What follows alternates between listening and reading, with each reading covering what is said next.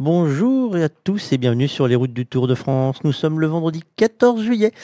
Tadada, petite le blanc rouge. Euh, L'étape du jour, c'est le numéro 13. Elle est partie de Châtillon sur Chalaronne en direction du Grand Colombier avec une arrivée estimée pour 17h21.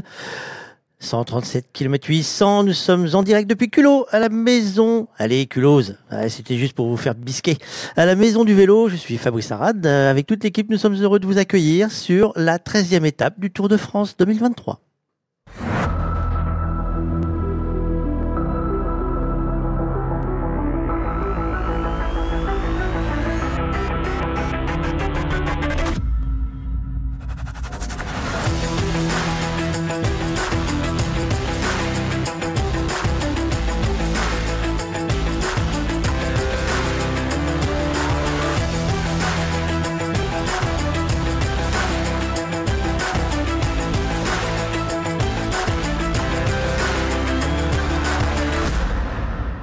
Et bonjour à toute l'équipe, bonjour Justin Baudot, Bonjour Fabrice, bonjour à tous. Monsieur Jérôme Marand, bonjour, Et bonjour Fabrice, bonjour à toutes et à tous. Monsieur Ted Molamy, bonjour. Bonjour à toutes et à tous.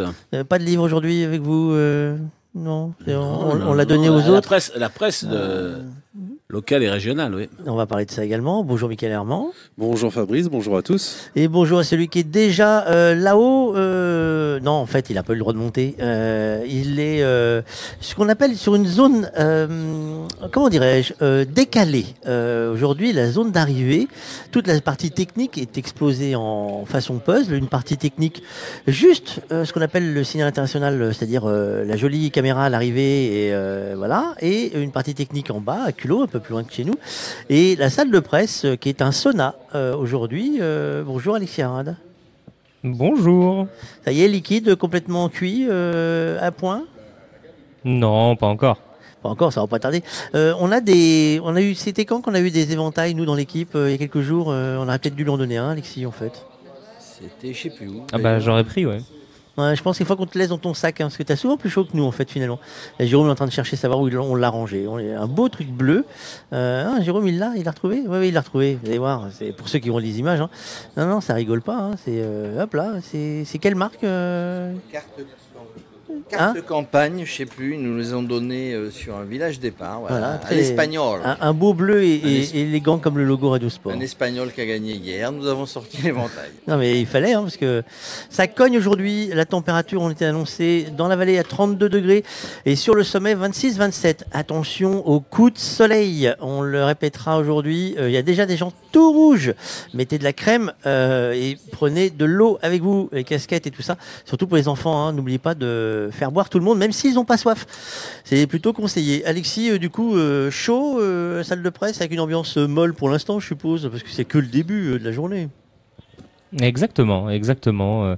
chaud qui devient de plus en plus chaud parce que comme je te le disais tout à l'heure, c'est un c'est un, gymnase hein, qui est euh, à des murs en tôle et un plafond en en plaque euh, ouais une sorte de plastique machin bref des trucs qui prennent très bien la chaleur et qui font serre quoi donc euh, donc ouais on va on va progressivement euh, chauffer minute après minute et, à la fin oui on sera sûrement un peu liquide.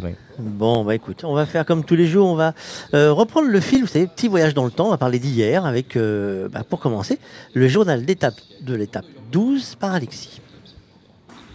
Nous voilà aujourd'hui dans la vallée de la, Saône, euh, qui est euh, un tout petit peu avant la vallée du Rhône. Euh, on le sent, hein, le soleil euh, y tape euh, aujourd'hui. Et aujourd'hui, bah, j'ai pu tester mon nouveau joujou, mon bandeau bleu sur la voiture. Le bandeau bleu, il signifie que j'ai le droit maintenant de faire la route de la course, même quand elle est fermée. Et du coup, bah, je me suis pas privé. Ce matin, j'ai fait la route de la course entre Lamure sur Azergue, là où est le, studio, et donc l'arrivée à Belleville en Beaujolais. Donc j'ai fait les 50 derniers kilomètres, ça fait la, la reco. Et puis euh, ouais, 50 derniers kilomètres qui sont compliqués, hein, c'est casse-pattes et tout ça. Et alors j'ai vu des trucs, euh, ma foi, euh, intéressants sur les bords de route. J'ai vu une pancarte euh, de Wout van Aert, mais une pancarte bah, grandeur nature, quoi. C'est lui juste en carton.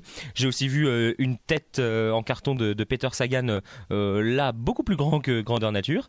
Et puis j'ai aussi vu une espèce de cycliste gonflable mais immense qui était en train d'être gonflé sur les sur les monts du Beaujolais. Bref, la, la fin d'étape s'annonce sympa sur les bords de route. Dans le genre journée pourrie, on fait difficilement mieux que celle-ci. Où euh, eh ben, il n'y avait pas de réseau sur la ligne, donc je pouvais pas suivre la course et donc aussi on ne m'entendait pas. Et euh, désormais, mon écran de téléphone a rendu l'âme. Il, avait fait une belle chute il y a quelques jours, mais euh, fonctionnait encore parfaitement. Cette fois, c'est fini. Donc je n'ai plus de téléphone. Et donc, euh, pas pratique pour finir la journée quand toutes les informations sont sur son téléphone et que c'est aussi la seule source d'internet dont on dispose. Heureusement que j'ai pu au moins avoir des gens en zone mixte et encore ça a été la croix et la bannière. Bref, fin de journée absolument nulle. Ah, pas si nul que ça, on a réussi à te retrouver plus loin sur l'autoroute. heureusement, heureusement. Sinon je serais toujours quelque part euh, sur une aire de repos euh, de la 43. Et moi, je suis attaqué par les mouches. Et je sais pas si c'est le petit déjeuner, euh, euh, le fromage, on a pris de l'abondance tout à l'heure, euh, ou le sandwich qui attire une mouche. Il y en a qu'une hein, dans le camion aujourd'hui, et, et- mais elle aime bien jouer avec la nous. C'est, je sais pas, c'est. T'essaies de l'attraper euh, Non, Jérôme? Ah, voilà, raté. Maintenant, là, ça va être méchante, elle va rappeler toutes ses copines. Euh, on va faire le récap du coup de l'étape d'hier. Justin, qu'est-ce qui s'est passé sur cette route du Tour de France? Eh bien oui, hier c'était euh, donc la douzième étape entre Rouen et Belleville en Beaujolais. Alors comme il y a deux jours, l'échappée a mis beaucoup de temps à se former. On a certains vu, euh, on a vu par contre certains leaders loin au classement général tenter même de se glisser euh, dans certains coups. Une chute en début d'étape a envoyé Quentin Paché et David Delacruz au sol. L'Espagnol ne s'est pas relevé et a été contraint d'abandonner le troisième pour son équipe. Le début d'étape est donc très rapide et certains coureurs sont distancés dans un second peloton à l'image de Louis Mentis ou de Sepkus. Alors que le peloton est encore groupé en ce début d'étape, Giulio Ciccone et Daniel Felipe Martinez se disputent les points au sommet des premières difficultés du jour. Il faudra attendre près de 65 km pour que la bonne échappée se forme. Ils sont 14 à l'avant, parmi lesquels figurent Isaïre, Van Der Poel, Burgodo, Jorgensen, Martin, Alaphilippe ou encore Thibaut Pinot. L'échappée va se jouer la victoire et à 35 km de l'arrivée, Yon Isaïre de la Cofidis s'échappe avec 25 secondes d'avance au sommet de la dernière difficulté du jour alors qu'il reste que 30 km. Le Basque ne sera pas revu par ses anciens compagnons d'échappée. Il vient donc signer la deuxième victoire pour la Cofidis sur ce Tour de France. Les classements distinctifs après cette étape, Jonas Vingegaard porte le maillot jaune, Nelson Paoles a toujours le maillot à pois, Jasper Philipsen a le maillot vert et Tadej Pogacar est en blanc. Il est en blanc. Alors, euh, Alexis, euh, tu as eu une journée donc difficile hier, mais tu as quand même pu euh, faire ton travail de Tintin reporter en ligne, ce qu'on appelle ligne d'arrivée, cul de ligne, zone mixte, cul de bus. Tu as fait quoi hier? Bah, j'ai fait les deux. J'ai couru au bus où on était, on était placé. La, la zone technique d'arrivée était placée à allez 100 mètres du premier bus, sauf que pour y aller, il fallait faire un détour de bon, 900 mètres de plus, quoi. Donc, euh, donc on a un peu couru et euh, je suis arrivé juste à temps pour euh, pour écouter et, et tendre le micro à, à Julien Alaphilippe qui avait une étape un peu euh, compliquée. Il avait euh, d'abord euh, réussi à, se glisser dans l'échappée, mais ensuite perdu pas mal de, temps dans, une opération de, raccrochage des wagons avec Jasper Stuyven. Et donc c'était un peu compliqué pour lui. Et, donc on lui a demandé comment il se sentait après cette étape. J'ai donné le maximum, j'ai pas de regrets. euh, je pense que même si j'avais été tout de suite à l'avant, ça aurait été compliqué de jouer la victoire. Donc euh, je suis lucide, hein, je sais que je suis pas au niveau des, meilleurs, c'est difficile pour gagner une étape, mais euh, je peux pas avoir le regret de ne pas essayer et je donne le maximum. C'était comme un contrôle à monte en fait, ça a relancé, ça sortait pas. Et voilà, je voulais pas avoir de regrets, j'ai donné le maximum. J'ai- Même quand je suis rentré euh, à contre-temps avec euh, Stuyven, j'ai senti que j'avais de grandes chances de faire boomerang euh, après, donc pas, de, pas de regrets.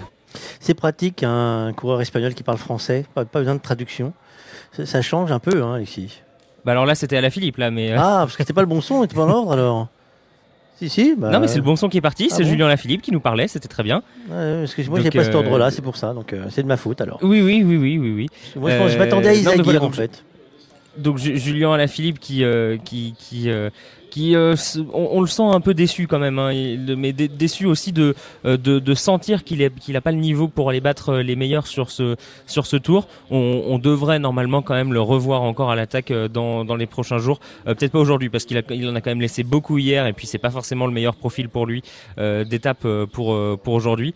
Mais mais voilà, Julien qui était un, un peu résigné, mais, voilà, pas de regret hier soir. Et puis donc une fois que j'avais fait mon, mon petit voyage au cul de bus, je me suis dit que j'avais le temps de revenir en zone mixte juste à côté du podium euh, pour aller essayer d'avoir le, témoignage du vainqueur du jour.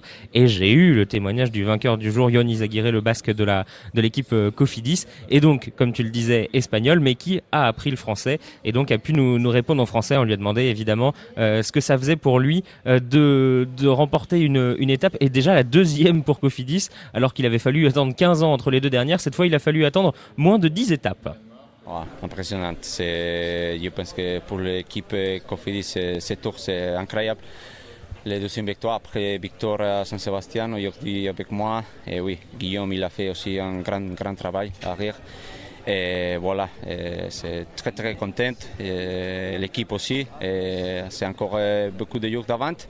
Et on va voir euh, qu'est-ce qu'il fait. Vous avez gagné une étape, c'est à Morzine, c'est dans 48 heures. Vous avez dans la tête encore d'en gagner une? Ça sera difficile, non? Mais oui, euh, l'équipe euh, il a confiance, il est motivé. Les jambes aussi, c'est, nous a les bonnes jambes. Guillaume aussi, aujourd'hui, il a montré il a une jambe incroyable. Alors, euh, on va voir euh, les, les prochains jours. Racontez-nous comment vous avez construit cette victoire aujourd'hui. Racontez-nous votre course. Oui, aujourd'hui, c'est une étape euh, incroyable. C'est très, très dur euh, de la départ. C'est roulé très vite. Le peloton aussi, il a pff, cassé en, groupe. C'est très difficile aussi euh, rester d'avant sous l'échappée.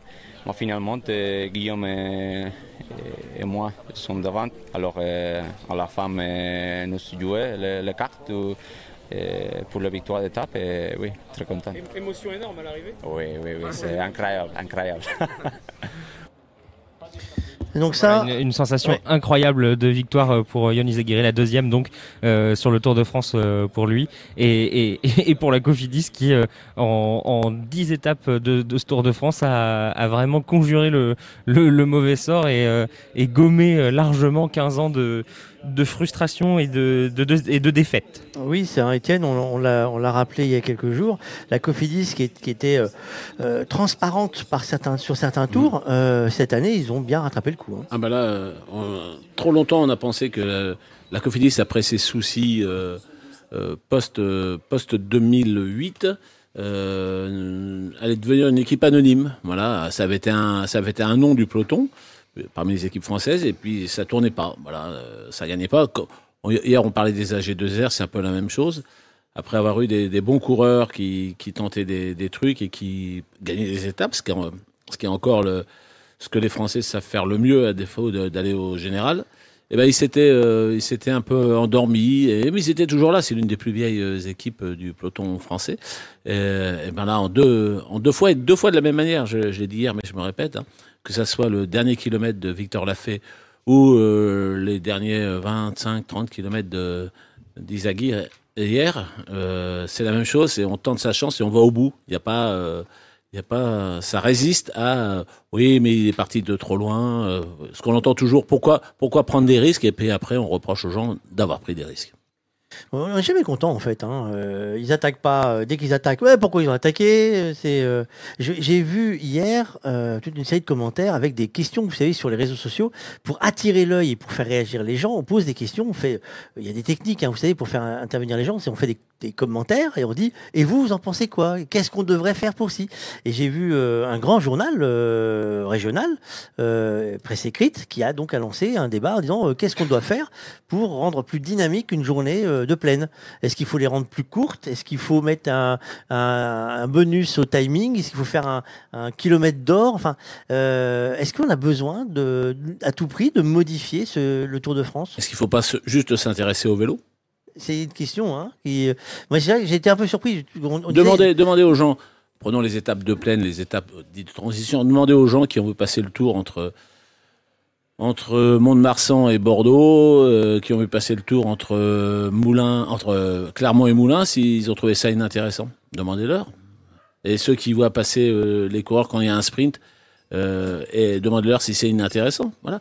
La, valeur d'une équipe, la, la valeur ou l'analyse d'une étape ne se, ne se limite pas seulement à se dire ils ne vont pas vite, parce que je répète toujours, quand ils font une étape où on dit ils ont traîné, qui sont à 40,1 km heure de moyenne, c'était l'étape jusqu'à Nogaro. J'entendais les commentaires, nous étions ensemble, les commentaires d'un peu partout, c'était ils se traînent. Et c'est les mêmes qui après peuvent dire oh là là 40 à l'heure sous la chaleur, mais qu'est-ce qu'ils prennent pour rouler à cette vitesse? Donc faut toujours non pas euh, être naïf ou mesurer, c'est mon dada, mais avant de, de penser que c'est nul, que ça roule pas, que ça court pas, que que c'est trop tactique, et voilà. Et quand une équipe tente le, le coup et euh, se fait ramasser, parce que ça arrive aussi, euh, euh, voilà. Que n'aurait-on dit par exemple sur Victor euh, Lafay s'il s'était fait rattraper à à 300 mètres, on aurait dit que voilà, il était naïf et qu'il était parti à, à un kilomètre de l'arrivée, que ça se fait plus. Euh, là, on n'est plus dans les, les, années 70 où il y avait ce type de coureur qui était ce qu'on appelait des finisseurs, comme Yann Ras, le néerlandais, qui, qui était capable de prendre 10 mètres d'avance sur le peloton et qui faisait un kilomètre en gardant 10 mètres d'avance sur le peloton. Donc voilà, faut toujours se juger, se, se garder de juger euh, négativement, autrement que des vraies vraies erreurs. Par exemple, dans le, dans le final de Saint-Sébastien, l'erreur de L'erreur, elle est des Jumbo-Visma quand euh, Wout van Aert se retourne pendant euh, allez, 10 secondes, c'est-à-dire euh, un peu moins de 100 mètres pour regarder s'il y a quelqu'un qui l'accompagne, le temps qu'il se retourne. Là, il y a une vraie erreur. Là, on peut dire euh, à quoi ça rime. Mais quand une équipe décide de rouler, c'était le cas des AG2R parfois, c'est le cas de Total Energy, c'est le cas de même d'autres équipes, ou des équipes qui roulent pas, on regarde aussi quelle était la tactique. Toutes les équipes veulent faire un, coup, montrer le maillot ou euh, gagner. Et euh, moi, je juge plus l'erreur, l'erreur le manque de concentration ou la faute technique, euh, tactique peut avoir une équipe, plus que de dire oh là, 150 km à 40 à l'heure, oh qu'est-ce que c'est ennuyeux. Bah, J'aimerais que ça soit toujours euh, ennuyeux lorsque les gars sont, sont pieds au plancher et nous offrent, voilà, il y a des, des, courses où ça nous offre du, rythme. Euh, tout le monde a été, euh, je pense, dans le peloton, dans, enfin dans la caravane des suiveurs, tout ce qu'on disait. Euh, celle des puits, donc la dernière, Vulcania Histoire, qui était a priori sur le papier, qui n'était pas annoncée comme la plus grande du, du, comment, du triptyque Auvergnat, eh ben elle, était top. Pourquoi? Ça montait, ça descendait, et ça, allait à toute vitesse. Donc moi, je reste toujours sur mon côté. On ne s'ennuie pas sur le tour. En revanche, ce qui peut être ennuyé, ce serait de ne pas attaquer. Quand il y a des gens qui attaquent, ils se font rattraper, ben tant mieux. Et eh ben tant mieux. Euh, ben on va prendre la route du tour d'aujourd'hui et on va commencer tout de suite avec le profil de l'étape. Retour en montagne pour la 13e journée de course, une étape parmi les plus courtes de ce Tour de France avec son parcours de 136 km entre Châtillon-sur-Chalaronne et le sommet du Grand Colombier. Le col mythique est la seule ascension répertoriée de la journée, classée bien évidemment hors catégorie. Avant d'y parvenir, le peloton aura navigué au travers du massif du Buget sans trop s'aventurer sur ses pentes, même s'ils passeront par le col de la Leb et ses 17 km d'ascension à 3% de moyenne. Le sprint intermédiaire est placé à Hauteville-Lompe sur le plateau avant de redescendre vers Culot et le pied de l'ascension finale. Longue ascension, très longue, même 17,4 km à 7% de moyenne pour une arrivée à tout juste 1500 mètres d'altitude. Une ascension irrégulière qui alterne les rampes à plus de 12% et des replats, des lacets très serrés et spectaculaires sur la crête et les longues lignes droites dans la forêt. L'arrivée au sommet sera jugée après une dernière rampe de 400 mètres à plus de 10%. Et nous, nous sommes placés aujourd'hui à Culot à côté de la maison du vélo. On est accueilli par l'office tourisme. Alors là, on va prendre le nom exact de l'office tourisme, qu'il est long. Office de tourisme Buget Sud Grand Colombier. Vous avez vu un peu, il y a, il y a tout ça à dire. C'est euh, énorme. Alors d'habitude, ils font office de tourisme. C'est simple. Non, là, c'est je rigole. Oh là là, on peut même plus rire maintenant avec vous. Et dès qu'on sort des lignes, hein, vous avez vu, dès qu'on sort du, du, truc que les gens attendent, euh, voilà, c'est on, on, vous bougonne. Hein, c'est quand même terrible voilà. ça. Euh, L'étape du jour, Justin. Ils sont donc partis, ils sont partis tard. Hein. L'étape oui. est courte, ils sont partis tard, euh, mais c'est pareil, ça va grimper. Ils sont partis à quelle heure? À 13h55. Je ah crois oui. que c'est euh, depuis le départ, c'est l'horaire le plus tard euh, auquel ils sont partis. Oui, ils ont, ils ont failli rater le bus, tout ça. Faut faire gaffe. Euh, alors, ils sont partis d'où? Ils sont partis de Châtillon sur Chalaronne, en direction du Grand Colombier. Alors, raconte-nous qu'est-ce qui se passe depuis le début de cette étape du jour? Eh bien, euh, bah, début euh, très décousu, hein, comme euh, hier, comme il y a deux jours. L'étape est, enfin, le début d'étape est très musclé. En même temps, on a à peu près 50 km, hein, un peu plus même de, de, de, profil tout plat. Donc euh, ça favorise forcément une grosse bataille pour l'échappée. Actuellement, on a trois hommes, euh, euh, quatre hommes en tête, pardon. On retrouve euh, Maxime Van Gils, le Belge pour la Lotto Destiny, Nelson Oliveira pour la Movistar, Quentin Paché, le Français de la Groupama FDJ, ou encore Yves Lampard pour la Soula Quick Step. Euh, le Quatuor a un peu moins de 10 secondes d'avance sur le peloton, peloton qui n'a pas du tout abdiqué puisque ça relance. On voit beaucoup d'équipes beaucoup d'équipes pardon qui veulent placer euh, un élément à l'avant même si l'échappée n'a pas forcément beaucoup de chances d'aller au bout hein, puisque voilà forcément on a on le sait euh, que ce soit les Jumbo Visma ou l'équipe de Tadej Pogacar euh, vont avoir envie de, contrôler et de se jouer la victoire en haut. On a vu tout à l'heure que Valentin Madouas a eu un problème mécanique. Il a été dépanné par son équipe. Lui qui était assez motivé pour prendre l'échappée aujourd'hui. Et puis autre chose aussi en parlant de, de, de 14 juillet l'équipe Cofidis a un casque spécial en ce 14 juillet porte un casque bleu blanc rouge Et dans la caravane, il y a des gens qui ont mis aussi des maquillages bleu, blanc, rouge.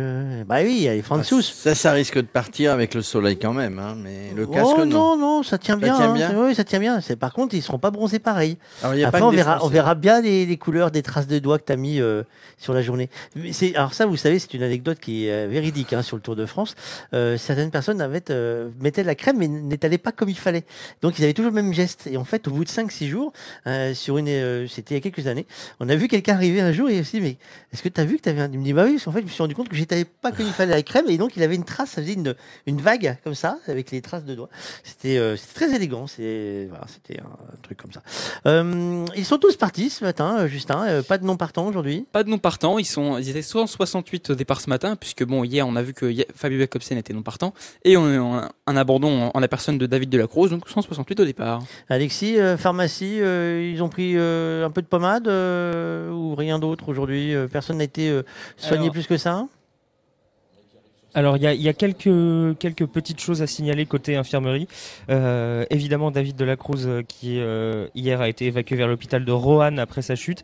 Euh, encore une fois, Torsten Trahen, le, le Norvégien de, de l'équipe euh, Uno X, qui euh, est passé au cabriolet médical euh, parce qu'il avait des, des, des brûlures, parce qu'il est encore tombé deux fois hier. Euh, ça fait beaucoup depuis le début du tour. hein. Il doit en être à 3 ou 4 déjà. Euh, et Quentin Paché, alors là, j'ai un peu de mal à, à savoir trop ce que ça veut dire érosion du coude droit. Bon, je savais pas qu'on pouvait faire de l'érosion sur, euh, sur, sur- sur un il y a de la peau au moins, quoi. Euh, oui, mais du coup, c'est quoi la différence avec la dermabrasion? Ça, je, je ne suis pas Ah, médecin. ah, Euh, bah, faudrait autre- demander à Dame autre- du médical si c'est Ouais, oui, une bah, grosse je- je- différence. J'irai j'irai demander. Euh, et puis tiens, pendant que je suis là, euh, c'est sur la même feuille euh, l'infirmerie que euh, les décisions euh, des commissaires. Ah, les- nos les commissaires fameux commissaires. suisses. Et, et oui, puisque la- sur l'étape 11, c'était euh, c'était euh, tout plat euh, et il n'y avait rien à signaler. Là, il y a des choses là qui se sont passées hier. Alors pas pas beaucoup, mais bon, les déchets en dehors des zones prévues, ça on commence à connaître, hein, pas de souci. Mais une sanction inédite sur ce Tour de France le relais à la volée entre équipiers. Est-ce que vous voyez ce que ça veut dire? Ils se donnent des bouteilles chacun leur tour? Non. Est-ce que vous voyez euh, le cyclisme sur piste Est-ce que vous voyez les Oui. Oui. de l'américaine Oui, oui, oui, ils se poussent Eh ben, c'est là où on, c'est là où on, on- on donne un grand relais à son équipier pour qu'il aille plus vite. Et ben là, et c'est ce qu'ont fait hier Peter Sagan et Mathieu Burgodeau au kilomètre 5.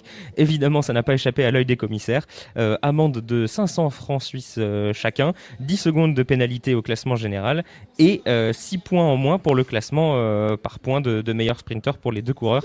Euh, C'est- voilà. C'est ballot, kilomètre 5. Faire ça kilomètre euh, quand il y a 195 sur 200 bornes, oui. Au kilomètre 5, c'est ballot. Ah bah, c'est- attendaient c'est- pas, c'est- je C'est pense. ballot, mais ça, ça, ça n'a- c'est- alors, Pas vu, pas vu. je ne sais pas, euh, vu que l'échappée est partie qu'au kilomètre euh, 90 derrière, ça n'a sûrement pas joué. Mais Mathieu Burgodeau, il fait deuxième de l'étape d'hier, finalement. Eh oui, Grâce bah, à la poussette. euh, c'est grâce à la poussette, exactement. Peut-être Euh, peut-être que c'est grâce à la poussette au kilomètre 5, 80 km avant le départ de en l'échappée. fait, il, On ne sait pas. Peut-être il a- que ça il lui a permis de garder le, le petit peu d'énergie qu'il avait. il avait peut-être une punaise dans les mains, euh, il a piqué les fesses de, de son et l'autre il est parti. Putain, c'est quoi ce travail? Non mais attendez, euh, ouais, c'est Après, détente. le CI va faire un bon gueuleton à la fin parce qu'il récolte. Hein.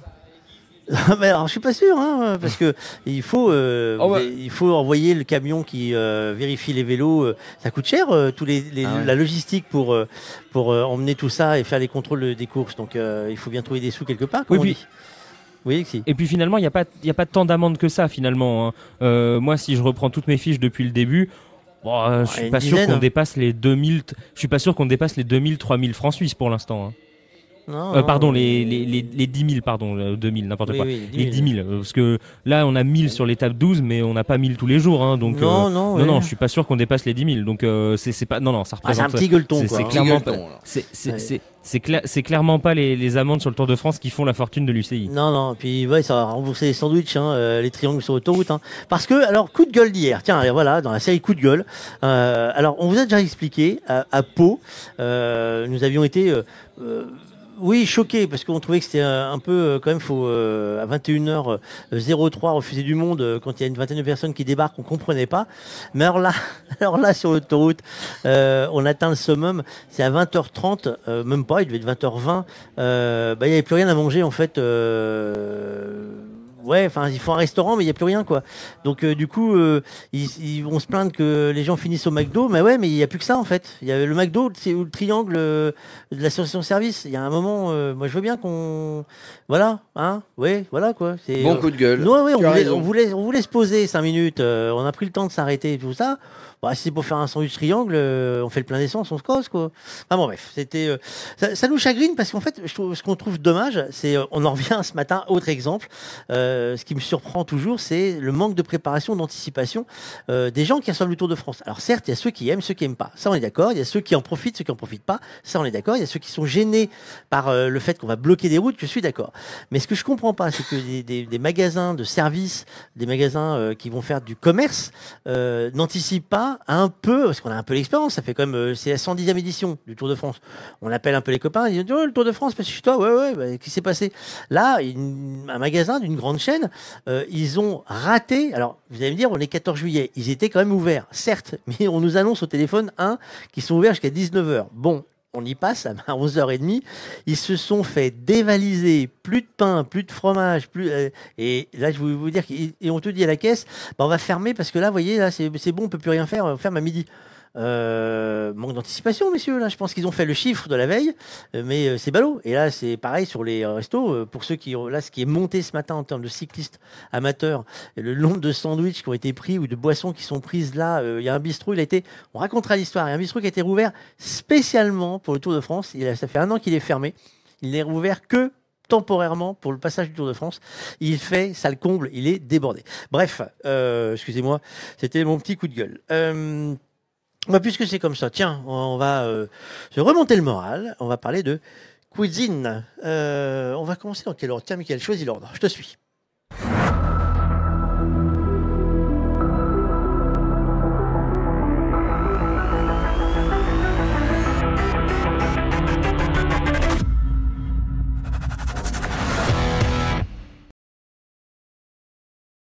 Excusez-moi, je prenais un verre d'eau. Euh, vous savez qu'on cuisine hein, sur le Tour de France tous les jours et euh, c'est le moment du défi euh, recette euh. Qu'est-ce que c'est que le défi recette? Le défi recette est assez simple. Tous les jours, on vous propose de tra- pas de travailler, non de partager. Vous voyez, on, suis sûr qu'on a tous chez, chez nous, parce que moi en tout cas c'est le cas, dans un placard, dans un tiroir, vous savez, près de là où vous mettez la farine, de l'huile ou un truc comme ça, les recettes de famille. On a tous ça, on a tous un petit bouquin euh, où c'est marqué à la main, un peu abîmé, où c'est usé, on a, mis, on a tout mis dessus. Eh ben, partagez votre recette familiale et vous pouvez gagner. Vous pouvez gagner, on viendrait euh, filmer chez vous. Eh oui, chez, filmer comment vous cuisinez. Et c'est les pitchouns qui feront euh, le choix. Les pitchouns, défi radiocyclotour.fr, défi radiocyclotour.fr pour envoyer votre recette. Et tout à l'heure, on vous diffusera la recette du jour des pitchouns. Parce que tous les jours, eux, ils ont cuisiné. Ils ont cuisiné et ils ont fait, euh, ils ont fait un sacré boulot parce qu'ils ont fait la recette eux-mêmes, ils ont cuisiné, ils ont tout préparé et autres, et ils ont même filmé fait le montage. On diffuse tout à l'heure. Il est temps, les 14h30, ploum ploum. On va voir ce qui se passe sur la route du Tour.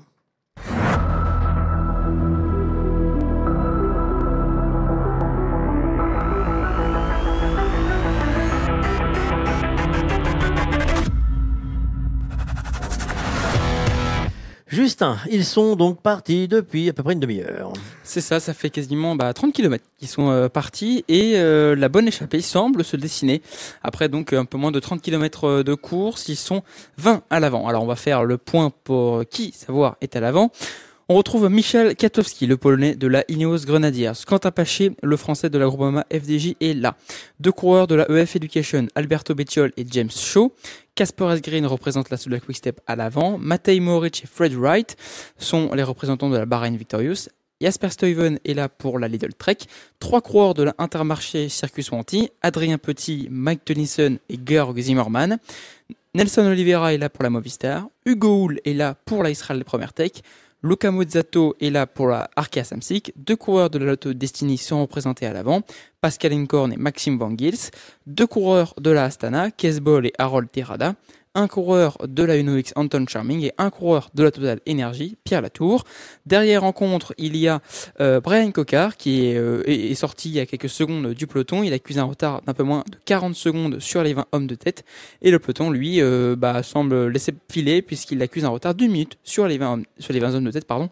Encore 107 km à parcourir. Alors on regarde Cocard, ça fait une quarantaine de secondes, ça fait 500 et quelques mètres et pour la minute de retard, ça fait un peu plus de 900 mètres de retard, ça va s'installer. On pense que ça va s'installer. On fera le point dans un petit quart d'heure. Pendant ce temps-là, Jérôme, on reçoit notre premier invité. Eh oui, Fabrice, nous recevons Marc Guillan. Bonjour Marc Guillan. Bonjour messieurs. Vous êtes l'adjoint au maire ici à Culose depuis deux mandats chargé de l'environnement, du développement durable et du patrimoine. C'est important. Tout à fait. Le patrimoine, c'est très important, je dirais même. Et de plus en plus, l'environnement est bien sûr le cadre de vie des gens. Et, et, on va en parler. Alors le patrimoine ici, quand on est à Culose-Béon, dans l'Ain, euh, pas uniquement le patrimoine euh, bâti, on va dire. Euh, Qu'est-ce qu'on trouve? Hormis le patrimoine bâti, bah, culinaire. Le culinaire, évidemment, Ah oui. ça fait partie du patrimoine. Je peux donner ma recette si vous voulez. Allez, bah, c'est parti. Le petit salé aux noix, euh, voilà. Ah, recette qui se faisait euh, beaucoup dans la région. Alors je crois bien que c'est local hein, quand même. Et ça se faisait dans les fours banales euh, des villages. Alors vous le faites comment, vous, votre petit salé euh? Ah ben c'est une pâte, euh, c'est une pâte à pain, on va dire, un petit peu avec du lait dedans, et puis vous mettez bien sûr des noix et beaucoup d'oignons. Et vous faites pré-cuire, enfin les oignons vous faites cuire avant. Oui. Et combien de temps euh, au four euh? Oh c'est court, c'est comme pizza, c'est un four assez chaud, euh, 10-12 minutes. Ça se mange à quel moment euh, C'est quoi le moment préféré? Ah bon, on peut le faire en apéritif. Ouais, un apéritif? Ouais. Ouais, Vous l'accompagnez avec quoi? Ah, en termes de boisson? Oui. Ah ben du blanc frais ici, c'est le chardonnay. hein. Bah voilà, non, mais il faut pas hésiter, nous on donne tout, Non, hein, non, toujours avec avec plaisir, sûr, On mais- tout, vous avez peut-être gagné. hein. Vous avez déjà le maillot jaune. Ah, il, faut, mais il, faut, il faut- si vous voulez participer, il faut envoyer par l'adresse, hein, attention. Hein. Il manquerai pas. possible que Marc Oh Guillaume, adjoint. Alors, l'environnement, déjà, bon, bah, euh, Culose-Béon, euh, c'est- une ville qui est, qui, est, qui est connue de tous les cyclistes, puisqu'elle est au pied du, du Grand Colombier. Oui, tout à fait. Depuis 2012, on va dire. Et puis, on a eu l'occasion d'être ville-étape en 2016. Et puis là, on accueille, on va dire, nous ne sommes pas ville-étape, on est bien au sommet du Colombier à l'arrivée, mais on accueille quand même le tour, toute la partie technique euh, sur le site, bien sûr. Et euh, du coup, ça fait énormément de monde le jour du 14 juillet. Il n'y a pas que des Français d'ailleurs. On a vu des, gens de toute nationalité euh, qui, sont venus, euh, qui vont acclamer les coureurs évidemment. Mais en termes d'environnement, bah, il va falloir surveiller. Vous avez fait des choses spéciales au moment de ce passage du tour pour que l'environnement euh, en- entre ici et la montée soit, soit, soit préservé. Vous le faites à longueur d'année évidemment. Oui, on met les poubelles tout le long, et de toute façon, on récupérera les poubelles ce soir. On fait euh, voilà, le long de route de chaque côté, on redescend tranquillement quand tous les gens sont partis en fin de journée. On les a installés ce matin. Voilà, essentiellement ça en fin de compte. hein. C'est un boulot supplémentaire quand même, mais qui est fait avec beaucoup de joie pour cet accueil du Tour de France. Ah oui, oui, puis le Colombier est un est protégé, en fin de compte, le sommet est protégé, et donc euh, déjà il n'y a pas de poubelle, il y a déjà des panneaux, de la signalétique, et puis voilà quoi. Non, non, là il y a un suivi qu'on va dire euh, qui est fait toute l'année, parce que le cycliste, il y en a énormément aujourd'hui, c'est magnifique. Hein. Un bon enfant et très bonne ambiance, mais il y en a quand même euh, tout le long de l'année. Hein. Du coup, vous avez une police municipale qui surveille, qui... Ouais, ouais. On- Nous avons une police municipale, et là elle est présente aujourd'hui, euh, voilà, 14 juillet, bien sûr. pas trop débordée aujourd'hui, mais, mais, mais presque. hein. Heureusement qu'il y avait les, la police nationale, la gendarmerie, parce que euh, je sais pas si on attendait autant de monde, mais, mais, mais, mais c'était un petit peu compliqué, c'est rentré dans l'ordre. Oui, on attendait autant de monde. Maintenant, on prend un peu l'habitude. Pour autant, Culose, 3500 habitants, reste une petite commune. Donc, effectivement, c'est un gros challenge pour nous à chaque fois. Mais euh, nous avons des bénévoles, euh, il y a beaucoup de gens derrière nous, euh, les habitants sont présents, et voilà. Quoi. On, le verra bien. tout à l'heure, hein, il y a des associations, Oui. il y a des associations locales qui sont, qui sont venues ici euh, pour vous aider. On ne gagne pas une course tout seul. Hein, le Tour de France et l'étape, on ne la gagnera pas tout seul. Le développement durable, alors j'allais dire c'est un petit peu nouveau, non, mais il y a des mairies qui s'y sont mis parce que c'est important pour préserver la planète. Tout à fait. Alors à Culose, on a une, bon, une spécificité, je sais pas. On a trois entités paysagères en fin de compte. On est entouré, on est un petit peu une petite commune dans un écrin de verdure très spécifique. On a bien sûr le massif du Grand Colombier qui est mis à l'honneur aujourd'hui, ou euh, qui est géré euh, par l'ONF notamment. Mais on a aussi toutes les rives du Rhône qui sont également très importantes. Et le dernier point, c'est le marais de Lavour où il y a une faune et une flore spécifiques. Donc il y, a- il y a vraiment des choses euh, importantes qui sont faites. C'est une volonté de la Oui. mairie, certainement du département, Oui. de la communauté de communes. Oui, on travaille notamment sur euh, le- le- la tombe différenciée, nous travaillons sur tout ce qui est sauvegarde des, des animaux, on a une libellule, on a protégé un endroit, on a aussi une des plus grandes euh, euh, regroupements de chauves-souris dans des cavernes juste à côté.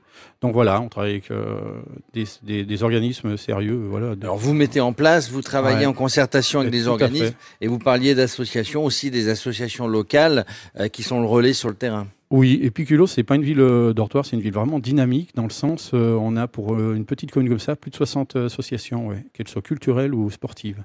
Donc effectivement, il y a beaucoup de gens qui font beaucoup de choses. Et, du coup, on le verra tout à l'heure pour le tourisme, mais, il y a plein de choses qui sont faites évidemment. Donc, afflux de population dans, cette, période qui est parfaitement gérée avec l'Office de tourisme, on verra tout à l'heure. Mais voilà, tout est, tout est mis en place pour que tout se passe bien été comme hiver. Oui, oui, oui. Bah, écoutez, c'est le minimum des choses. La sécurité très importante également. Donc oui. Après, comme vous dites, il y a la gendarmerie qui est venue, il y a des renforts qui sont. Enfin, le Tour de France, c'est quelque chose. En fin de compte, on- on l'a reçu la première fois. On était, on était un petit peu sur nos gardes. On faisait attention. C'est- sérieux, c'est cadré, c'est, enfin voilà. Alors ju- justement, quand on voit arriver le hein, Tour de France, parce que vous, vous êtes un endroit euh, spécifique qui est forcément le Tour de France ou, ou grande course cycliste, Ouais. euh, quand on voit ça arriver, on est content, euh, évidemment.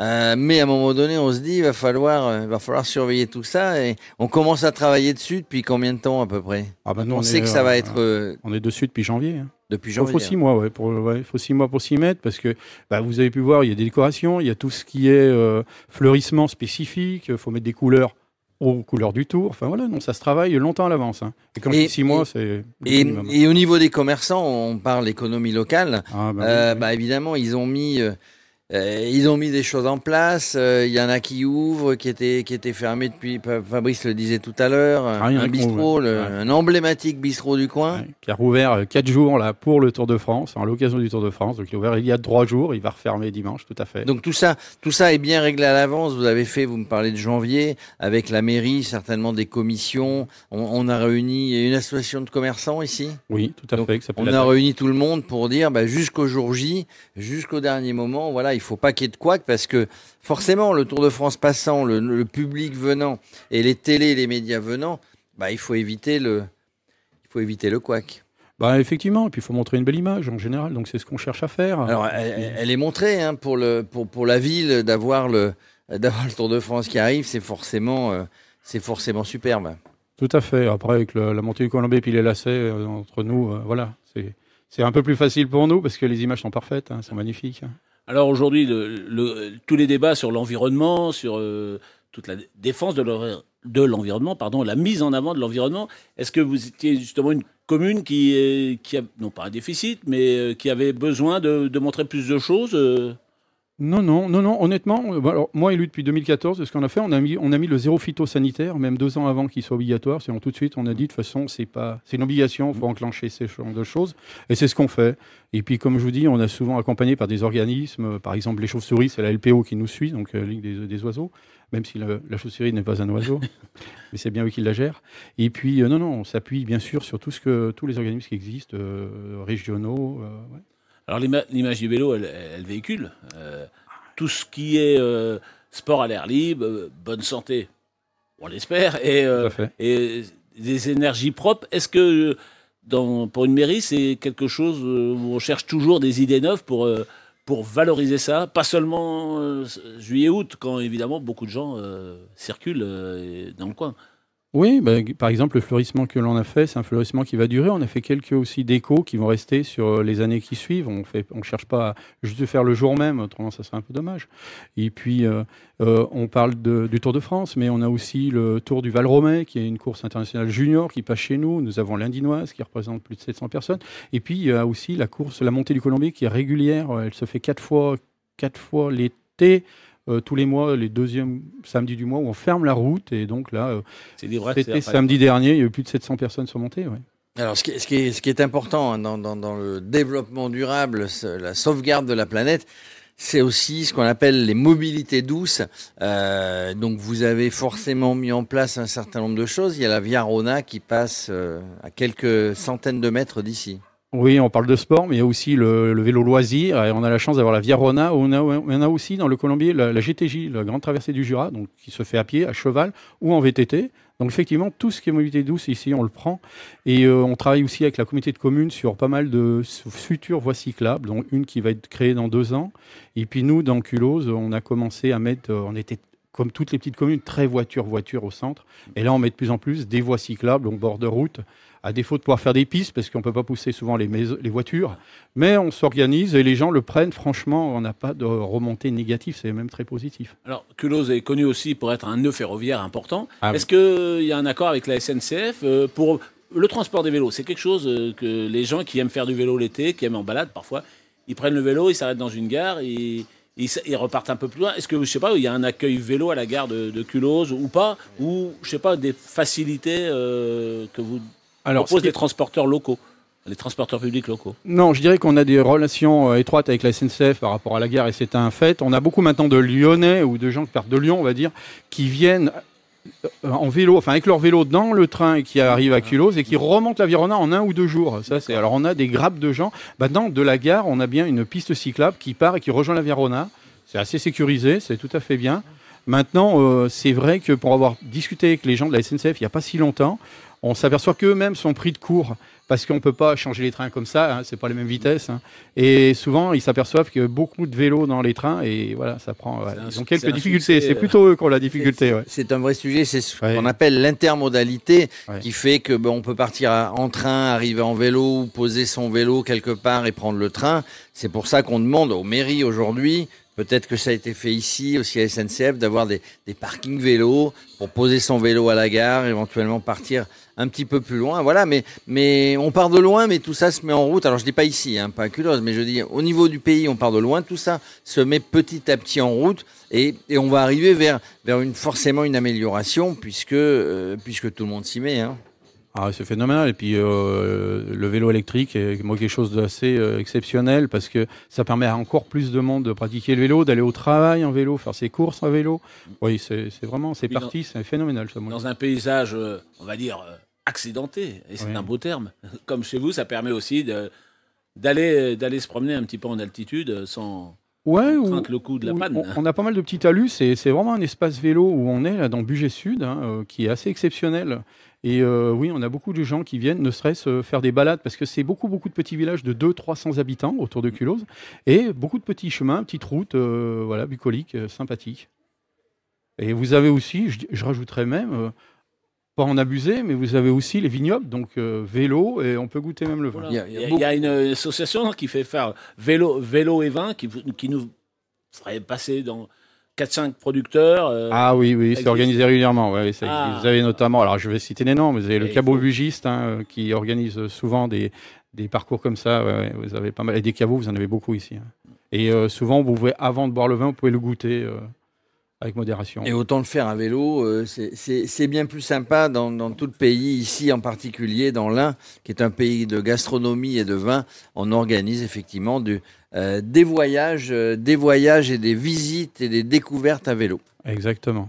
Eh bien, merci Marc Guillan. Je rappelle, vous êtes adjoint à l'environnement, le développement durable et le patrimoine dans cette mairie de Culos-Béon. Merci à vous. Au revoir.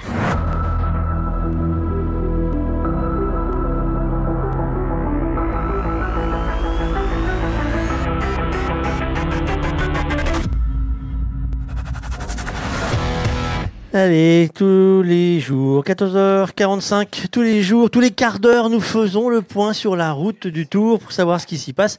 Et si jamais il y avait un coup de chaud sur euh, l'étape du jour, on prendrait, oui, euh, un peu d'eau, mais surtout on prendrait le, temps de vous expliquer ce qui se passe. Pour l'instant, euh, l'échappée s'installe, Justin, si je ne m'abuse. Absolument, on a passé déjà le cap des euh, 100 derniers kilomètres, on est déjà à à 95 km de l'arrivée. Euh, le peloton, effectivement, euh, a validé cette échappée. Pour- pour autant, il ne laisse pas beaucoup d'écart entre le peloton, euh, euh, entre ce peloton justement et l'échappée. Euh, le peloton emmené par les coureurs de Tadej Pogacar, hein, on l'avait dit tout à l'heure.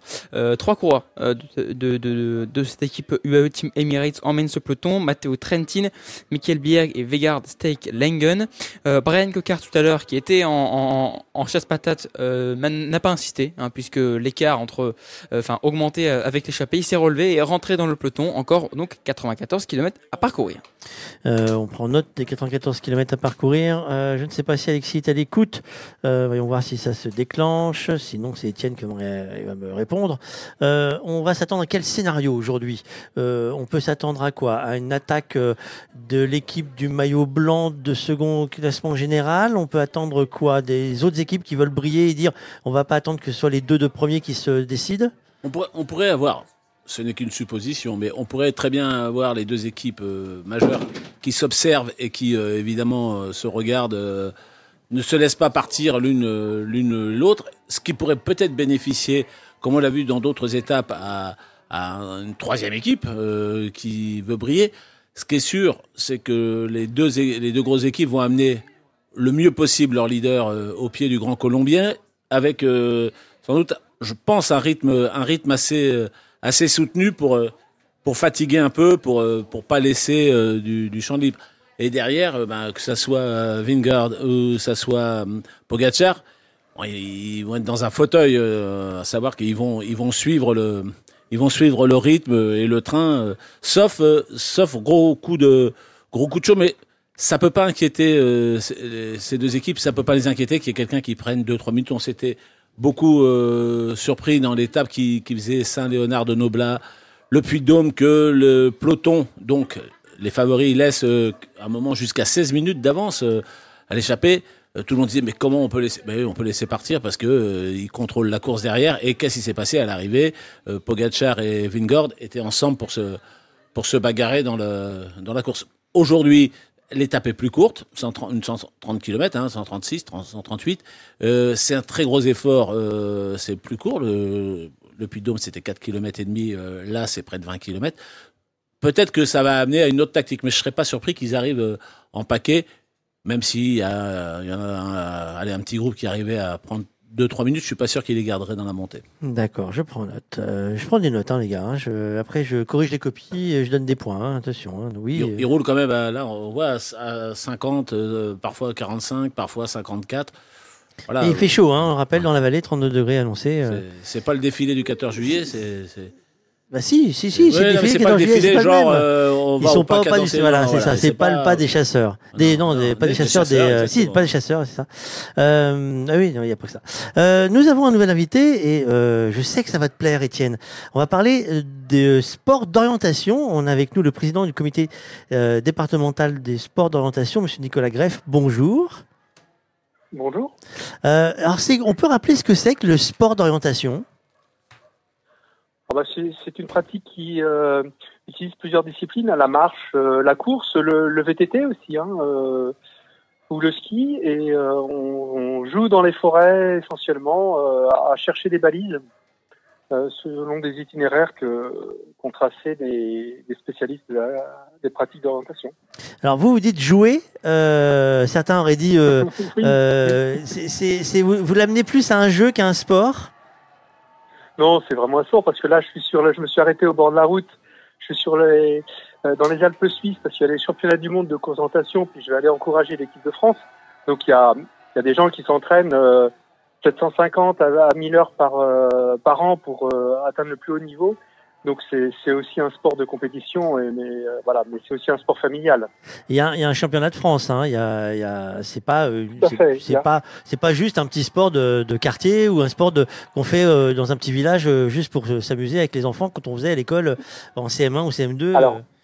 On, on- on fait les deux, on fait les deux, mais on, on fait aussi des championnats de France qui ont eu lieu dans l'Ain d'ailleurs, tout près de- du Grand Colombier. hein, à- on était à 5-10 km. on a organisé les championnats de France au mois de mai. Ça fait partie des plus beaux terrains de France. euh, le, le secteur du Grand Colombier, derrière le Grand Colombier, le plateau de Rotor. C'est un terrain magnifique, très très compliqué. Et donc, euh, on, on a pu organiser ces championnats de France et cette année. Et puis l'année prochaine, euh, on a prévu une compétition internationale euh, avec 35 pays du monde entier euh, euh, dans ces terrains-là. C'est un terrain de jeu magnifique. Étienne? Oui, c'est c'est un sport aussi qui prend qui prend racine et qui prend beaucoup d'ampleur euh, en milieu scolaire, euh, collège et lycée, non? Exactement, exactement, parce que les, les enseignants cherchent aussi des sports nature accessibles. hein. Il n'y a pas toujours un, un mur d'escalade ou une base de, de canoë. Et donc, euh, les- la, la pratique d'orientation peut, peut être une activité assez facile à, à mettre en œuvre. Il y a beaucoup de collégiens qui pratiquent les, les sports d'orientation. Alors c'est un sport, c'est un sport qui s'adresse à, à tout type de, de, de personnes puisque il y a à la fois la- bon l'aspect physique de, marcher, de courir. Je ne sais pas quelle est la réglementation, mais pour passer d'un point à un autre en cherchant sa balise, on fait aussi bien fonctionner euh, ses méninges que que ses jambes, non? C'est ça, c'est la, spécificité de ce sport. Hein. C'est un sport. Alors après, on peut marcher, courir, hein. mais voilà, on est dans la nature et on, a besoin de réfléchir, on a besoin de résoudre des problèmes euh, pour essayer de trouver le poste euh, suivant, la balise suivante le plus rapidement possible. Euh, donc, on, allie effectivement euh, la tête et les jambes. C'est aussi euh, très très sympa comme comme activité. Alors, est-ce que la tech- Peut-être aussi. Oui. allez-y, pardon. Allez-y, allez-y, continuez, pardon. Oui, oui, peut peut-être euh, aussi dire que notamment euh, les enfants ils trouvent beaucoup de plaisir parce qu'on a une activité qui se rapproche parfois de la chasse au trésor, même si les balises ne sont pas cachées, mais on va chercher euh, un petit bout de toile blanche et orange euh, de 30 cm au pied d'un rocher, au pied d'une souche. Donc il y a l'idée d'aller chercher euh, ce, trésor. Et puis les enfants, quand ils font un parcours en autonomie, c'est vraiment intéressant parce qu'ils partent tout seuls dans, la forêt.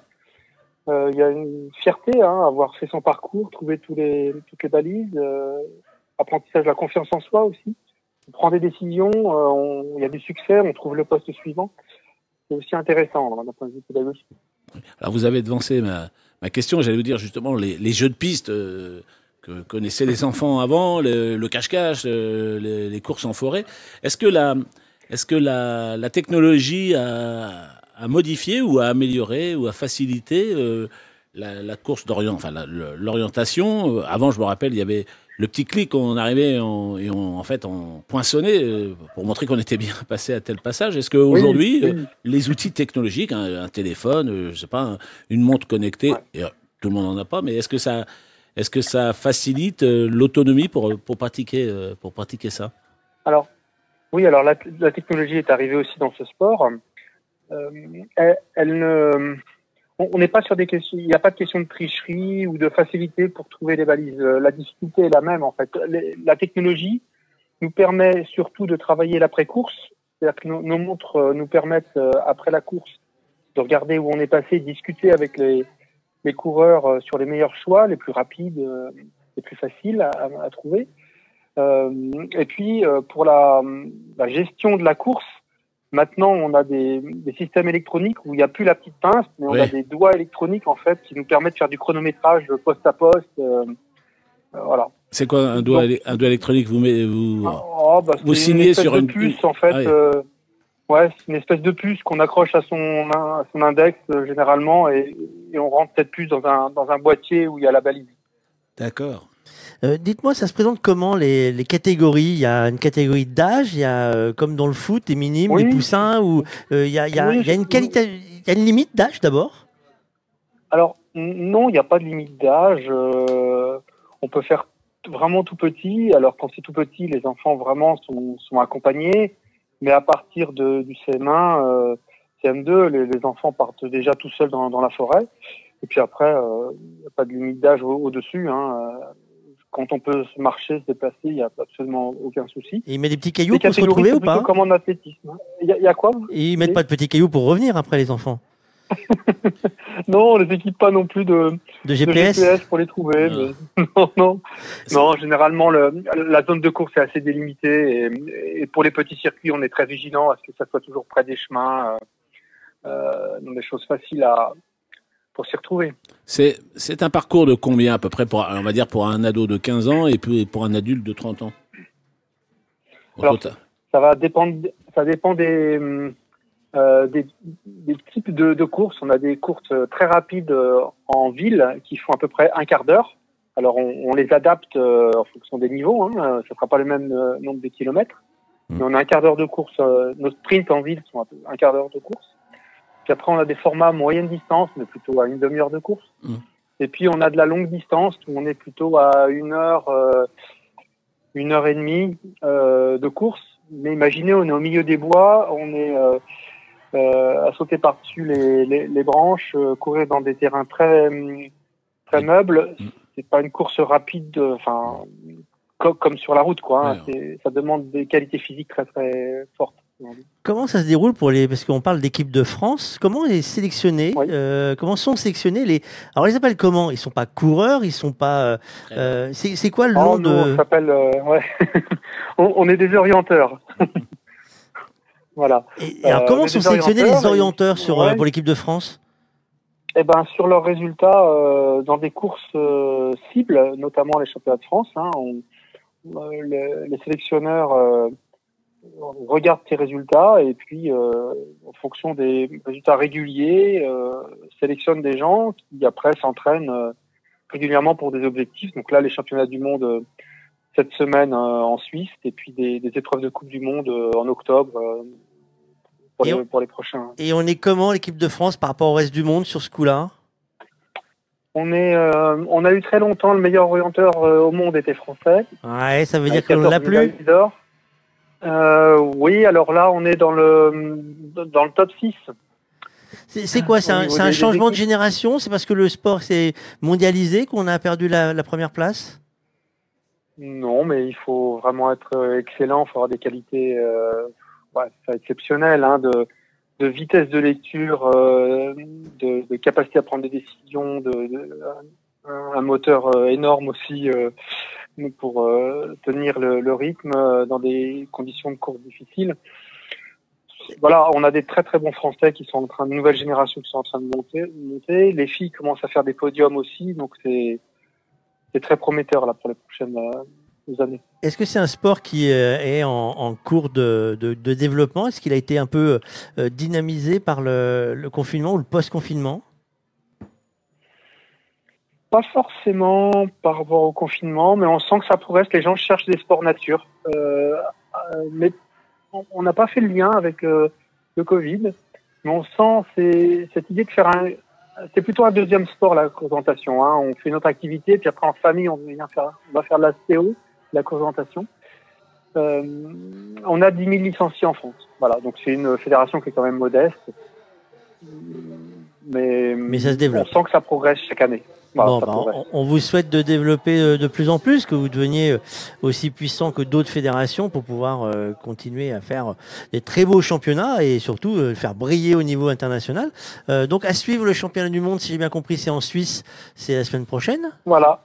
Voilà. En ce moment, là, en ce moment, là, en ce moment, sur TV8 Mont Blanc, il y a la retranscription. Et alors quel est notre notre fer de lance français cette année?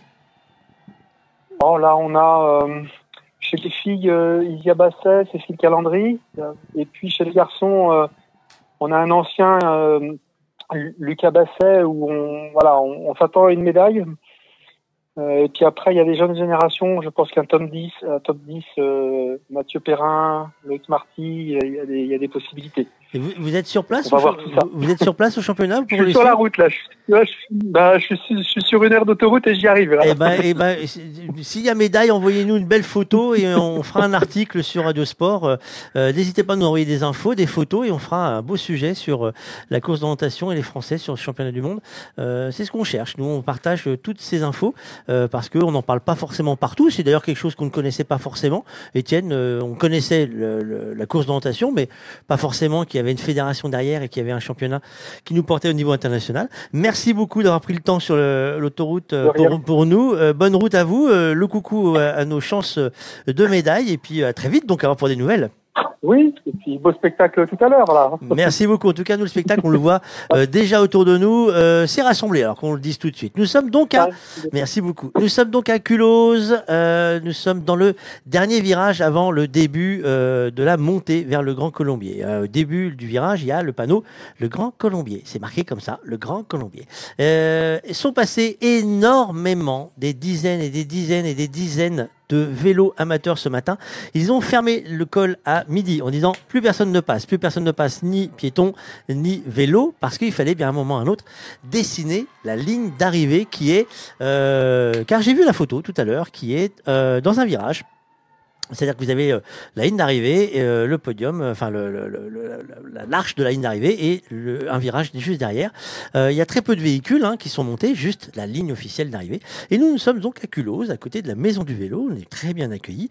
À côté de nous, à, allez, on va dire quoi On est à 5-6 enjambées euh, de la banane, euh, sponsor euh, partenaire euh, du Tour de France.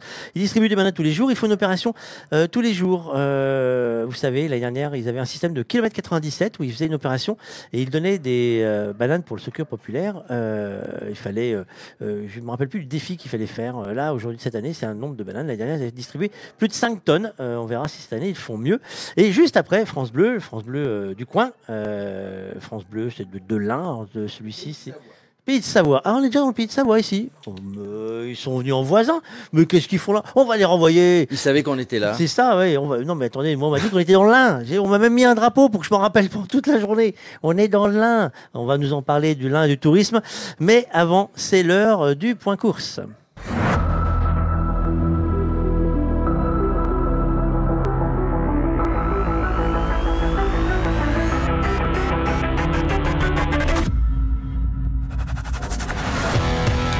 Il est 15h et quelques heures. Il y a toujours des poussières un petit peu avant, des petites poussières un petit peu après. Euh, Justin, comment se passe l'étape du jour? Eh bien, le scénario euh, de tout à l'heure, euh, c'est très légèrement modifié, hein, si ce n'est euh, l'écart entre le peloton et l'échappée euh, a un peu augmenté. On est à 1 minute 30 entre le peloton et l'échappée. Peloton toujours emmené par les coéquipiers de Tadej Pogacar de la UAE Team Emirates.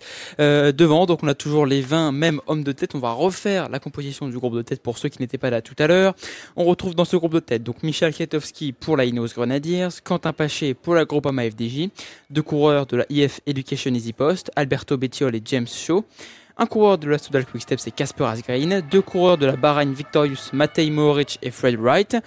Un coureur de la Lidl Trek, c'est Jasper Stuyven. Trois coureurs de la Intermarché Circus Wanty, Adrien Petit, Mike Tennyson et Georg Zimmermann. Nelson Oliveira est là et représente la Movistar. Un coureur de la Israel Pomertec, c'est Hugo Hull. Un coureur de la Arca Samsic, c'est Luca Mozzato. Deux coureurs de la Lotto Destiny, Pascal Encorn et Maxime Van Gils. Euh, Kesbol est là pour la Astana. Anton Charming représente la Unovix dans cette échappée. Et enfin, Pierre Latour euh, est le troisième français dans cette échappée et représente la Total Energy. Il reste un peu moins de 80 km à parcourir et la moyenne depuis le début de l'étape approche des 52 km heure. On est à 51,8 km heure depuis le départ de l'étape. Alexis, une petite analyse sur euh, l'allure de la course euh, depuis son départ Alors c'est une moyenne qui est très élevée, hein, euh, quasiment 52 km/h au bout d'une heure. Euh, ils ont avalé les kilomètres parce que euh, évidemment il y a eu une grosse bataille pour être dans, dans l'échappée. Euh, et puis là, alors ça, ça ralentit maintenant euh, et heureusement. Et en même temps, bon, ça, ralentit pas trop parce que le, le, le peloton est emmené par l'équipe UAE. L'objectif il est clair. Hein, donc on ne laisse pas de champ à cette, euh, à cette échappée. On leur laisse euh, entre une minute et une minute trente euh, depuis tout à l'heure. Et donc forcément le, rythme est soutenu parce que devant il y a quand même 20 garçons euh, qui roulent. Donc il faut mettre un peu de force pour, pour les garder à cette distance. Maintenant en fait tout le monde garde un peu d'énergie sous le pied parce que le groupe de devant a bien compris qu'il n'aurait jamais de champ. Et donc s'ils veulent avoir une chance de s'imposer au Grand Colombier, Bon, déjà, ils en ont pas, mais bon, ça, ils oublient que tu aucune chance et fonce. Euh, et, et si jamais ils veulent potentiellement essayer de jouer quelque chose, eh ben, il faut arriver au pied avec encore beaucoup d'énergie. Donc, on va pas se cramer à rouler, vu que derrière, ça roule aussi. Donc, euh, voilà, là, il y a, une sorte de statu quo, mais à une allure raisonnable euh, tout de même. Euh, mais de toute façon, ça, devrait quand même ralentir euh, dans, les, dans les prochaines dizaines de kilomètres. Et puis, il va y avoir cette première ascension bientôt, hein, qui n'est pas répertoriée, mais on, va commencer à, monter et à traverser le, le, budget. Et donc là, il va falloir s'employer un petit peu plus sur la route et peut-être que là, l'écart va monter un petit peu avec avec l'échappée, mais c'est pas sûr. hein. Ça, va vite parce que euh, le, peloton là, on, vient d'entendre euh, une équipe dire que le peloton est en file indienne, ce qui est assez, euh, assez parlant. Quand le peloton est en file indienne, c'est que ça, c'est que ça roule bien. Et attention au, vent, dit le, directeur technique de l'équipe Intermarché qui voilà, apparemment il y aurait du vent sur la course. J'ai pas moi les infos du vent, mais s'il y en a, ça peut être un peu intéressant. Un peloton en file indienne, c'est toujours dangereux. Euh, bah oui, ça c'est vrai que je suis en train de regarder le vent justement, tu m'en parles et moi j'ai vu une information avant de partir euh, que le vent n'était pas en tête de course les seulement de 7 km heure, euh, mais il était annoncé quelques rafales euh, sur le- la vallée, donc effectivement, ça, suivant les zones, peut-être qu'il va être plus fort qu'à d'autres endroits. Euh, à surveiller donc. cassure est vite arrivée. Oui, exactement. Merci Alexis, à tout à l'heure. Euh, nous, je vous rappelle, vous savez, tous les jours, on vous dit où on est. Euh, donc là, nous, nous sommes donc à Culose et euh, le Grand Colombier, euh, bah, forcément, c'est une région euh, qui est, euh, pour notre dénicheur de maladresse, forcément quelque chose qui l'intéresse. Vous avez vu, beaucoup de S. C'est le Gigot Express.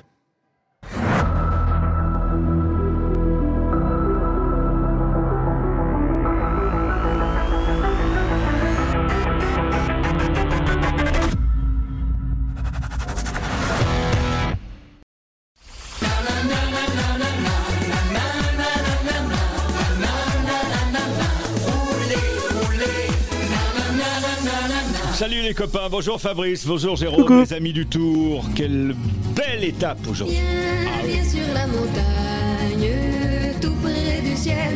J'ai mal. Viens, viens sur la montagne, là-haut une, euh, une étape euh, mémorable du Tour de France hein, euh, en 2012. Alors rectifiez-moi parce que je suis pas hyper fort. 2016, 2017, 2020 et puis aujourd'hui encore le col du Grand Colombier avec ses quatre faces, un col de légende, un vrai défi pour les, les coureurs. 1260 mètres de dénivelé, hein, c'est ça dont vous parliez en début d'émission tout à l'heure. On est à 30 minutes d'Aix-les-Bains, une heure d'Annecy de Genève, une heure de Genève, puis une heure et demie de Lyon, dis donc. Le Grand Colombier, avec ses lacets, ben, c'est une étape euh, obligatoire pour tous ceux d'entre nous qui aiment le vélo et qui un jour se sont dit ah allez donc alors vraiment franchement j'aimerais bien faire le grand le Grand Colombier. Alors c'est vrai que là-haut on a une vue absolument exceptionnelle. C'est une région de randonnée. Mettez votre euh, paire de, chaussures de, ran- rando et puis grimpez là-haut. Il y a des choses absolument remarquables. Au sommet, euh, évidemment, des vues exceptionnelles sur le- le- les massifs de Beldon, du Mont Blanc, sur le Bugey, le Rhône, et puis des lacs. Évidemment, il y a le Bourget, le lac d'Annecy, le lac Léman. Des sites, des paysages variés qui sont à admirer depuis ce qu'on appelle le géant du Bugey. Il y a évidemment des forêts, des prairies. Partez euh, en famille avec les enfants, avec les mômes. Vous grimpez là-haut, c'est c'est- franchement, vous allez passer des moments merveilleux. Les ruines de la Chartreuse d'Arvière sont pas très loin. Les routes des crêtes, les vues panoramiques sur la chaîne des Alpes. Je vous souhaite euh, vraiment de bons moments de randonnée si vous en avez le temps. Et puis simplement, si vous êtes là pour une journée, eh bien très bonne étape ici dans le Jura. Et rendez-vous demain. Si tu veux bien prendre. Et oui, rendez-vous demain. Euh, demain, ça sera une autre histoire encore. Euh, je pense que ce sera encore une autre histoire de montagne. Euh, nous allons euh, prendre le temps de parler bah, de tourisme, puisque on est bien accueillis à l'Office du tourisme, donc on va en profiter, Jérôme. Bien accueilli et le Gigot Express, hein, si on n'était pas sur place, il nous ferait rêver. Euh, mais euh, on est sur place et on est reçu par Alicia Legal-Gilbert, qui est la directrice de l'Office du tourisme du Bugey Sud, Grand Colombier. C'est vrai que le nom est, est long à dire, mais euh, c'est plutôt joli quand on vient par ici. Quand c'est long, c'est bon? Oui, oui, oui. Bonjour Bah, à je tous. sais pas, oui. Hein, donc, euh, merci de nous recevoir ici, évidemment. Euh, tout est, tou- est tourné vers, vers la montagne, les beaux paysages, hein, ici, quand on, quand, on, quand on dirige l'Office de tourisme.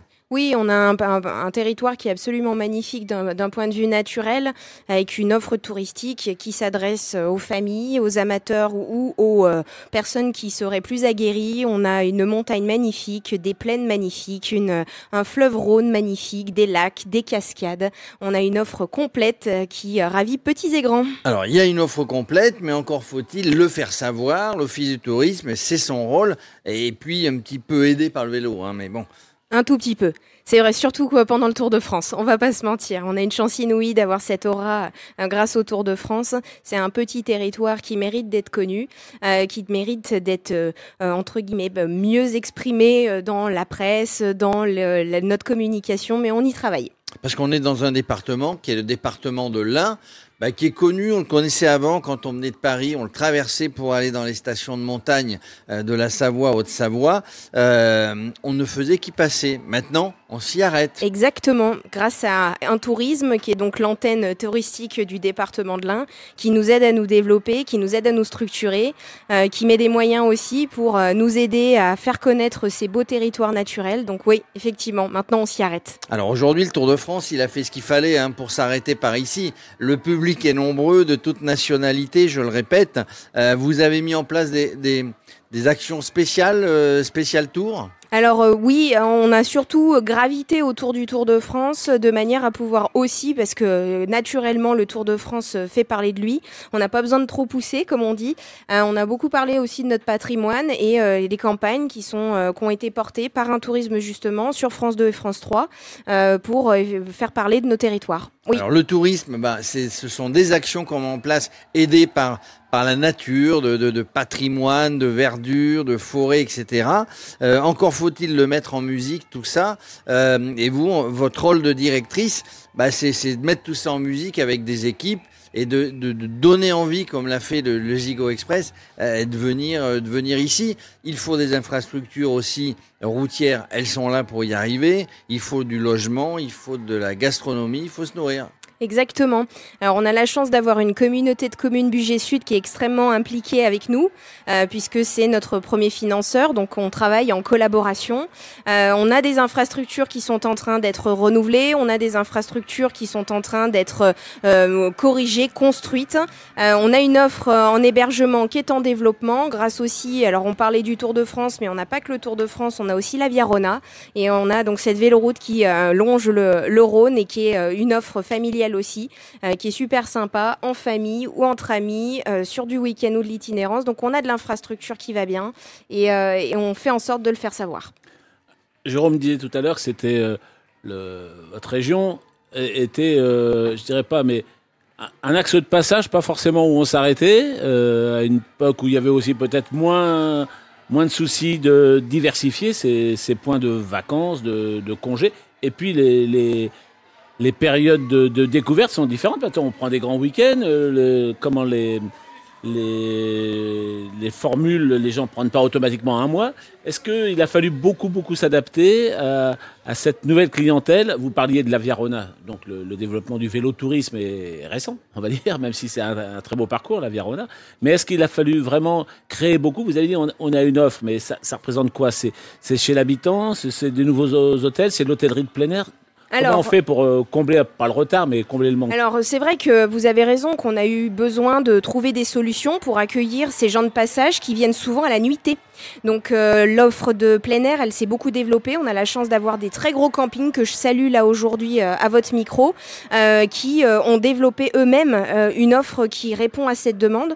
Sur de l'hôtellerie, peu finalement, on va plutôt être chez l'habitant, en hébergement, en gîte, en chambre d'hôte, où là on va avoir des porteurs de projets. On a des, on a des super gens sur ce territoire, des qui ont, euh, qui ont des projets de fous et qui, euh, qui mettent en lumière des, du patrimoine, qui rénovent du patrimoine et qu'on accompagne en tout cas dans cette création d'hébergements complémentaires. Et effectivement, maintenant, ça nous permet d'avoir des personnes qui ont modifié leur mode de, de consommation du tourisme, qui viennent non plus sur des très grandes périodes, vous avez raison, plutôt sur plusieurs petits week-ends et qui préfèrent euh, partir sur 3-4 jours. Et là, effectivement, il a fallu s'adapter, étant donné que bah, d'habitude, un gîte, c'est pour une semaine au moins.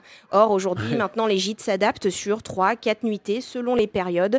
Euh, ils sont à l'écoute du marché, ils sont à l'écoute du terrain, ils sont à l'écoute de, leurs euh, de leurs clients. Donc, on arrive à répondre euh, efficacement comme ça. Est-ce que ça a suscité aussi la création, non pas de nouveaux métiers, de nouvelles vocations professionnelles Je dis pas de, euh, pour réparer les vélos, par exemple, euh, ou mettre à disposition, euh, je sais pas, des, chemins de randonnée. Donc c'est de la voirie. Il y a plein de petits métiers qui existent partout où le tourisme évolue. Est-ce que ici, dans, votre dans votre territoire, ça a suscité avec des acteurs locaux, j'entends, pas des. pas des- Absolument, oui, oui, tout à fait. On a euh, certains acteurs qui se sont développés, vous le disiez, sur la partie euh, dépannage, réparation, de, vente de vélos, euh, de plus en plus, parce que, euh, parce que Tour de France, parce que Grand Colombier, parce que Viarona. Euh, donc on a eu la nécessité de, de pouvoir répondre à ces demandes. Typiquement, tout à l'heure, on avait deux jeunes qui avaient crevé, qui savaient pas comment faire avec leur vélo. Bah voilà, on sait où les envoyer aujourd'hui parce qu'on a l'offre sur le, sur le, le terrain. Sur la partie autre, euh, oui, on a d'autres métiers, mais hum, déjà de base, de professionnaliser ceux qui sont sur le terrain, parce que c'est vrai que les gîtes et les chambres d'hôtes, il y a peut-être encore 10 ou 15 ans en arrière, c'était sou- souvent des gens qui avaient bah, une maison secondaire et qui voulaient euh, euh, pouvoir l'exploiter d'une manière agréable et accueillir des gens parce qu'ils aimaient ça. Aujourd'hui, c'est un vrai métier. Il y a donc une vraie prise de conscience et une évolution de la manière dont on, accueille du public, comment on accueille des cyclos, comment on accueille effectivement des touristes étrangers parce qu'ils ne requièrent pas les mêmes besoins, ils n'ont ils ont pas les mêmes attentes. Donc euh, c'est là aussi que les métiers ont évolué. Il y a une professionnalisation vraiment des, des, prof- des- des personnes du territoire, oui. Alors, sur, sur le vélo, on peut dire, euh, Alicia Le Gilbert, vous avez, vous avez mis le paquet. hein. Vous avez mis le paquet avec cette maison du vélo qui est en bas. Tous les vélos qu'il y avait ce matin, mais c'est à longueur d'année, justement. Euh, Il y, a des, euh, il y a des traces, j'imagine. Il y a des parcours euh, qu'on peut retrouver euh, sur une carte avec euh, tout ce qu'on peut faire ici. Admettons, j'arrive, je suis un inculte euh, au niveau du vélo et du département. Je vais trouver évidemment les cartes et tous les parcours que vous proposez. Oui, absolument. Alors, la première chose que je peux proposer à vos auditeurs, c'est de se rendre sur notre site internet, budgetsud-tourisme.fr. Euh, la deuxième chose, c'est de venir nous voir dans nos bureaux, euh, donc notamment sur notre euh, bureau principal qui est celui de la cité de Belay, euh, sur laquelle effectivement euh, nous allons pouvoir euh, donner et transmettre de la documentation et surtout avoir du conseil personnalisé euh, en fonction des niveaux, parce que on ne gravit pas le colombier comme cela, n'est-ce pas? Euh, Même avec un VAE. hein. Moi, je m'y suis pas encore euh, frottée, donc euh, peut-être un jour, mais euh, je, voilà, c'est quand même pas fait pour n'importe qui. Après, on a une offre vélo qui va s'étendre sur le plateau de le- votre précédent invité, Nicolas Greff, a fait part des sports d'orientation avec ce plateau de Retors, mais on a aussi toute une offre VTT qui se trouve sur le plateau de Retors, euh, qui est là aussi adaptée à des parcours selon l'âge des personnes, la pratique des personnes. Et puis après, on a un petit outil qui est gratuit, qui s'appelle Un Outdoor, qui est une application gratuite qui est développée par un tourisme et qui est mis gracieusement à notre disposition, gracieusement à la disposition des internautes et sur lequel on peut retrouver déjà d'une part les parcours vélo, mais aussi les parcours randonnée pédestre, parce qu'on a une offre vélo, mais on a aussi une énorme euh, proposition en rando pédestre pour aller s'offrir des points de vue absolument magiques sur la chaîne des Alpes. Alors, je vois sur le guide de touristique euh, budget sud de 2023-2024 euh, des échappées de nature en famille. Oui. Euh, je vois espace rando running, euh, trois parcours à faire en famille, euh, parcours vert 5 km, bleu 6,7, euh, rouge 10,4. Il n'y a pas la noire. hein. On aurait pu pousser. attention, c'est du dur. Il y a les, les, les balades équestres. Il y a les zones où on explique où on peut se baigner, où on ne peut pas se baigner. Parce qu'il y a des, des très beaux points de vue avec des cascades, avec des où on se dirait là, ça serait superbe de se baigner. Ils sont interdites. Mais tout est bien foutu dans le, guide et on parle de la Viarona en famille. Euh, la Viarona, on, on en reparlera tout à l'heure, hein, messieurs. Euh, toutes les infos à retrouver euh, forcément à l'Office du tourisme. Ici, à la Maison du Vélo, elle n'est pas ouverte toute l'année, la Maison du Vélo. Alors non, pas la maison du vélo, c'est vraiment euh, un point euh, ponctuel euh, qui est ouvert quand on a des événements sur le Grand Colombier. Nos deux bureaux majeurs vont être la cité de Belay, donc dans le centre historique. Donc on vous invite à venir découvrir notre belle cité de Belay parce que ça vaut le détour avec une magnifique cathédrale. Et on a un deuxième point qui se trouve au plan d'automne, sur la station des plans d'automne, qui est donc sur la partie nord du territoire. Et là, on pourra vous renseigner avec tout le conseil personnalisé, comment on sait bien faire? Voilà, tellement de choses à faire. Moi, je- je- j'ai monté hein, le Grand Colombier Alicia. Quand on est en haut, on voit on a une vue magnifique sur euh, toute la vallée, mais aussi sur la chaîne des Alpes. Et j'ai bien noté que vous étiez à l'entraînement pour gravir en VAE. Euh, le Grand Colombier, tiens, on fait à Paris, on le fait ensemble. Oh, Mazette. un de ces quatre. Hein. Euh, attendez, vous allez voir que c'est il y a peut-être celui qui va en baver, hein, parce qu'au fur et à mesure, hein, on en rigole, mais. Ouais, ouais, on en rigole, on en rigole. En tout cas, merci à Alicia Le Gall Gilbert, directrice de l'Office du tourisme du budget Sud Grand Colombier. Vous nous avez donné envie de revenir. Merci beaucoup et bon après-midi à tous. Ne partez pas trop loin, on va peut-être vous faire revenir aussi, Ah, nous, euh, vrai, dans les tas de questions. Euh, c'est l'heure du point course.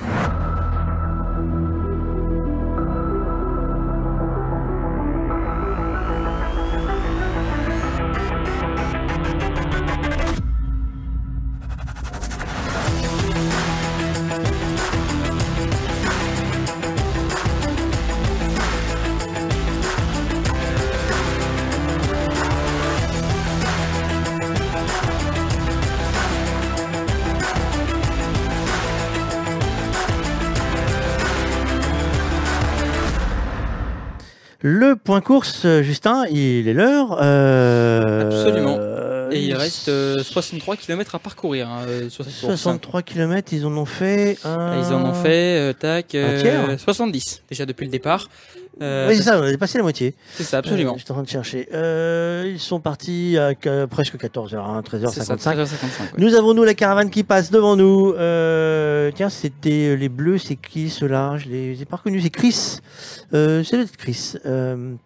Euh, oui, c'est ça, c'est Chris. Ah, c'est la région Auvergne-Rhône-Alpes. Ah non, oui, ça, ça c'est- euh, ils ont changé. Disais, c'est- je ne reconnaissais pas, non, je croyais que c'était Chris, mais non, c'est c'est la région Auvergne-Rhône-Alpes. Euh, bien vu, euh, futé futé.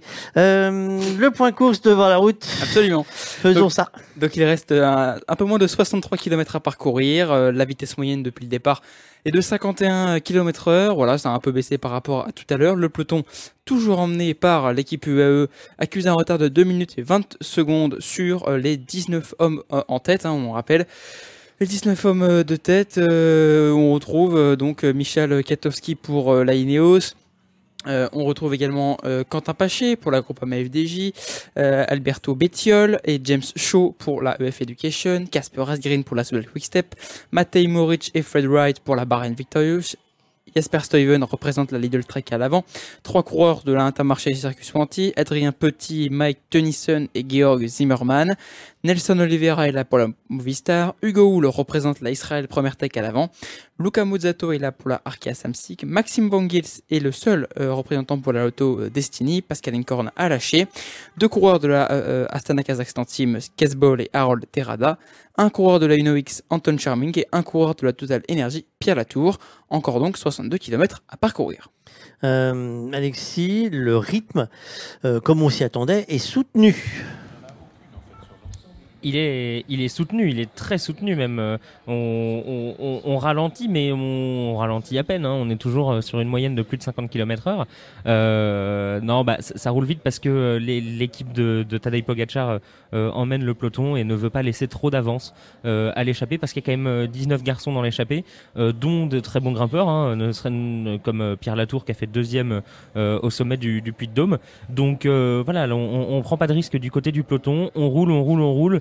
Et euh, j'avais dit tout à l'heure que euh, dans la prochaine montée, dans, la montée non répertoriée, euh, l'écart allait soit un petit peu sûrement un petit peu augmenter. Voilà, là on est à 2 minutes 30, mais je, ne pense pas que ça montera bien au-dessus parce que sinon ce sera difficile de faire la jonction avec le groupe de tête de la part des coéquipiers de, de Tadej Pogacar. Donc, voilà, ça roule, ça roule très très vite. Euh, ça roule très très vite, très très vite, très très vite, très très vite. Euh, toc toc toc, je regarde mes fiches en même temps. Euh, on a pris un petit poil de retard, nous, euh, parce qu'il faut qu'on parle de recettes. Vous savez que les pitchouns, tous les jours, cuisinent euh, pour euh, le Tour de France, et on va découvrir, est-ce qu'on peut découvrir la recette du jour? Allez.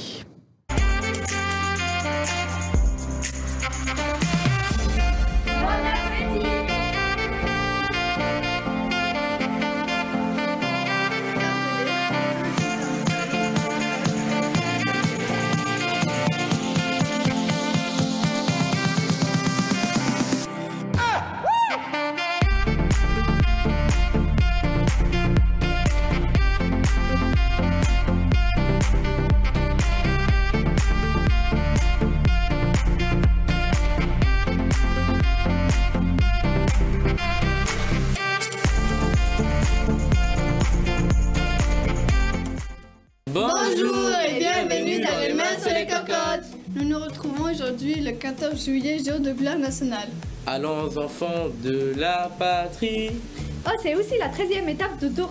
On est là pour présenter une recette de coin. Soyons sérieux, pour cette étape, nous allons préparer des quenelles à la sauce nature. J'aime pas les querelles. Mais non, des quenelles. C'est des rouleaux de pâte dans lesquels on incorpore du poisson ou même de la viande. Et ces quenelles deviennent-elles Hmm, Peut-être le Guadeloupe comme Indra? Mais non, c'est un plat lyonnais qui saura vous ravir en cette journée spéciale. Pour cette recette, il vous faudra un quart de lait, 75 g de farine, 5 œufs, 80 g de beurre, 3 cuillères à soupe de crème, des sel et du poivre, la noix de muscade. Et pour la sauce nantois, sauce béchamel, 50 g de crème fraîche et crème de langoustine. Portez à ébullition un quart de litre de lait avec le beurre. Assaisonner avec le sel, le poivre et le noix de muscade. Incorporez la farine et battre énergiquement. Dès que la consistance s'amorce, diminue le feu et mélangez jusqu'à ce que le mélange se détache des parois. Retire du feu et ajoute 3 œufs, puis mélange afin d'obtenir un mélange homogène et laissez refroidir. Ajoutez les deux œufs restants et puis la crème fraîche.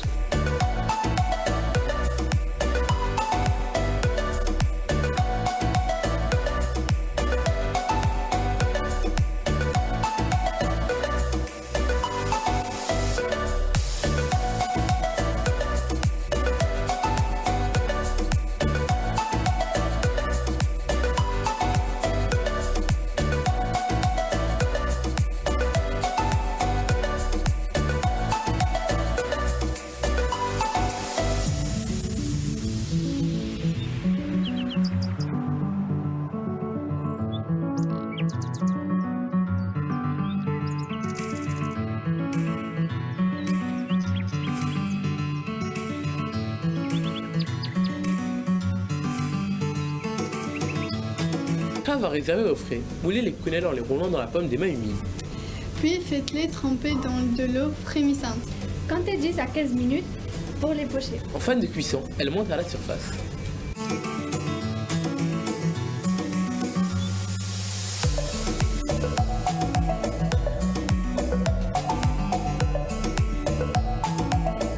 Pour la sauce mantua, Allégez la béchamel avec 50 g de crème fraîche et parfumez votre sauce avec de la crème de langoustine assaisonnée.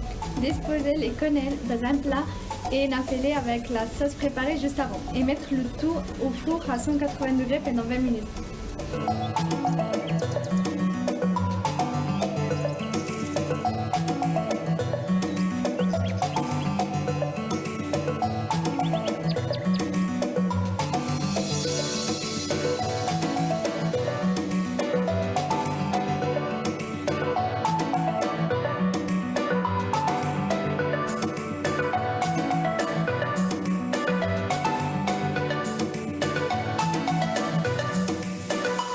Vos quenelles à la sauce mantua sont prêtes. Bon, nous on va aller voir le feu d'artifice. On se retrouve demain pour la 14e étape de tour. Bon appétit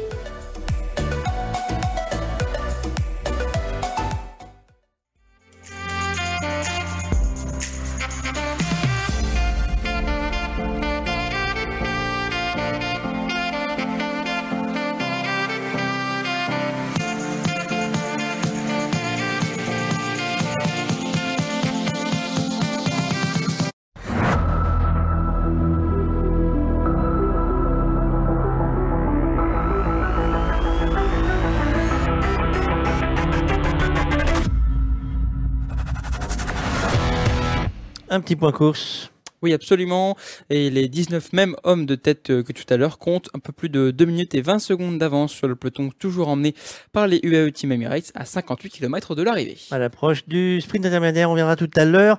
Nous avons au téléphone euh, quelqu'un qui cuisine et il paraît que c'est extrêmement bon, Jérôme. Et comme tout ici, hein, c'est extrêmement bon. Nous recevons Solène Grémillon. Bonjour Solène. Bonjour. Eh bien, vous êtes la chef d'un restaurant qui s'appelle Aux Saisons, on y reviendra, du Grand Colombier, euh, qui n'est pas loin ici de la montée. Alors, vous avez un parcours, vous, vous êtes jeune évidemment, vous êtes, je crois, associé avec Adrien. Euh, vous avez fait un petit peu le tour de France, vous êtes passé par Paris, vous êtes passé par Nice. C'est ça. Et donc, du coup, vous avez pris au passage euh, bah, des tas de recettes et en tout cas, tout ça vous a donné envie de venir vous, poser ici dans, le- budget pour ouvrir votre restaurant. C'est ça. Donc, euh, en faisant un tour de France, euh, on a des recettes, on a un savoir-faire, on a surtout l'envie de de mettre en valeur euh, les produits au, plus local euh, possible, quoi. Parce que c'est comme ça qu'ils sont meilleurs. Oui, alors c'est ça, hein, quand, on, quand, on, quand on vous connaît, c'est c'est en gros cuisine locale évidemment, cuisine de saison, c'est contenu dans le nom, euh, avec des, des producteurs régionaux, voire même communaux de la, de la commune dans laquelle vous vous trouvez. C'est ça. Alors, tout ce qui est fromage, c'est sur la commune ou sur le, le village d'à côté. Euh, les légumes, on va dire c'est 50% euh, un village voisin et le reste exclusivement France et euh, en majorité Savoie. Euh, après, pour les viandes, on donne l'exclusivité sur le bœuf et sur le porc à une ferme euh, qui s'appelle le Gaët Black Angus et qui est pareil à 6 km de chez nous. Donc euh, voilà, on fait le maximum. Alors, est-ce que, est que vous avez un menu, une carte, ou comme certains, euh, c'est c'est le menu du jour avec les produits du jour que vous avez trouvés? Alors chez nous, c'est tous les jours deux entrées, deux plats de dessert, renouvelés de moitié chaque jour. Donc euh, voilà, et parmi cette sélection, il y a toujours une entrée végétarienne et un plat végétarien, parce que pour nous, ça a du sens de limiter la, la consommation de produits animaux et surtout de mettre en valeur les produits animaux de qualité. Donc euh, on en met moins, mais on en met des meilleurs. Voilà. Et alors, c'était c'était un, un parti pris après votre Tour de France euh, de venir vous installer là. C'était une région que vous connaissiez, c'était où, où vous l'avez découverte et vous avez dit, allez, on s'arrête là et, et c'est là qu'on démarre. C'est ça. Alors, c'est plutôt la dernière option. Nous, on cherchait un restaurant à notre euh, on va dire, parce qu'on n'est que deux à travailler et on voulait absolument que tout soit fait maison, donc on peut pas se permettre euh, d'accueillir trop de monde. On cherchait un, cadre euh, sympathique euh, dans un village, c'était important pour nous, et avec de jolis paysages. Et moi, je suis née à Pontarlier, et j'aime beaucoup la région parce que ça ressemble un peu à côté du, ça ressemble un peu au Jura à côté duquel j'ai grandi. Donc voilà, c'est très beau, c'est pas très loin, et euh, les environs sont sympas, les gens aussi. Alors chaque matin, il faut, il faut faire travailler l'imagination hein, dans tout ce que vous nous avez dit. Euh, on regarde ce qu'on a, on va voir les producteurs, ceux qu'ils nous ont livrés. Et là, euh, bah, il y, a, y a Solène et le cerveau de Solène, le cerveau cuisinier de Solène qui commence à cogiter, qui dit ah, tiens, on va pouvoir faire ça. C'est ça. Et oui, le plus dur, c'est l'hiver, parce que l'hiver, euh, on tourne pas mal autour de la verdure et de la pomme de terre. Donc, il faut rivaliser euh, d'ingéniosité pour arriver à cuisiner l'hiver. Et l'été, c'est plus agréable. Il y a plus de diversité, on va dire. Et, et du coup, vous êtes fait un nom hein, dans le, euh, vous êtes fait un nom dans le coin. Aux saisons, c'était justement parce que je disais en préambule que ce sont forcément des produits de saison. Il fallait le faire figurer dans le nom. Voilà, bah, c'était super important de faire figurer la région dans le nom. C'est pour ça que ça termine par du Grand Colombier. Et aux saisons, eh ben oui, c'était pour louer la saisonnalité parce que malheureusement, on trouve encore trop de tomates dans les salades en hiver dans les restaurants. Et pour nous, ça, c'était pas possible. Est-ce que, est-ce que vous avez justement, vous, un, petit potager euh, euh, pour cultiver? Il y, a, beaucoup de grands chefs hein, qui font ça, même ceux qui sont à Paris, je ne sais pas où est leur potager, mais euh, qui disent, bah, moi, je, cultive des, légumes un petit peu anciens, par exemple, pour les remettre au goût du jour. Alors moi, je cultive euh, surtout les aromates et les fleurs euh, comestibles pour le restaurant parce que ce sont des produits fragiles et que c'est super agréable de les trouver frais quand on en a besoin. Mais pour ce qui est des légumes, euh, j'en fais un petit peu pour mon loisir, on va dire, mais sinon je fais confiance aux professionnels. En plus, on a de super maraîchers qui font justement, eux, des variétés anciennes et particulières qu'on adore faire découvrir à nos clients. Donc voilà, je fais confiance aux professionnels pour ce qui est du légume. Alors, est-ce que le, le budget sud, vous êtes un, euh, un peu plus bas là? Est-ce que c'est une région un peu plus tempérée pour le, pour le maraîchage ou pas? Par rapport à... Eh ben, C'est-à-dire pour, pour faire pousser euh, des légumes, euh, vous n'êtes pas en altitude, euh, vous êtes dans une région. Est-ce que les montagnes vous protègent un peu pour que le maraîchage, que les produits maraîchers, pardon, puissent euh, durer plus longtemps dans, dans l'année Parce que j'imagine a, quand vient le quand vient le froid, le gel, l'hiver euh, et la neige, ça, ça stoppe tout. Est-ce que c'est une région un peu protégée climatiquement parlant? Alors, euh, je dirais pas ça quand même. Les hivers sont pas très rudes, mais c'est vrai que ça démarre quand même euh, plus tard qu'en Provence, évidemment. Mais on arrive quand même agréablement à faire pousser donc le piment, l'aubergine. Là, en ce moment, j'ai de l'aubergine euh, donc du village d'à côté, donc là-dessus pas de problème. La tomate, euh, tous ces légumes qu'on dit du soleil, euh, ici, ils n'ont pas de problème. Quoi. Et l'hiver, ça gèle, mais pas trop rudement. Donc les maraîchers qui sont équipés en serre, euh, ils arrivent à nous fournir en salade, en, en verdure, en choses comme ça, quoi. Alors la, la cuisine et la gastronomie, c'est aussi, donc on a dit tout ce qui est maraîcher, mais c'est aussi euh, la vigne, c'est aussi le, les laitages, donc le lait et les fromages. Vous êtes dans une région, euh, bah, on en parlait tout à l'heure, les, vignes autour de autour de Culot, celle qu'on en a vue ce matin en, travers, en les traversant au bord de la route, euh, en les traversant pour venir jusque euh, là où on était. Euh, c'est aussi quelque chose que vous privilégiez à votre carte? Alors nous, on, a choisi de privilégier les gens euh, qu'on connaissait pour les régions euh, autres de la France viticole. Et sinon, on, s'est amusé à découvrir effectivement plusieurs euh, vignerons, certains qui sont venus à nous, d'autres que nous, on est allé chercher. Et notre idéal, c'est toujours parce que, évidemment, il, faut faire un choix. Au bout d'un moment, il y a beaucoup de, de vignerons euh, dans le budget.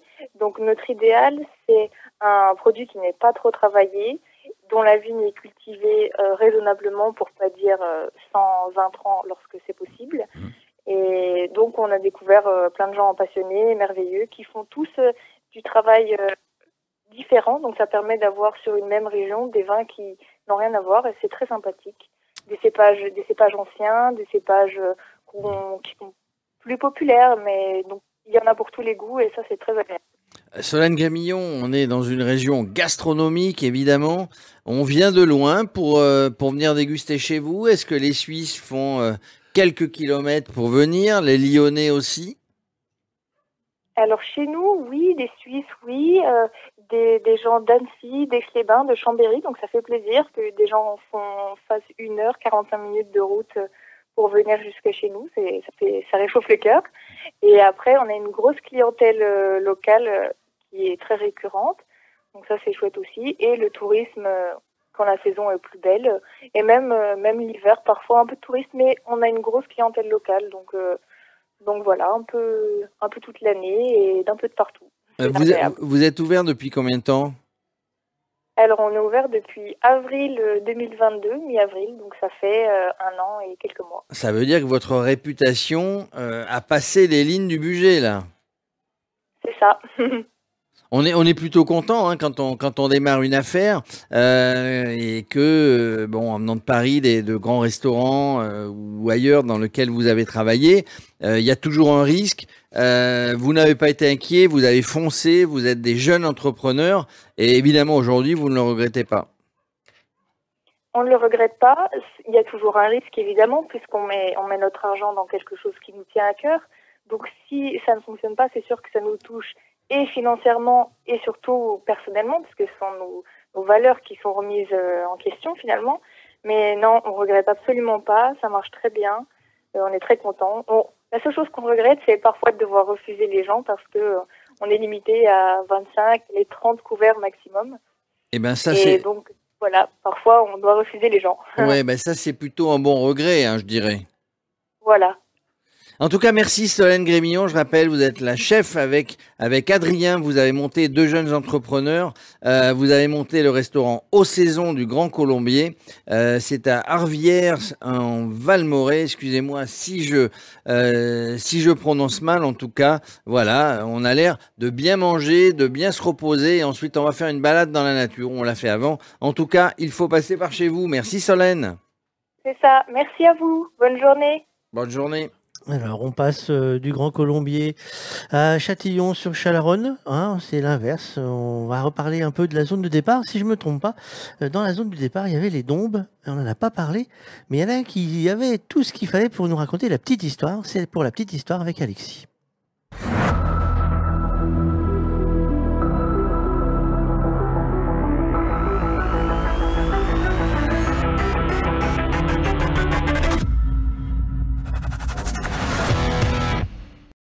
Ce début d'étape, ce sont des étangs à perte de vue. Nous sommes dans le département de l'Ain et plus particulièrement dans la région de la Dombe.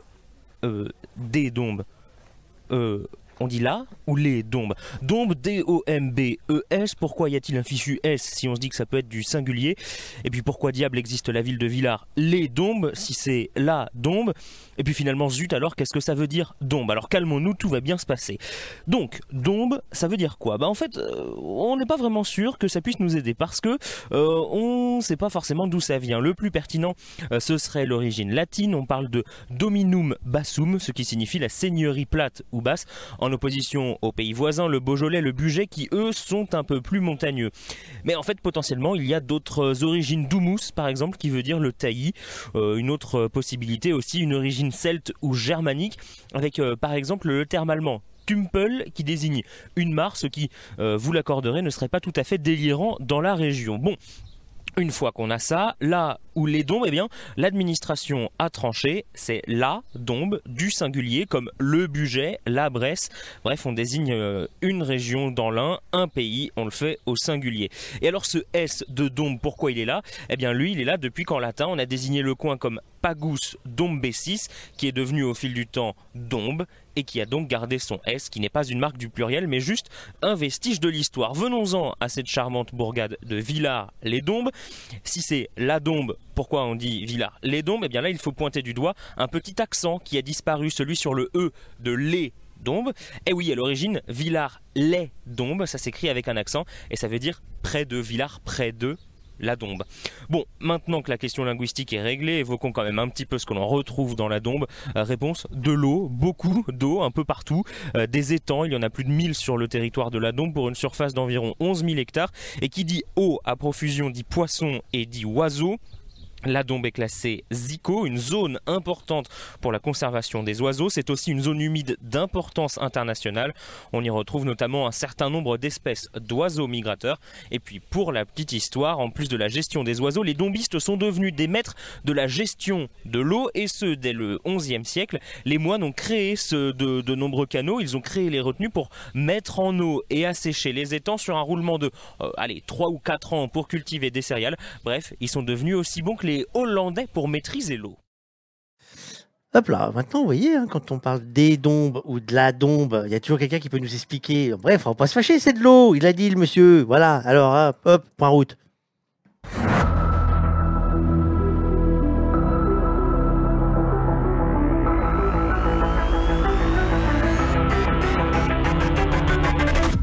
Il y en avait deux à 15 heures. Euh, il y en avait deux à 15h, euh, des points route. Il y en a un maintenant à 15h45. Euh, Justin, Oui, on en est où? Absolument, il reste euh, 52 km à parcourir euh, dans cette 13e étape et dans, la, donc, dans cette difficulté non répertoriée qui mène les coureurs jusqu'au kilomètre 50 au sprint intermédiaire à Hauteville, euh, euh, euh, ben, c'est Caleb Ewan, euh, enfin plutôt Caleb Ewan s'est fait distancer du peloton tout à l'heure, il était tout seul, même pas attendu par euh, l'un de ses coéquipiers. Euh, ça semble être un peu euh, pour le coureur australien qui va vivre une journée euh, assez longue euh, s'il est, tout seul euh, dans cette étape. À noter également que dans l'échappée, ils ne sont plus que 17, puisque Adrien Petit et Kesbol ont été distancés dans cette ascension non répertoriée. Le peloton, lui, toujours emmené par les coéquipiers de Tadej Pogacar, accuse retard qui a légèrement fléchi, hein, 2 minutes et 15 secondes d'avance pour donc les 17 hommes de tête, encore 51 km à parcourir. Hop là, euh, Alexis en ligne, d'arrivée, en ligne de démarcation euh, sur euh, zone technique et salle de presse à Culose. Euh, D'ailleurs, euh, pour information, euh, nous avons ce matin nous avons parcouru euh, la zone hein, euh, technique et nous avons fait coucou à la tribune commentateur qui euh, eux ont euh, comment dirais-je une fenêtre sur la route. Euh, mais pas la route comme nous euh, où les coureurs, la caravane fait coucou en passant, euh, sur la route. Voilà, il y a des jours où la zone technique est très très mal placée. Alors ils sont peinards, hein, ils peuvent être tranquilles, hein, mais pour les commentaires, c'est forcément télé aujourd'hui. Alexis, est-ce qu'on peut faire un petit point sur les Français? Euh, Parce qu'on sait qu'il y en avait 31 sur le Tour de France. C'est quoi nos résultats de Français? Alors, me un peu piégé, je pensais que tu me demandais sur les Français de, de l'échappée, donc j'avais Mais, préparé mes mais tu, peux, sur les, tu peux faire les Français de l'échappée. échappés pour commencer. Hein. Euh, non, bah, rapidement sur les Français de l'échappée, on a Pierre Latour. Bon, bah, on, commence à connaître euh, Pierre Latour quand même. Euh, c'est deux fois deuxième d'une étape sur le Tour. La dernière fois, c'était il y a, quelques jours. hein, c'était au sommet du, Puy de Dôme. Une étape gagnée sur le sur la Vuelta en, en 2016. Et puis un, bon grimpeur, un très bon grimpeur même dans dans l'ensemble. Dans cette échappée, il y a deux autres Français. Un qu'on connaît assez bien sur le Tour de France, c'est Quentin Paché, l'équipier de David Euh, alors il n'y a pas de, de, de grande victoire euh, très prestigieuse euh, à son palmarès, mais quand même un- un- une victoire d'étape sur le Tour du Mont Blanc, et puis une, une deuxième place aussi sur une étape de la, de la Vuelta euh, l'an dernier. C'est un, c'est un coéquipier, un, très bon coéquipier, hein, Quentin Paché, euh, qui, euh, qui a fait euh, 17e à l'arrivée à Limoges, c'est son meilleur résultat sur ce Tour de France. Dans la petite arrivée en bosse de Limoges, il s'en était, il s'en était très bien sorti. Et puis 43e au sommet du Puy-de-Dôme, ça veut dire que quand même ça, ça, grimpe comme il faut du côté de, de Quentin Paché. Et puis le troisième français de cette échappée, c'est Adrien Petit. Alors on le connaît un peu moins parce qu'il a, il, a assez peu été dans la lumière, Adrien Petit, mais euh, euh, il a souvent été sur le, sur, sur le Tour de France. Euh, il a remporté aussi, lui, une course à étapes au niveau international. Il a gagné la, Tropicale à Missa-Bongo, c'est au Gabon, c'était en 2016. Et puis il a remporté, on en a parlé déjà dans ce, de- depuis le début du Tour, il a gagné le Trobroléon euh, Petit. C'était en, en 2014. Bon voilà, ça c'était pour les trois grimpeurs français de, de l'échappée. Et alors sur les Français de manière générale dans ce Tour de France, bah globalement ça va. Hein, on n'est pas, euh, on pas complètement euh, à la rue. Une victoire d'étape, c'est déjà ça de prix. Avec euh, Victor Lafay, c'était sur la deuxième étape. Quelques quelques belles échappées, quelques belles places. hein. On a dit deuxième place pour Pierre Latour au sommet du Puy-de-Dôme. Deuxième place aussi pour Mathieu Burgodeau. C'était ça hier à l'arrivée de, j'ai perdu le nom de la ville, Belleville, en Beaujolais. Donc quelques petites places. Et puis au classement général, eh ben on, on a toujours nos Français. Alors ils sont pas dans les deux premières positions, mais en même temps. Est-ce vraiment surprenant? Euh, Non. Mais euh, ce matin, au départ de l'étape, on a euh, David Godu 9e, Da- Thibaut Pinot 10e, Romain Bardet 12e, Guillaume Martin 13e. Bon, bah, on en a quand même 4 dans les 13 premiers. Valentin Madois, c'est 20e, mais de toute façon, il vise pas le, classement général. Bon, on, est à peu près dans les clous, surtout que le, le- tour est encore long, comme dit la, formule consacrée. Euh, on y verra un peu plus clair à la fin des trois étapes euh, euh, ah, du, triptyque là, de, ce, week-end, vendredi, samedi, dimanche.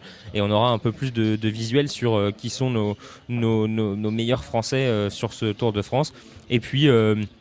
De manière générale, on a aussi Brian Cocard, hein, j'ai oublié de, de le mentionner, Bien mais sûr. au sprint, euh, Brian Cocard, il a, il, il a quand même quelques, quelques petites euh, places d'honneur. Euh, il, fait, euh, il fait deux fois quatrième, je crois, sans être tout à fait sûr de moi. Mais, mais donc, il n'est pas totalement dans les choux non plus, le, le coq, c'est son surnom. Et puis, petit point aussi sur les Français à l'arrière du, du classement général, euh, Axel Zinglet, qui euh, le, le- le jeune sprinter de la Cofidis, qui est antépénultième, il est 165e sur 167. Euh, et il a euh, allez, un tout petit peu plus de 11 minutes d'avance sur euh, Michael Morkov qui est désormais lanterne rouge. Mm, À suivre donc. Euh, il l'a dit il n'y a pas longtemps en interview qu'il préférait être connu pour autre chose que la lanterne rouge. Donc il ferait tout pour ne pas être le dernier. Euh, Alors, il, il ferait tout. Alors, et puis j'ai- pas mis la fin de l'interview, mais euh, la fin, il, il disait surtout qu'il avait envie de rattraper Alexis Renard, qui est, qui était à ce moment-là le, le Français qui était juste devant lui et qui est aussi un de ses coéquipiers, et que globalement, lui, il préférerait finir devant son coéquipier, quand même. hein. bah oui, voilà, chacun son tour. Euh, Justin, on fait juste un point sur le passage du sprint intermédiaire.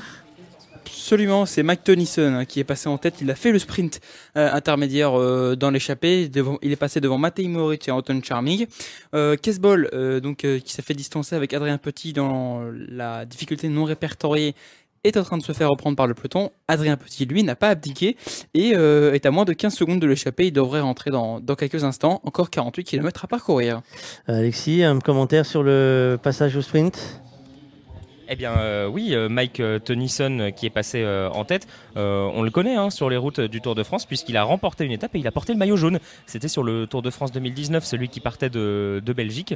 Il avait remporté le sprint, c'était à l'étape 1, il y avait eu un chrono par équipe le premier jour et donc il avait conservé son, son- maillot jaune ensuite. Le deuxième jour, pardon, un chrono par équipe, il avait conservé son maillot jaune, donc il l'a porté plusieurs jours. Et ben voilà, euh, c'est pas un inconnu. Euh, messieurs, nous allons parler, euh, nous allons prendre un peu de hauteur, c'est ce qu'on dit. Vous savez, quand il fait très chaud, il y a toujours des points refuges, euh, points refuges chez les centres commerciaux, parce qu'il y a la clim. Et parfois, on se dit, il est peut-être temps d'emmener les enfants au musée, et il y a peut-être des idées pour y aller, pas seulement quand il fait chaud. On va en parler, Jérôme, avec notre nouvel invité. Eh oui, pas forcément, pas forcément quand il fait chaud. Un musée, il faut y amener les enfants. On a avec nous Liuz Libou- Libouté, pardon, qui est responsable du musée Bugé-Valromé à Lochieux. Bonjour Louise. Oui, bonjour. Alors, ce, ce- ce musée, hein, qui est un des deux musées du département, je crois, euh, ben, euh, va nous parler d'histoire et il est bon d'y amener les enfants et les adultes aussi. Oui, voilà, donc nous, on a effectivement un des musées euh, du département de, de l'Ain.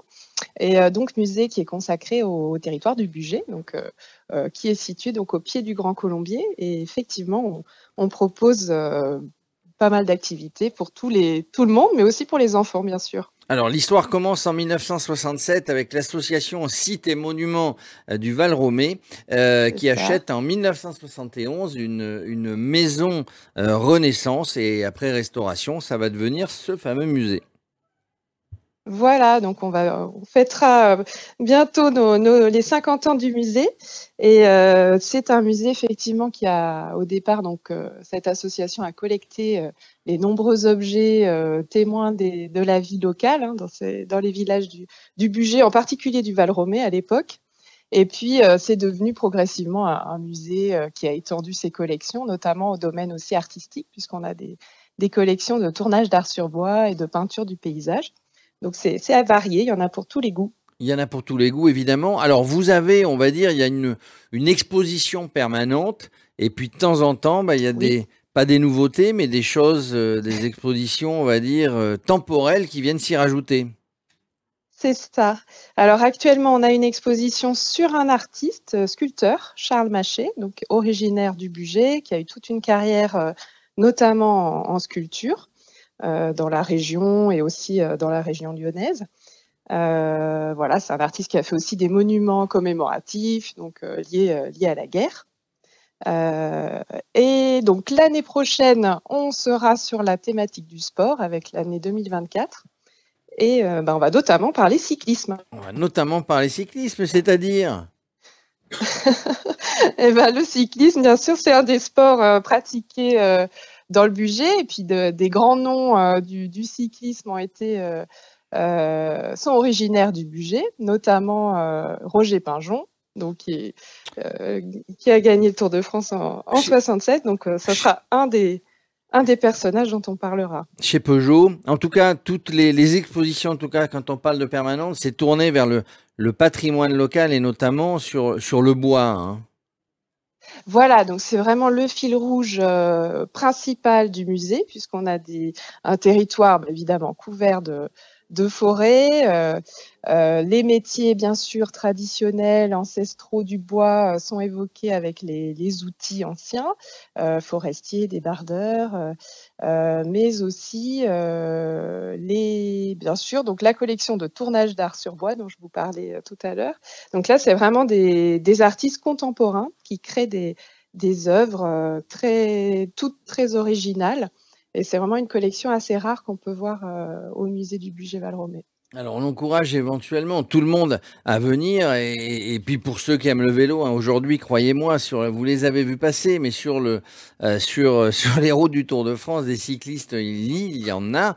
Et, et notamment, euh, bah, voilà, cette exposition qui aura lieu qui aura lieu l'année prochaine, euh, qui parlera de, euh, de Roger Pinjon. Ah, notamment, et d'autres Notamment. sportifs Et pas euh, que, de hein, bien sûr. était ici. Voilà. Écoutez, vous savez ce qu'on va faire. On va, euh, on va vous libérer évidemment. On vous, remet, on vous remercie, euh, Solène Grémillon, euh, et puis on va faire quelques pas pour aller dans un autre musée du département dans quelques minutes. Merci beaucoup. Merci. Euh, Étienne, l'art et le sport, euh, c'est quelque chose qui euh, se touche tout le temps. On Oui. voit le, le sport dans les livres, on voit le sport aussi dans les photos. Le sport dans les photos, c'est obligatoire. Bah, la photo, la photo de sport, tout court, c'est déjà un art, un art photographique, de, de rendre le geste, de le, pas de le magnifier, mais d'en mettre toute la, toute l'émotion, la tristesse, la joie. Vous pouvez photographier euh, un, un coureur qui franchit la ligne d'arrivée en, en levant les bras. euh, vous avez 10 photos, 10 photographes qui sont à l'arrivée. Il y a peut-être qu'une seule qui va qui va montrer un, un coureur euh, irradié par le plaisir. Vous voyez, il y a une vraie recherche, comme il y a une recherche de la photo dans le paysage, dans, n'importe quel domaine. Est-ce qu'avec le même cycliste, on peut mettre une, une photo qui est de l'émotion avec un paysage en arrière-fond qui ne serait moins visible si on le prenait autrement? La photo, d'a- la photo de, de sport, elle va, euh, elle va capter l'émotion, elle va capter le geste. Et c'est pas un geste réfléchi. C'est comme lorsque vous photographiez euh, de la danse ou que vous photographiez un fait divers. Les, photo- les photographes de, de, de, de scènes de la vie quotidienne. Ce qu'on dit, c'est un instantané. C'est pas pour rien qu'on appelle ça un instantané. C'est le cliché. Ça s'arrête net. Donc euh, l'émotion, elle est pas, elle est pas. On pose pas. on peut poser. Le studio Harcourt est- fait poser des très grands sportifs. C'est c'est de la photo d'art aussi. Mais l'art de saisir l'émotion, la peine, le rire, le, enfin de surprendre quelqu'un et de figer ça sur, euh, non pas sur la pellicule, mais maintenant euh, dans la carte digitale qu'il y a dans les appareils photo, euh, traduit ce que parfois l'œil nu ne ressent pas. Mais par exemple là tout à l'heure, il va, y avoir forcément quelqu'un qui va gagner l'étape. On va voir nous en regardant la télévision, le public en regardant la- l'arrivée, ceux qui vont être là-haut, ils vont voir un geste, mais eux, ils vont euh, connoter toute la souffrance, l'ambiance, ils vont entendre le cri, tout ça. La photo, c'est hop, c'est pris, c'est un instantané et euh, c'est un art. euh, parfois, c'est de la chance et très souvent, et la plupart du temps, c'est du talent. Il va y avoir tout dans le dans le geste, dans le sourire, dans je sais pas, dans la goutte de sueur qui perle. Voilà, c'est forcément c'est forcément un art. Mais l'art et le sport, c'est c'est le geste. Je veux dire pas seulement par la photo, c'est l'attitude, c'est euh, l'écriture. euh, voilà, il y a, il y a plein de manifestations qui font que très souvent art et art et sport et art et culture sportive sont sont mêlés et très souvent dans des dans des euh, expositions superbes. Alors, on va parler d'un autre sujet. On est dans le département, département de l'Ain. Dans le département de l'Ain, on était tout à l'heure dans un euh, musée. Euh, on va basculer dans un autre musée. Jérôme, c'est notre nouvel invité. Euh, oui, nous recevons Dominique Vido. Bonjour. Bonjour. Vous êtes euh, Dominique Vido, directeur de la Maison d'Isieux à Isieux. C'est c'est un musée, c'est avant tout un, un mémorial puisque puisque c'est une maison où, où des enfants juifs ont été arrêtés euh, en 1944. Tout à fait. Donc euh, aujourd'hui, cette maison, ce mémorial, il est là pour, pour rappeler que quelque chose de grave s'est passé et qu'il faudrait que, évidemment, ça ne se renouvelle pas. C'est un petit peu le message que, que vous faites passer. Oui, oui, oui, c'est bien ça. On, cultive le souvenir euh, euh, de ces enfants qui, euh, qui ont été emmenés en jou- un jour d'avril 1944 euh, à Lyon, puis ensuite à Drancy, puis ensuite à Auschwitz-Birkenau, où ils ont été effectivement assassinés. Oh, C'est un- on est euh, évidemment euh, tourné vers le passé pour cela, mais euh, on essaye aussi de délivrer effectivement des, messages au présent pour construire l'avenir et éviter que des choses pareilles puissent un jour se reproduire. Alors, l'année prochaine, euh, la Maison d'Isieux, euh, j'imagine, commémorera le- les 80 ans de, cette rafle d'avril euh, 44. Euh, c'est à la fois 80 ans, c'est à la fois loin et c'est très très court. Comment il est important pour les jeunes générations, euh, comme pour les plus anciennes, de de garder à la fois euh, le, le- la transmission de, de ce qui s'est passé, sans sans être dans le passéisme, euh, j'allais dire sans sans pouvoir s'inscrire dans ce que ce qu'est le monde aujourd'hui. Oui, c'est c'est vrai, euh, 80 ans, c'est euh, c'est trois générations en fait. hein, et donc ça, ça semble loin, surtout aux plus jeunes. Mais euh, à nous qui sommes un petit peu plus anciens et avec l'expérience, on se rend compte que c'est pas grand-chose, trois générations. Et euh, c'est vrai que euh, ce qui nous relie au présent aujourd'hui, euh, c'est c'est en fait euh, la part d'humanité qui est, qui est en chacun de nous et qu'il nous faut de temps en temps, euh, sur laquelle il faut de temps en temps se pencher. euh, et euh, on s'efforce donc euh, de, de, de penser euh, ce, passé terrible, tragique euh, de la Seconde Guerre mondiale, mais on, on s'efforce aussi de faire réfléchir tous les jeunes, tous les adultes qui viennent de- aujourd'hui euh, nous visiter. Euh, on s'efforce de, de les faire réfléchir sur, euh, sur cette part d'humanité qui est en chacun de nous et euh, sur ce qui peut se passer lorsqu'on oublie euh, euh, d'être humain et lorsqu'il euh, il y a un crime contre l'humanité qui, est, euh, qui, qui, se produit, comme ça a été le cas euh, pour euh, les 44 enfants d'Isieux. Alors, ce sont hélas des, faits qui se répètent euh, dans d'autres circonstances, mais euh, l'accueil des, par exemple, des scolaires, euh, euh, j'imagine qu'il y en a beaucoup euh, du département de l'Ain, mais aussi de, de la région Rhône-Alpes qui sont invités à venir dans le cadre de leur scolarité, à venir euh, visiter la Maison d'Isieux. Est-ce qu'il y a un parcours particulier pour, pour les accueillir, pour, euh, pour les amener à les, à, les, à les faire réfléchir, à les sensibiliser sans avoir euh, euh, des, des mots trop importants qu'ils ne pourraient pas, qu'ils pourraient pas assimiler quand on est tout jeune Oui, il y a euh, presque 20 000 euh, scolaires qui viennent chaque, euh, ch- chaque année nous, nous rendre visite, autant, presque autant que qu'il y a de, de visiteurs individuels, puisqu'on accueille euh, actuellement autour de 40 000 euh, visiteurs chaque année. Et à ces jeunes qui viennent nous voir, accompagnés de leurs euh, de leurs enseignants, eh bien, euh, nous leur délivrons des, des messages qui ne sont pas forcément durs, parce que euh, on est l'un des, enfin, le seul lieu de mémoire de, cette histoire tragique euh, qui, ne- soit pas un camp, un ancien camp ou une ancienne prison ou un ancien lieu euh, terrible. On était euh, à l'époque, en 43-44, euh, la maison était une colonie où les jeunes, les enfants de 4 à 17 ans, les 105 enfants de 4 à 17 ans qui sont passés par ce lieu, euh, étaient accueillis, euh, étaient réfugiés euh, et mis à l'abri des persécutions nazies.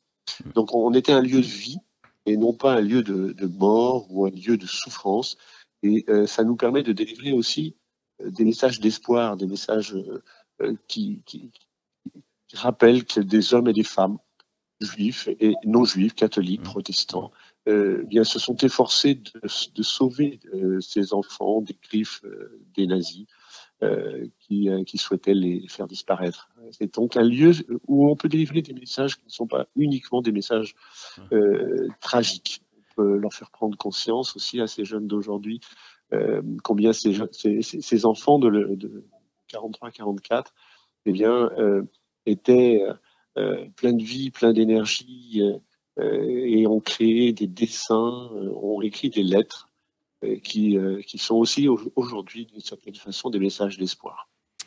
Merci Dominique Vido. Je rappelle, vous êtes le directeur de la maison d'Isieux à Isieux, de nous avoir, dans le cadre de cette émission du passage du Tour de France, d'avoir fait un rappel de mémoire euh, des choses euh, qu'il euh, ne faut pas oublier. Merci à vous.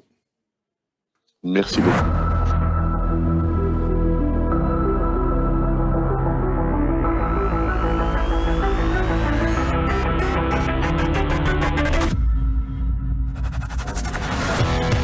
Juste un euh, petit point sur euh, la route. Ça roule, euh, ça roule, ça roule. Oui, ça roule euh, toujours. hein. Forcément, les coureurs sont maintenant dans la descente euh, de cette euh, difficulté non répertoriée vers le sprint intermédiaire situé au kilomètre 87.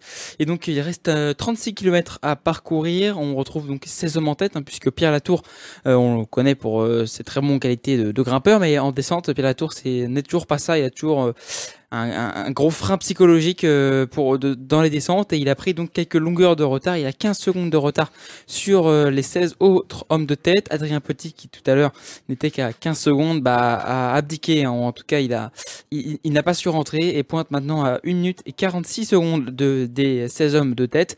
Le peloton, lui, accuse un retard de 3 minutes et 20 secondes. Peloton toujours emmené par euh, les UAE Team Emirates de Tadej Pogacar. Encore 35 km à parcourir. Messieurs, c'est le moment de la musique qui fait peur. Ben oui, Eh oui, il y a toujours une question qui se pose à un moment ou à l'autre. Alexis, tu es avec nous? Oui.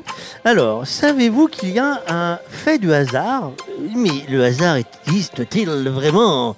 Euh, Il y a un fait du hasard qui fait que chaque vainqueur du Grand Colombier a ramené le maillot à pois sur les Champs-Élysées.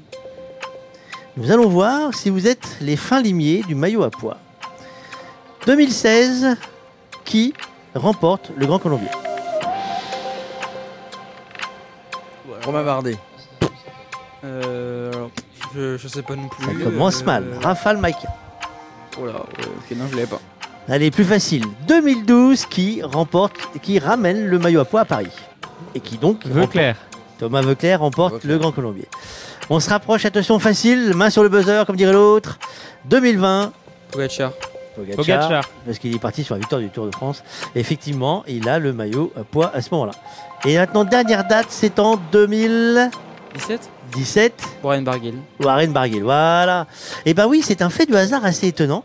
Sachez que chaque fois qu'on a monté le Grand Colombier, donc on l'a monté quatre fois, 2012, 2016, 2017, 2020, celui qui remporte l'étape ramène le maillot à poids à Paris. La question est, qui va remporter l'étape aujourd'hui et peut-il ramener le maillot à poids à Paris? Oui, bah, euh, si c'est l'un des deux euh, qui, qui, qui remporte l'étape, donc que ce soit Pogacar ou Vingegaard, euh, euh, oui, ça, ils peuvent très bien ramener le maillot à poids à Paris. Bah, bon, euh, dans la logique, euh, Pogacar devrait s'imposer, donc euh, voilà, moi je dis Pogacar. Euh, sur. Moi, de toute façon, je vous l'ai annoncé plusieurs jours. Hein. Pogacar, il met deux minutes. Je ne change pas Vingard. Euh, Jérôme? Un des deux. Je demande pas Mickaël. Euh, Alexis, tu restes sur Oh, Pogacar, c'est le vainqueur du tour qui va remporter le maillot à poids. Le, le barème est fait de telle manière qu'aujourd'hui, on peut difficilement euh, remporter le, le maillot à poids sans, sans, sans gagner le tour, ou au moins en étant dans le top 2, top 3. Euh, donc euh, non, non, ce sera, ce sera Pogacar euh, qui, qui ramènera ce maillot puisqu'il va gagner le tour. Donc, Allez, voilà. ça sera à suivre. Nous allons accueillir, euh, pour vous mettre tous d'accord, et je fais euh, le petit clin d'œil à Mickaël pour qu'ils me disent que c'est bien confirmé. Nous allons parler, alors une question qu'on va te poser hier, ou il y a de- quelques jours, on m'a dit, euh, c'est quoi une fruitière? Euh, bah, euh, Comme chaque année, on trouve quelqu'un pour nous répondre. Je vous propose, euh, Jérôme et Étienne, avec notre nouvel invité, eh ben, de parler d'une fruitière. Alors, bah oui, on va parler d'une fruitière, et puis ça va être notre première question. Bonjour Jérôme Berthier, vous êtes le président de la fruitière du Val-Romé. Bonjour. Et bonjour, alors pourquoi une fruitière? Alors une fruitière, alors il y a deux origines euh, qui se confondent un peu. Alors d'une part, ce serait l'endroit où les paysans au Moyen Âge euh, apportaient le fruit de leur travail, et également l'endroit où on le fait fructifier. Euh, Alors le euh, avec les aléas de la de, de l'évolution de la langue, on en est arrivé aujourd'hui au mot de fruitière. Alors voilà, on, en sait un petit peu plus, mais je suis sûr que l'année prochaine, on reposera la question. En tout cas, la fruitière du Val-Romé, euh, c'est avant tout un, un regroupement d'hommes et de femmes qui sont des producteurs. Oui, alors, la, la fruitière du Val-Romay, donc on y fabrique du comté et de la raclette. Et euh, on peut dire sans problème que c'est la plus jeune fruitière de la filière comté, puisqu'elle a été créée il y a trois ans, du fruit du regroupement de 14 exploitations euh, pour fuir le diktat d'un grand groupe. Alors, euh, vous y avez réussi. Euh, on est en, en- en circuit court. La, la philosophie hein, d'une fruitière, en tout cas de la vôtre, euh, c'est de défendre vos valeurs, évidemment, et les valeurs du territoire. Oui, absolument. Le, le comté est un, est un fromage qui est complètement euh, identitaire. C'est la fruitière du Val-Romay et on représente à travers ce fromage une, une façon de penser notre travail. C'est-à-dire des, des exploitations à taille humaine, euh, respectueuses de l'environnement et qui dégagent une valeur ajoutée pour ceux qui y travaillent. Alors, le comté, le comté en premier lieu, vous êtes, vous produisez combien de tonnes de comté? On produit 330 tonnes de comté 330 tonnes qui sont, que vous produisez donc à, à plusieurs, euh, à plusieurs producteurs, hein, c'est ça? Oui, 14, 14 fermes. 14 qui font, euh, fermes. qui font vivre 28 familles puisqu'il y a des, des sociétés, des GAEC. Et du coup, ensuite, euh, il y a la production, il y a l'affinage qui, fait partie de la production, et derrière, ben, il y a la commercialisation en direct. Ah, alors, le, traditionnellement, la, filière comté est organisée de façon à ce que les fruitières vendent le comté, ce qu'on appelle en blanc, à un mois, à un mois, à un affineur, puisque c'est un autre travail d'affiner le comté. Nous, on vend notre fromage à l'entreprise Seigne-Martin à Nantua. On est resté au plus près du territoire. Et c'est cet affineur Seigne-Martin qui fait évoluer notre fromage jusqu'à euh, 10, 12, 18, 24 mois. Et cet affineur s'occupe de la mise en marché, à part une certaine, une- un certain pourcentage qu'on garde pour nous, pour notre vente directe. Le, le lait des, pour fabriquer le comté, c'est de la Montbéliarde, mais il n'y a pas que vient des, des vaches Montbéliarde, mais il n'y a pas que cette race-là de vaches, si? Non, il y a également la cimentale. Mais. Le, pourcentage cimentale, euh, tout autour de 5% de la production de comté. Et, et la- C'est essentiellement de la Montbéliarde. Alors, par exemple, les, les, les fabricants de, de comté, vous avez des troupeaux, vous avez comment ça se passe un petit peu? Parce qu'on dit toujours qu'il y a un comté d'été euh, et un comté d'hiver, ou un fromage d'été plutôt et un fromage d'hiver. Je ne sais pas si ça concerne le comté. Ah oui, absolument. Le, Oui. le- le comté d'été et le comté d'hiver est complètement di- différent, puisqu'on est sur un fromage euh, au lait cru, avec un cahier des charges qui impose euh, notamment euh, une forte valeur du pâturage et de foin, peu de concentré, ce qui fait que les laits sont complètement différents entre l'été et l'hiver.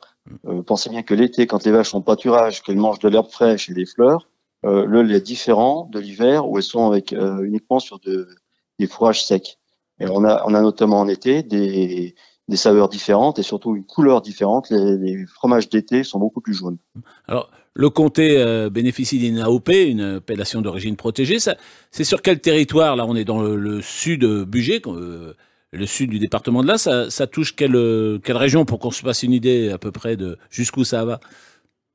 Alors, la zone AOP comté comprend le Doubs, le Jura et la partie montagneuse de l'Ain, jusqu'à ici, jusqu'à la fruitière euh, du Val-Romay, la zone se terminant euh, à Artemar. Mais ça franchit pas le Rhône. Artemar est dans la zone. On, on va pas de l'autre côté de l'autre, sur l'autre rive, c'est pas, c'est pas, il y a plus de comté. Hein. Voilà. Enfin, il y a plus de Non. comté. Il y a du fromage, mais il y a plus de comté. Voilà. D'accord. Et, et alors du coup, vous parliez euh, avec Étienne de comté d'hiver, comté d'été. On a bien compris évidemment la différence par rapport à, par rapport à- au pâturage ou, ou manger euh, ou manger d'hiver à l'étable. Mais est-ce que ces deux comtés, on les on les déguste de manière différente? On les retrouve toujours sur le plateau euh, sur le plateau de fromage ou on va pouvoir les déguster différemment? C'est une question de goût. Euh, il y a euh, un peu plus de 150 fruitières euh, dans la zone comté, euh, dans, dans le sens où une fruitière, dans un rayon de 25 km tracé sur une carte, vous devez trouver la fruitière et toutes les exploitations qui s'y rapportent, ce qui fait que chaque fruitière a sa typicité territoriale. Donc, vous, vous multipliez ça par la saisonnalité, par les, une quinzaine de maisons majeures d'affinage, ce qui vous donne une multitude de comtés différents. Et c'est à chacun de trouver le, le comté qui lui plaira le plus. Euh, on sait que typiquement, la, la jeunesse, euh, les, les adolescents, les jeunes adultes préfèrent les comtés euh, jeunes, de 6, 8, 10 mois, alors que la- les personnes, en, euh, les adultes d'un âge plus avancé, vont aller vers des comtés euh, plus évolués, du 18, 24 mois. On peut même en trouver jusqu'à du 36 mois, qu'on préfère, qu'on trouvera plus facilement à 36 mois sur des, c'est du fromage apéritif. Alors voilà, c'est ce que j'allais dire. On a le fromage apéritif, on a le fromage plateau, euh, plateau de fromage avec une, grande place évidemment pour le comté. Euh, Est-ce que le comté fait partie de la, de, de, la, de la préparation d'une fondue, par exemple? Ah bah, écoutez, je vais défendre, euh, je vais défendre mon, bastion en disant qu'une fondue, une fondue, ça se fait au comté. Après, voilà, il y a d'autres, fromages qui sont pas mal où, ma foi, bah, pour essayer de les placer, ils ont dit qu'il fallait le, le mélanger un petit peu, quoi. Mais une fondue, ça se fait au comté. Mais la base, la base c'est le comté. Moi, je croyais que c'était deux tiers ou trois tiers de, de différents fromages. La base, c'est le comté.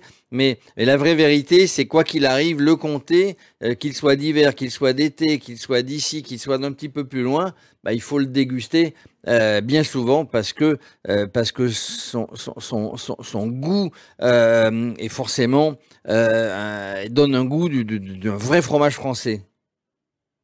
Oui, le, le comté, assurément, a su garder ses valeurs d'origine. C'est le cahier des charges le plus strict en Europe. Euh, tout ça pour, pour garder sa typicité et c'est son goût et les valeurs qui s'y rapportent à sa fondation. Eh ben voilà, vous nous avez convaincus, même si c'était pas très difficile en, en ce qui nous concerne autour de cette table. Euh, merci Jérôme Berthier. Je rappelle que vous êtes le président de la fruitière de Val-Romé, euh, qui se trouve ici dans le budget. Merci.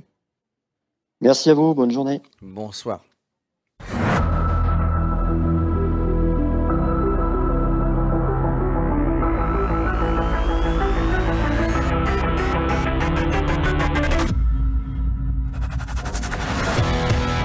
Le point course, comme tous les quarts d'heure. Euh, Justin, euh, nous en sommes où euh, de cette course du jour? Eh bien, il reste un peu moins de 25 km à parcourir. Les 16 hommes de tête hein, n'ont toujours pas vu Pierre Latour les rejoindre après la descente. Hein, Pierre Latour qui accuse un retard de 50 secondes sur les 16 hommes de tête. On va faire le rappel de qui compose euh, cette échappée. On retrouve Michel Katowski pour la Grenadiers, Quentin Paché est là pour la Groupama FDJ, deux coureurs de la EF Education Easy Post, Alberto Bettiol et James Shaw, un coureur de la Soudal Quick Step, c'est Casper Asgreen, deux coureurs de la Bahrain Victorious, c'est Matej Moric et Fred Wright. Jasper Stuyvesant représente la Lidl Trek à l'avant. Deux coureurs de la Intermarché Circus Wanty, c'est Mike, Mike Tennyson et Gorg Zimmerman. Un coureur de la Movistar, euh, c'est Nelson Oliveira. Un coureur de la Israel Premier Tech, c'est Hugo Hull. Luca Mozzato représente la Arkea Samsic à l'avant. Maxime Van est le seul représentant de la Lotto Destiny. Anton Charming représente la Uno-X. Et enfin, euh, du coup, Pierre Latour hein, compte un retard de 50 secondes sur ses 16 hommes de tête. À noter que Adrien Petit va se faire reprendre par le peloton dans quelques instants. Il compte un peu moins de 30 secondes d'avance sur ce peloton. Peloton qui accuse un retard de 4 minutes sur les 16 hommes de tête. Peloton toujours emmené par les coéquipiers de Tadej Pogacar. Encore 23 km à parcourir? Euh, 23 km à parcourir. Euh, je rappelle qu'au 18e kilomètre, ils seront devant nous. Euh, on va parler sport, messieurs, euh, car il n'y a pas, il n'y a pas que du vélo dans la vie. Je vous le rappelle, on a parlé tout à l'heure de sport d'orientation. Et si on parlait d'un autre ballon et pas le football, on va parler d'autre chose. Jérôme, notre prochain invité, parle de. Eh ben, parle de basket. Euh, on reçoit, on reçoit euh, Philippe Comte, hein, qui est le président du club Culos Ba- Basket Club, un club réputé dans la région. Hmm. Ah, pas du le téléphone. Ça a coupé. On va essayer de le rappeler. Euh, moi je dis toujours, faut se méfier quand la, course. Rappelez-vous, hein, quand la course arrive, les hélicoptères ont le malin plaisir de se mettre juste au-dessus de nous. Et on ne sait pas pourquoi les téléphones ça coupe. hein. Il y, a, plus que ça. Oui, ils sont à 10 minutes. Oh, oui, on- oh non, mais les chronos, on les connaît, hein, on les connaît par cœur. Euh, mais on a retrouvé notre invité. Et bien, on a retrouvé notre invité, Philippe Comte, le président du club de, de basket euh, Culos Basket Club. Euh, bonjour Philippe. Bonjour Philippe. Oui, bonjour. Alors, on va parler basket avec vous. hein. C'est un des clubs, euh, un des clubs de, de basket de la région. Oui, euh, un, un des clubs, euh, je dirais, un des rares clubs euh, féminins du département, puisque nous n'avons que des féminines. Des féminines et qui, visiblement, d'après ce qu'on lit, jouent bien. Oui, oui, oui. Dis- Disons qu'elles jouent, elles ne jouent pas mal, euh, puisqu'en deux ans, euh, elles arrivent à accéder à deux fois à l'é- à l'échelon supérieur. Alors Donc, ça, avec un titre. Oui, excusez-moi.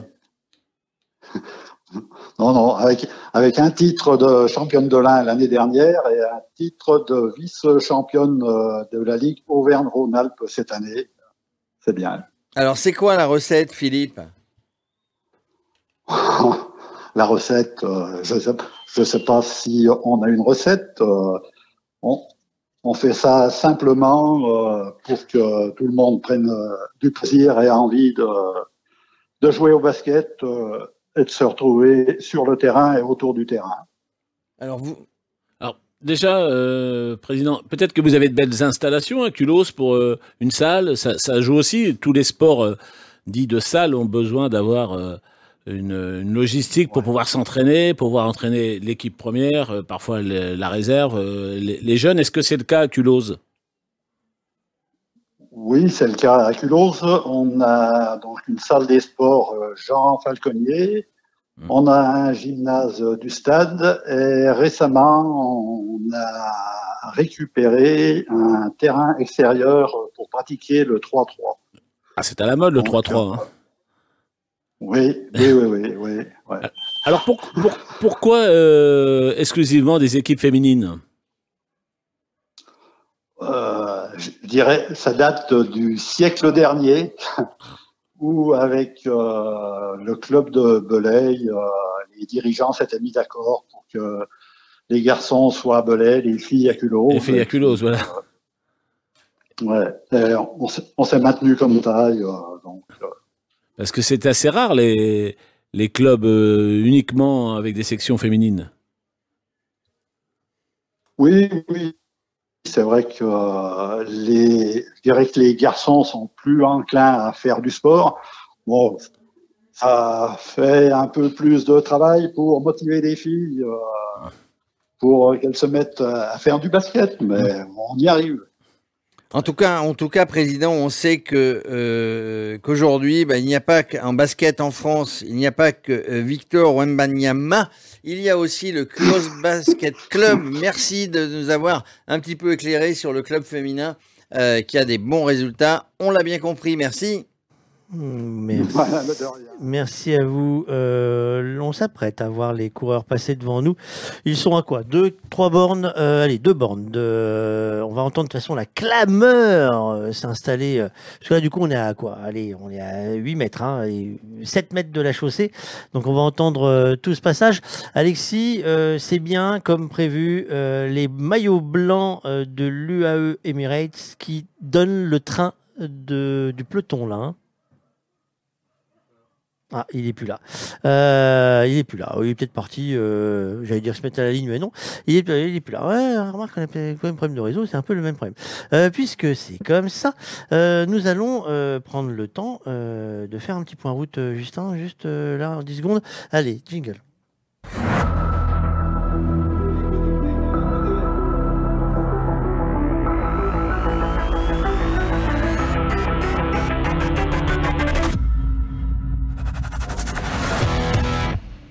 On a euh, Justin devant euh, un tête de course. Bah, toujours euh, les 16 hommes de tête de tout à l'heure. hein. Ils n'ont pas perdu d'éléments. Pierre Latour euh, est à 1 minute 10 de ces 16 hommes de tête. Le peloton, lui, affiche un retard de 3 minutes et 53 secondes sur ces 16 hommes de tête. Il reste un peu moins de 19 km à parcourir, 19 exactement. À noter également euh, l'abandon. Tout à l'heure, euh, là, il y a quelques instants, on l'a appris de Caleb Ewan, le, le sprinter australien de la Lotto Destiny, qui a été lâché très rapidement dans cette étape et qui a sans doute euh, bah, préféré abandonner plutôt que de finir hors délai. Euh, il, ne devait pas se sentir très bien. Déjà, euh, il affichait déjà un retard de, de, de 15 minutes euh, au sprint intermédiaire, donc il a préféré mettre pied à terre. Et bah, ça accélère hein, dans le peloton. On voit les différentes équipes de leaders euh, placer justement leur leader avant euh, le début de l'ascension du Grand Colombier. En effet, euh, le, le pied surtout euh, de, de ce col euh, est- n'est pas très large et donc bah, on- ça va jouer des coudes et il faut être donc bien placé. Encore 18 km à parcourir. 18 km à parcourir. Il y en a un qui parcourt les kilomètres tous les jours. hein. C'est notre destination vélo. Claude Droussan, rappelez-vous, une grande balade, une journée, deux journées, trois journées. Un bon ravito indispensable et surtout le casque sur la tête. Destination vélo.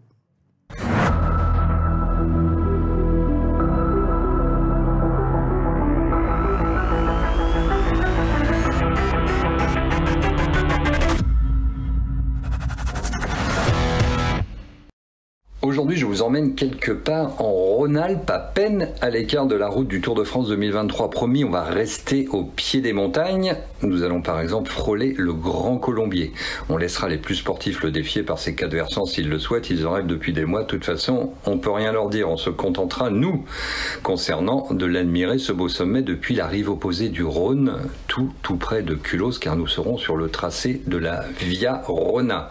À vélo, bien entendu, la Via Rona, c'est quoi?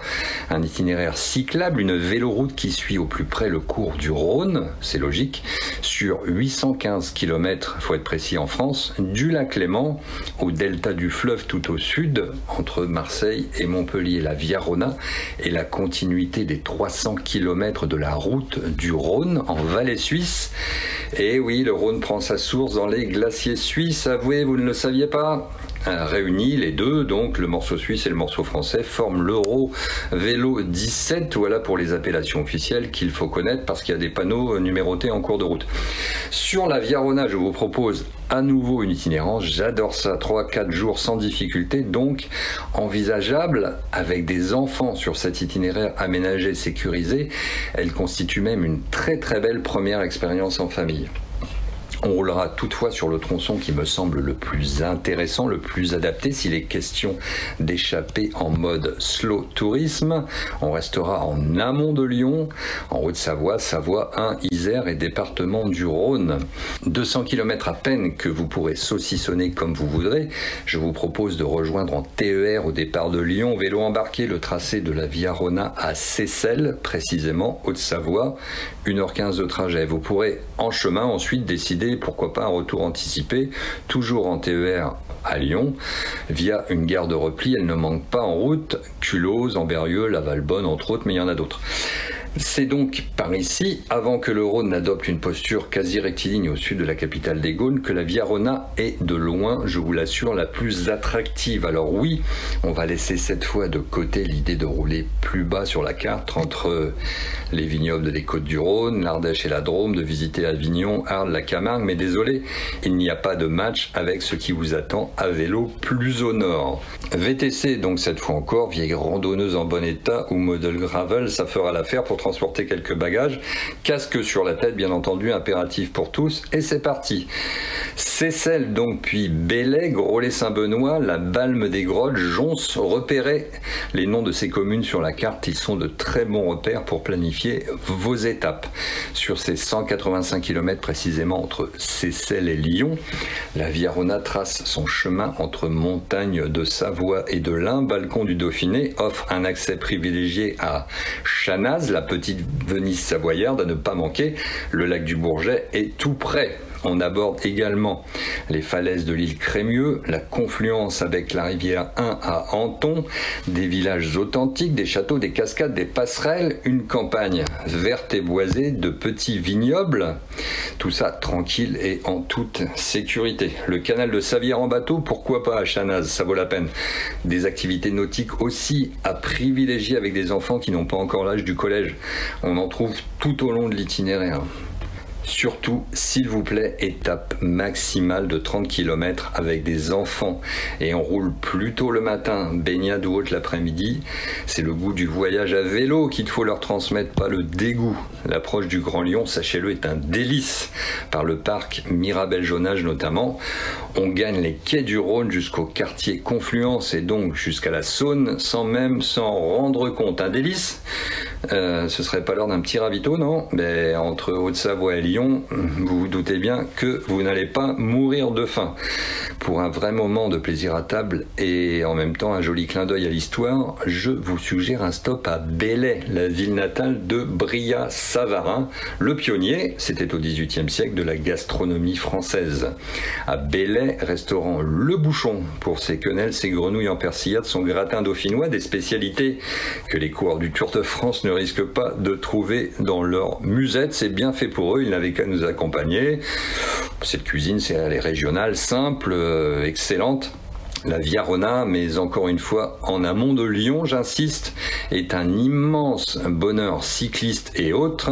Surtout, n'y résistez pas. Eh ben non, c'est pas l'idée. On n'y résiste jamais. Euh, on va profiter.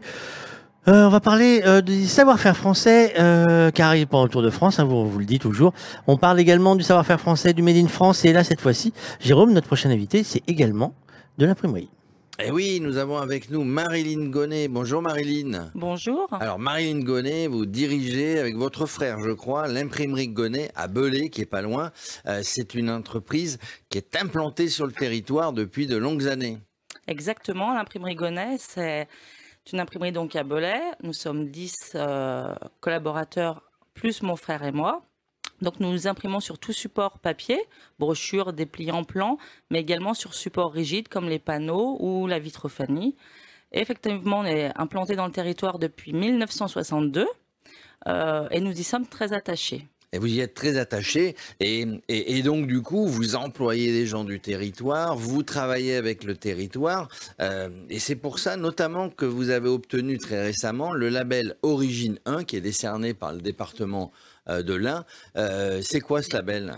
Alors, ce label, c'est un label, donc, comme vous l'avez dit, décerné par le département de l'Ain. Pour accéder à ce label, il faut, il faut euh, Vous travaillez avec les territoires, avec les être territoires, sur les événements, être sur les événements. participer. Exactement.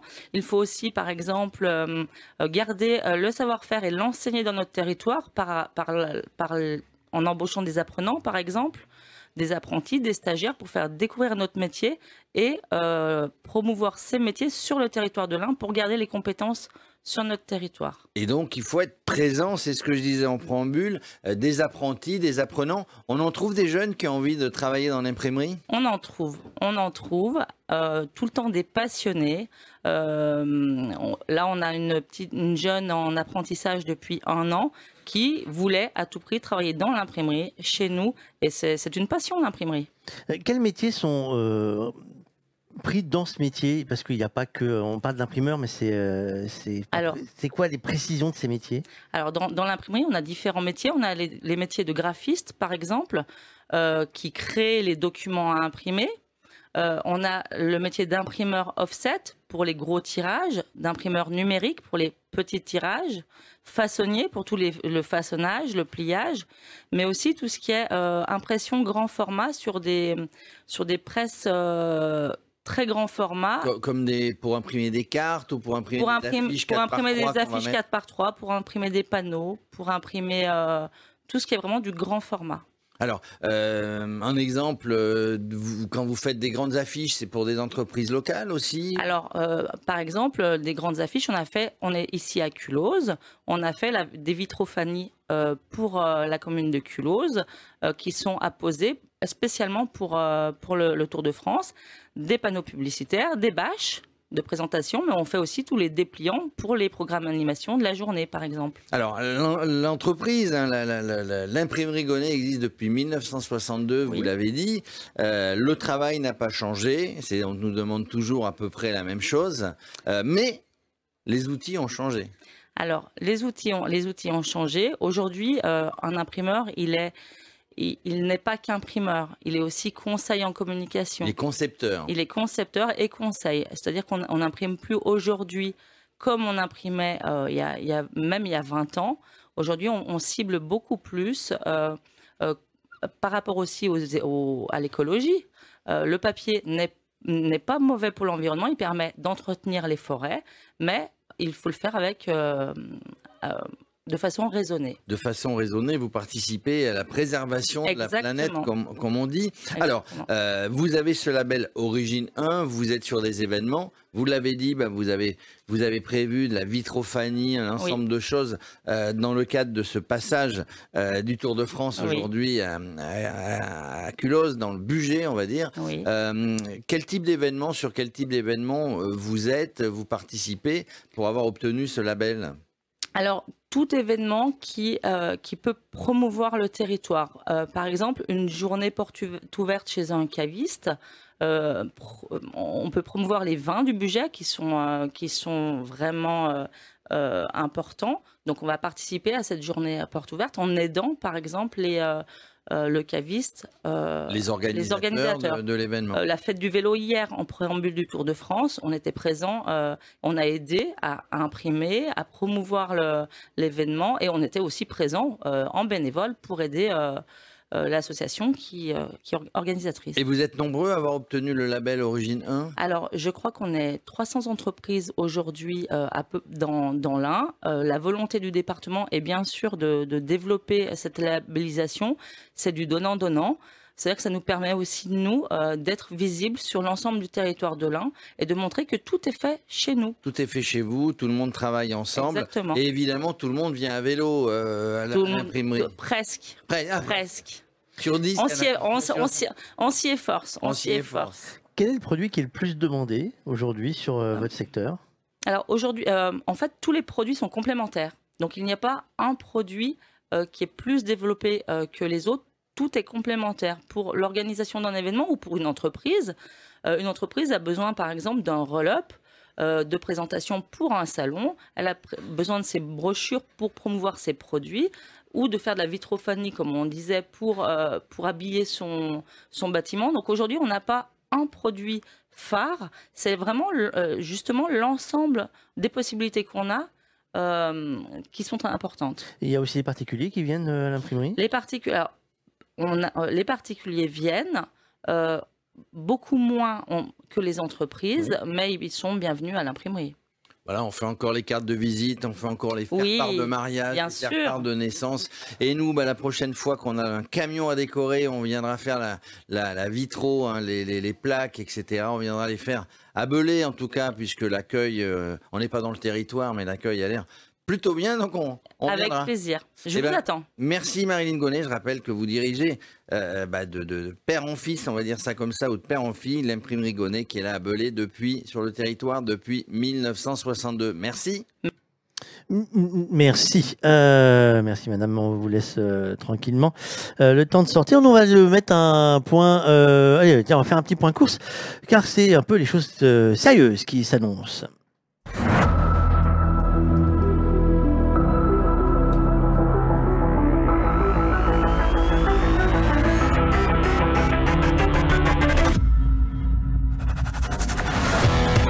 Justin, alors reprenons. euh, ça y est, ça commence à monter un peu plus sérieusement. Absolument, les coureurs ont débuté, entamé la- l'ascension finale euh, du Grand Colombier. À l'avant, l'échappée a explosé ou implosé plutôt, euh, ça dépend de pour qui on parle. Quant à Paché est tout seul en tête actuellement, le français de la Groupama FDJ. Il a un peu moins de 10 secondes d'avance sur un trio de poursuivants où figurent Harold Terrada, Maxime Van Gils et, et le très impressionnant James Shaw. Derrière, on a six coureurs euh, intercalés qui euh, pointent à euh, 10 secondes hein, du trio devant eux, parmi lesquels figurent Michael Katowski, Nelson Oliveira, Georg Zimmermann, Hugo Hull, Matej Mohoric et Anton Charming. Derrière, le peloton a un peu accéléré et avant son retard euh, de 3 minutes et 45 secondes sur la tête de la course. Peloton toujours emmené par les UAE Team Emirates. On sent que Tadej Pogacar veut faire un coup aujourd'hui, encore moins euh, 13 km à parcourir. Alexis, les choses, euh, on va dire, sérieuses de la journée euh, se précisent. Euh, le rythme soutenu maintenant, encore plus que tout à l'heure, en bas de la côte des UEA Emirates, peut-il changer la donne pour ceux qui se passent devant, ou là, ils sont quand même très loin pour la victoire d'étape? Euh, L'ascension est encore très très longue, il reste 13 km, ils peuvent largement revenir, mais euh, c'est vrai que l'écart se maintient à peu près. Alors euh, l'écart annoncé par le GPS sur l'image n'est pas tout à fait bon. Euh, Radio Course annonçait 3,27 il y a quelques instants, donc euh, quasiment 20 secondes de moins que, euh, que, le, que ce que, que ce qu'inscrit le, le GPS. Euh, Quentin Paché qui va être repris là à l'instant par les trois poursuivants, j'ai un peu peur qu'il soit déposé par le groupe. On, on va voir comment il réagit. Euh, je vais pouvoir vous dire ça dans quelques secondes. Non, mais derrière, euh, UAE roule. Il n'y a plus beaucoup d'équipiers autour de Jonas Vingegaard. Il en reste euh, deux. Il reste euh, Seb Kuss et, euh, et Dylan von Barle. Euh, beaucoup plus de, coéquipiers du côté de, de, de Tadej Pogacar. Mais non, non, de, de 12 km 700, ça peut encore être fait. Et Quentin Paché qui a été avalé hein, par le groupe de, contre et qui a été lâché tout de suite. Il n'a pas réussi à accrocher les roues d'Harold Terrada, James Shaw et j'ai oublié qui était le, troisième euh, joyeux luron, euh, Maxime von Gils, euh, le belge de, la formation Lotto Destiny. Donc les trois qui continuent leur ascension en tête. Ça peut, ça, peut aller au bout s'ils sont vraiment très très forts, mais quand ça déclenchera derrière, j'ai peur pour eux que ça, réduise un peu. Mais je, crois surtout que l'écart GPS n'est pas bon, donc c'est difficile de, vraiment se, fixer dessus pour, donner un timing. Ça marche. Eh ben, on va les suivre du coin de l'œil. On va accueillir notre dernier invité. Cette fois-ci, on va parler. Vous savez qu'il y a des voies vélo, euh, messieurs. Vous les connaissez bien mieux que moi. Euh, et pas très loin. Si je ne m'abuse, il y a la Via Rona. Euh, et on va peut-être en parler un peu plus euh, que deux secondes, Jérôme, avec notre invité. Oui, on va parler de la Via Rona, hein, qui est une, voie vélo hein, qui, part, du sud de la France, je crois, vers Port-Saint-Louis-du-Rhône ou un peu plus bas, et qui monte, euh, qui monte tout le Rhône. On est avec Marine Sono, euh, qui est gérante ben, de- d'hébergement. Ça s'appelle les lodges de la Via Rona. Bonjour Marine. Bonjour. Eh bien, merci de nous accueillir chez vous. hein. Donc, euh, euh, vous avez sillonné la France durant de longues années à vélo, certainement. Et puis, vous vous êtes dit que là, il faudrait bien se poser et vous avez décidé de créer ces lodges. Oui, exactement. J'ai eu la chance d'être euh, guide à vélo pendant pendant six ans pour une agence de voyage américaine. Donc, euh, je, je- voilà, j'ai un peu parcouru la France et l'Europe pendant pendant ce temps-là. Et puis euh, puis je suis retournée à, à ma terre natale, euh, voilà, à côté, euh, enfin le budget quoi. Eh ben, vous êtes revenu dans le budget, le long du Rhône, euh, en bordure d'un petit port, et vous avez décidé bah, d'accueillir aussi bien les gens qui passent à vélo d'ailleurs que ceux qui pourraient passer en bateau, hein, finalement.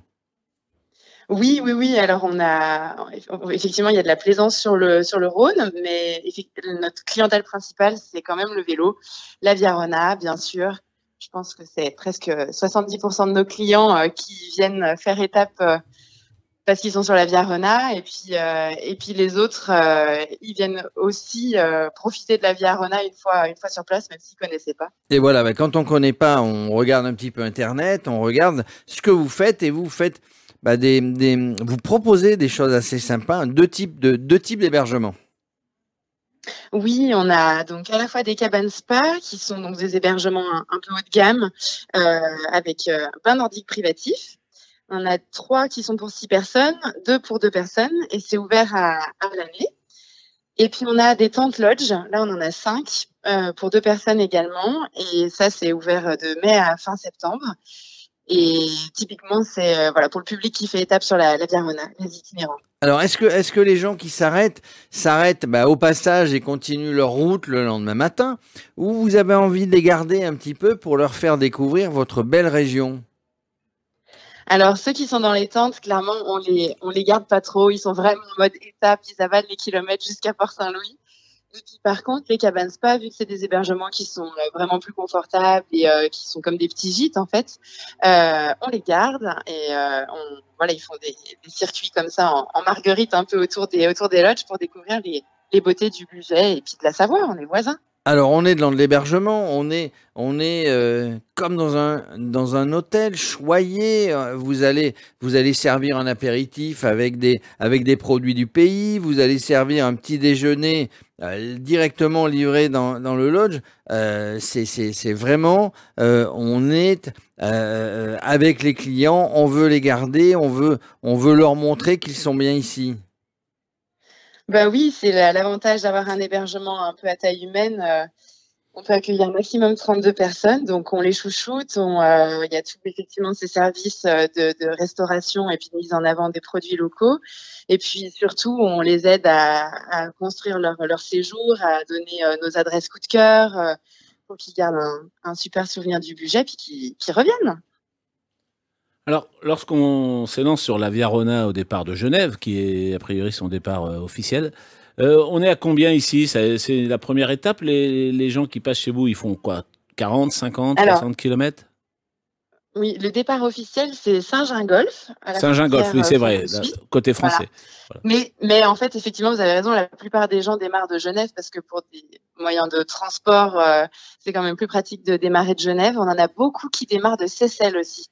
Ouais. Parce qu'entre Genève et Seyssel, c'est pas très bien aménagé encore. Donc, euh, comme c'est un itinéraire assez familial, on a beaucoup de familles qui démarrent de Seyssel. Donc, nous, on est à à 50 km de Seyssel et, euh, et à 86 km de Genève. Donc, souvent, c'est vrai qu'on est la première étape des, euh, des gens qui sont sur la Via Renard. Ils sont encore frais. Faut les soigner. puis, ouais, voilà. et, et puis après, ils continuent leur voie jusqu'à Lyon. Euh, Il y en a beaucoup qui s'arrêtent à Lyon, qui font, euh, voilà, parce que c'est quand même déjà assez long. Et puis après, qui descendent sinon jusqu'à Port-Saint-Louis, où il faut quand même un peu plus de temps, un peu 10 jours. Alors, Il y a, il y a la possibilité sur la Via Rona, comme sur toutes les grandes euh, vélos, euh, euh, comment, euh, pistes voies vélo, les voies vélo qui traversent la France, je pense à la vélo française, à la vélo Cénie, à la vélo Océan, de pouvoir faire transporter ses bagages, c'est ça Vous accueillez aussi des, des gens qui ne font, enfin qui ne font, c'est déjà très bien, hein, qui roulent et puis euh, il y a une société qui apporte les bagages, qui, ce qui permet d'avoir un peu moins d'appréhension à se lancer sur la route? Eh ben, en fait, euh, nous, presque jamais, ça, ça n'arrive Ah. pas. Les, les gens qu'on a, souvent, euh, ont leur sacoche. Mhm. Et euh, même si c'est leur première fois en itinérance et qu'ils sont pas euh, très habitués à ça, j'ai envie de dire que c'est voilà, c'est vraiment plus le profil qu'on a qui sont en autonomie, en autonomie sur les sur les bagages. Un peu à la Saint-Jacques de Compostelle où on, on fait un sac léger et, euh, et on se débrouille. Quoi. Alors, vous, vous parliez, Marine, de sacoche. Euh, on appelle ça maintenant du bikepacking. Euh, vous savez comment ça s'appelait Oui. avant, les gens qui partaient comme ça sur les routes avec leurs sacoches Je sais pas, des baroudeurs. Alors oui, c'est- toujours des, baroudeurs, des baroudeurs, on appelait ça les sacochards. Comme ça, on savait bien. Ah, les Euh, sacochards, ah on- oui. Les sacochards, on savait bien de quoi on parlait. Dites-moi, Marine, on n'est pas loin de- des routes du Tour de France. Euh, ils sont Ah bah passés oui. par chez vous, les coureurs? Alors pas encore. Là aujourd'hui, ils sont euh, là, ils sont en plein dans l'ascension du Grand Colombier là que je regarde en même temps que vous, j'imagine.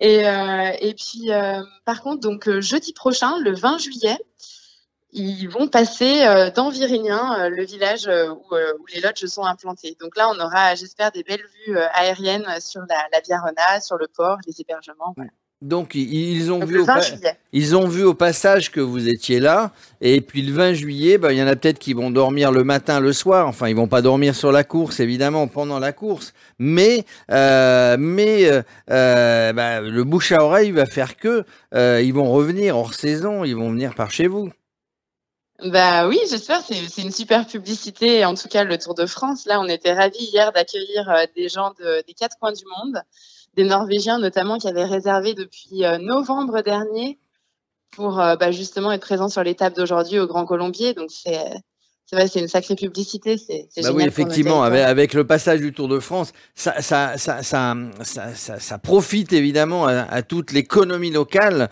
euh, dont vous faites partie. Et puis, ben, ils ont lu partout, comme nous, bah, que vous ameniez le petit déjeuner dans les loges, que vous ameniez le petit plateau, je me répète, et que finalement, bah, c'était le meilleur endroit euh, pour s'arrêter avant d'aller voir les coureurs.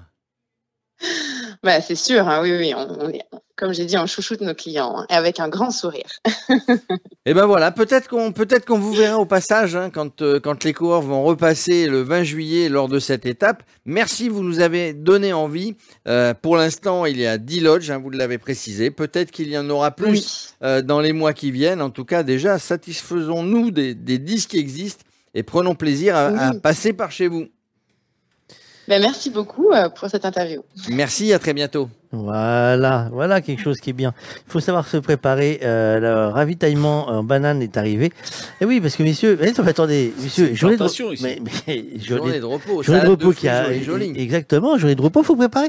Et les gars, faut anticiper. Hein. euh, Là, on rigole, on rigole, mais non, non, non, ça se prépare tout ça. Euh, la moyenne, vitesse moyenne du jour, 44,5 km/h de moyenne. C'est une, une moyenne haute. Euh, Il y a eu un peu de vent, on en a parlé, hein, 7 km heure, 11 km heure. Ils l'ont eu dans le dos pendant un moment. Euh, là, ils l'ont également encore dans le dos. Une température à 31 degrés. Alors, ils sont dans l'ombre. Euh, donc, c'est, il fait moins chaud. Et nous en sommes, il reste à peu près 9 km pour la tête de la course. Euh, Alexis, tu nous rejoins. Euh, je suppose que tu es dans le coin. Euh, cette tête de course, euh, forcément, là, il devrait, euh, Étienne, on devrait euh, pouvoir maintenir les 3 minutes, euh, même si ça fond. Allez, admettons que ça fonde de moitié. Il devrait pouvoir finir l'étape devant. Bah, C'est-à-dire qu'ils ont fait le plus dur. euh, on l'a vu euh, lorsqu'ils ont passé ici à Culose. Euh, ils allaient très vite, donc ils ont enchaîné rapidement. Le peloton, enfin ceux qui faisaient la, chasse en tête de peloton avaient vraiment l'intention de, de, boucher les écarts, donc ils sont partis très vite. Après l'ascension, la première partie d'ascension avant les lacets, c'est déjà très raide. On a vu des passages à 12%. Là, ils sont, ils ont, ah, je dirais pas des replats, mais une fois qu'ils ont passé les lacets, euh, les lacets du, Grand Colombier, ce qui est assez euh, spectaculaire à regarder d'hélicoptère. Voilà, les 8-10 lacets qu'il y a euh, là-haut. En effet, ils entrent, ils entrent dans une autre portion de route qui est pas, qui est pas moins dure, mais qui est sans doute plus favorable à, à rouler. Donc, si vous êtes dans le groupe qui, qui s'est, qui s'est fait la belle, il y a plus de chances, s'ils roulent bien, qu'ils puissent maintenir leur, leur écart. Alexis, euh, on le disait, euh, là, euh, avec Étienne, euh, ça doit pouvoir maintenir, même si ça peut fondre d'ici l'arrivée. L'échappée devrait euh, donner son, son vainqueur euh, aujourd'hui. Sauf incident, parce que je ne les vois pas euh, craquer dans les 8 km complètement tous. Il y en a au moins un qui va réussir à aller au bout. Ben, s'il y en a un qui va au bout, en tout cas, c'est Michal Kwiatkowski, c'est le Polonais. Euh, les autres ne seront pas assez forts. De toute façon, ils ont déjà perdu une minute et bientôt ils seront plus près du, peloton maillot jaune que de la tête de course. Donc, s'il y en a un qui arrive, c'est c'est c'est Kwiatko. Maintenant, euh, ça, s'emploie hein, dans le peloton maillot jaune. Et quand ça va démarrer, ça va démarrer. Une avance, ça peut fondre très rapidement. Il peut aller au bout, euh. Maintenant, euh, je mettrai pas encore ma main à couper. Euh, et sinon, euh, Romain Bardet, hein, qui, euh, qui a lâché de ce groupe maillot jaune. Romain Bardet, qui était, je reprends mon classement général de ce matin, 12e, je crois, si je ne m'abuse. Euh, 12e ce matin, à 6 minutes 58, et qui donc lâche de ce groupe. Alors après, on a changé de- de- de- d'inclinaison de, route, donc peut-être qu'il va réussir à rentrer, mais ça m'étonnerait. Puis c'est encore tôt, hein. 8 km du sommet, il va, il va perdre du temps aujourd'hui, euh, Romain Bardet. Euh, mais, euh, mais surtout, euh, devant, le train est toujours emmené par les, les, les UAE. Alors, je, je- dois admettre que j'ai- un peu de mal à comprendre comment, avec le tempo qui est, parce qu'il faut, faut voir leur tête quand même au, au, au- groupe maillot jaune. Je, je, je, trouve ça impressionnant euh, que demain ça arrive à, à tenir, euh, que, de, que, que, que Michel Kwiatkowski arrive à maintenir un écart. Euh, vu le, le tempo euh, imprimé par le, par le groupe derrière, euh, parce que voilà, ça, ça, ça, ça rigole pas. Euh, autre euh, information, euh, on a un Ineos en tête de course, donc Michel Kwiatkowski, on en a un autre qui vient d'abandonner, c'est Ben Turner, le, le, le, Britannique. dont je, voilà, je- 24 ans, qui apparemment vient d'abandonner la course. Euh, aucun commentaire sur l'image que nous avons aperçue en passant.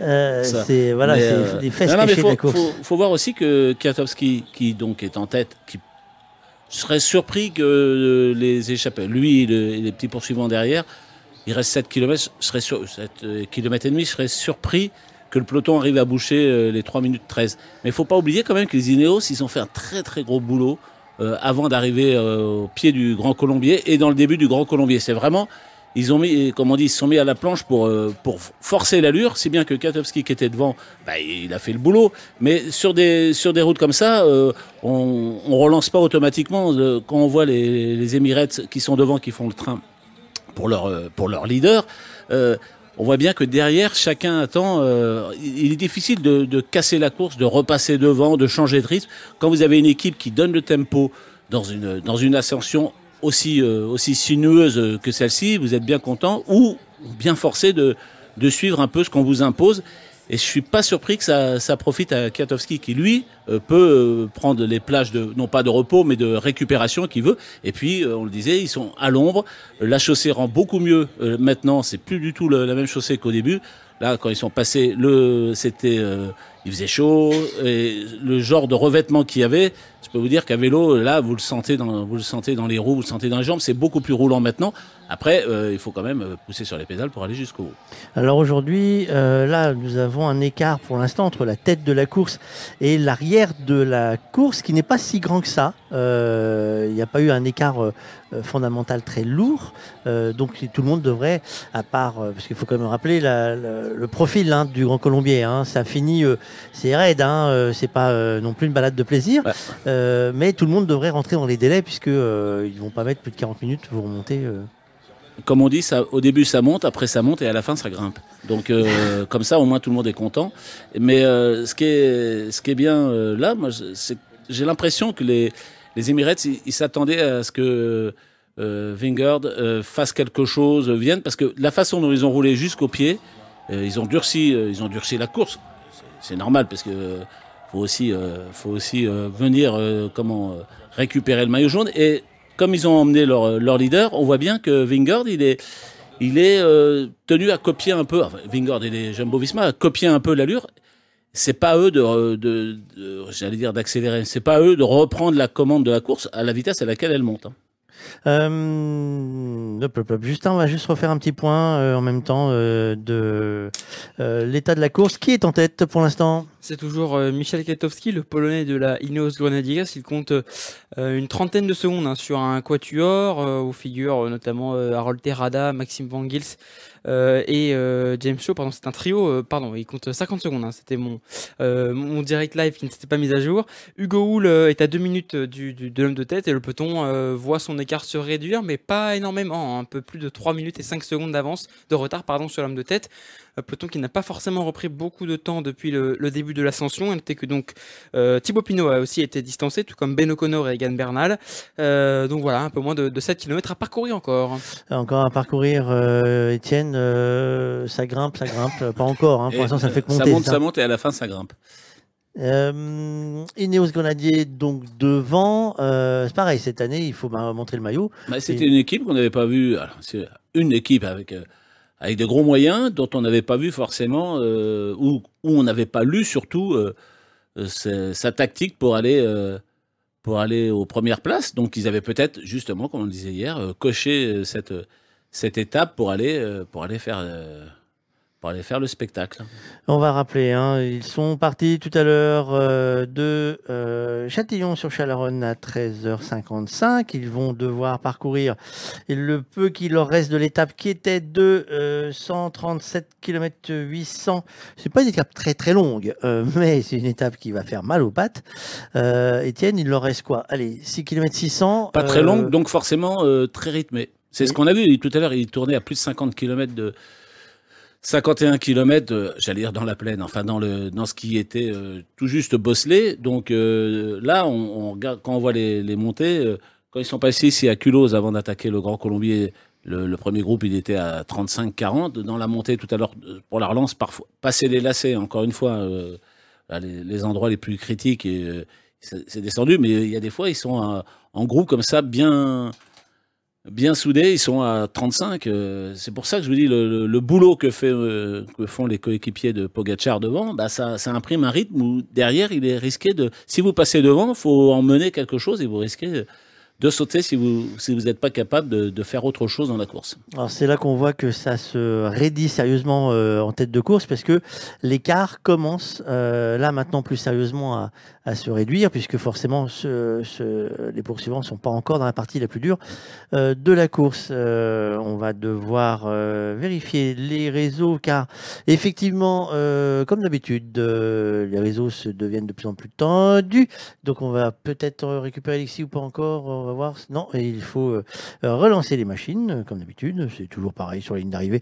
Euh, c'est jamais simple. Et Étienne, euh, aujourd'hui, l'objectif de Pogachar, récupérer le maillot jaune, euh, à minima le récupérer, au mieux éclater le, éclater le, le Bah, maillot, le maillot jaune, quoi. D'éprouver au- d'éprouver au moins la garde rapprochée de la garde rapprochée de, de Vingard. Je sais pas. Tout, compte. Regardez la, comment toutes les étapes. euh, évidemment, il y a eu les deux étapes de montagne. Évidemment, il y a eu le Puy de Dôme, mais les étapes dites accidentées, elles ont énormément, euh, énormément fatigué le peloton. Euh, la journée de repos, c'est lundi. Euh, c'est encore loin. Il y a deux grosses étapes de montagne qui vont faire. Donc, tout, tout le rythme, tout ce que vous faites là, et on l'a vu, il y avait des, des qui étaient, qui s'étaient déjà mis de côté euh, avant de monter. Donc ça veut dire qu'ils avaient énormément travaillé. Et si ceux qui mènent le- le- la, la course euh, sont fatigués, enfin sont fatigués, euh, sont vraiment éprouvés, faut croire que les faut savoir que les autres le sont tout autant. Euh, là, vous n'êtes pas les mains sur les cocottes en attendant, comme on dit euh, dans le jargon, à fumer la pipe euh, en attendant que ça se passe. Ça, vous pouvez le faire quand vous êtes dans la plaine et que ça roule bien. Là, ils sont tous au taquet pour monter, même ceux qui sont derrière. C'est pour ça que on voit de temps en temps décrocher. On a vu Pinot qui était décroché, etc.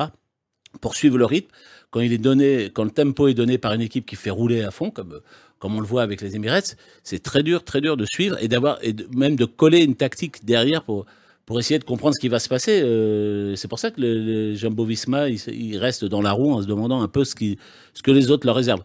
Et puis, il y a toujours la possibilité que s'ils trouvent une, une défaillance, un moment ou un moment de relâchement, ils forcent. Mais j'ai l'impression que le maillot jaune, il va attendre. Il est bien content d'être calé dans la roue. Enfin, bien content.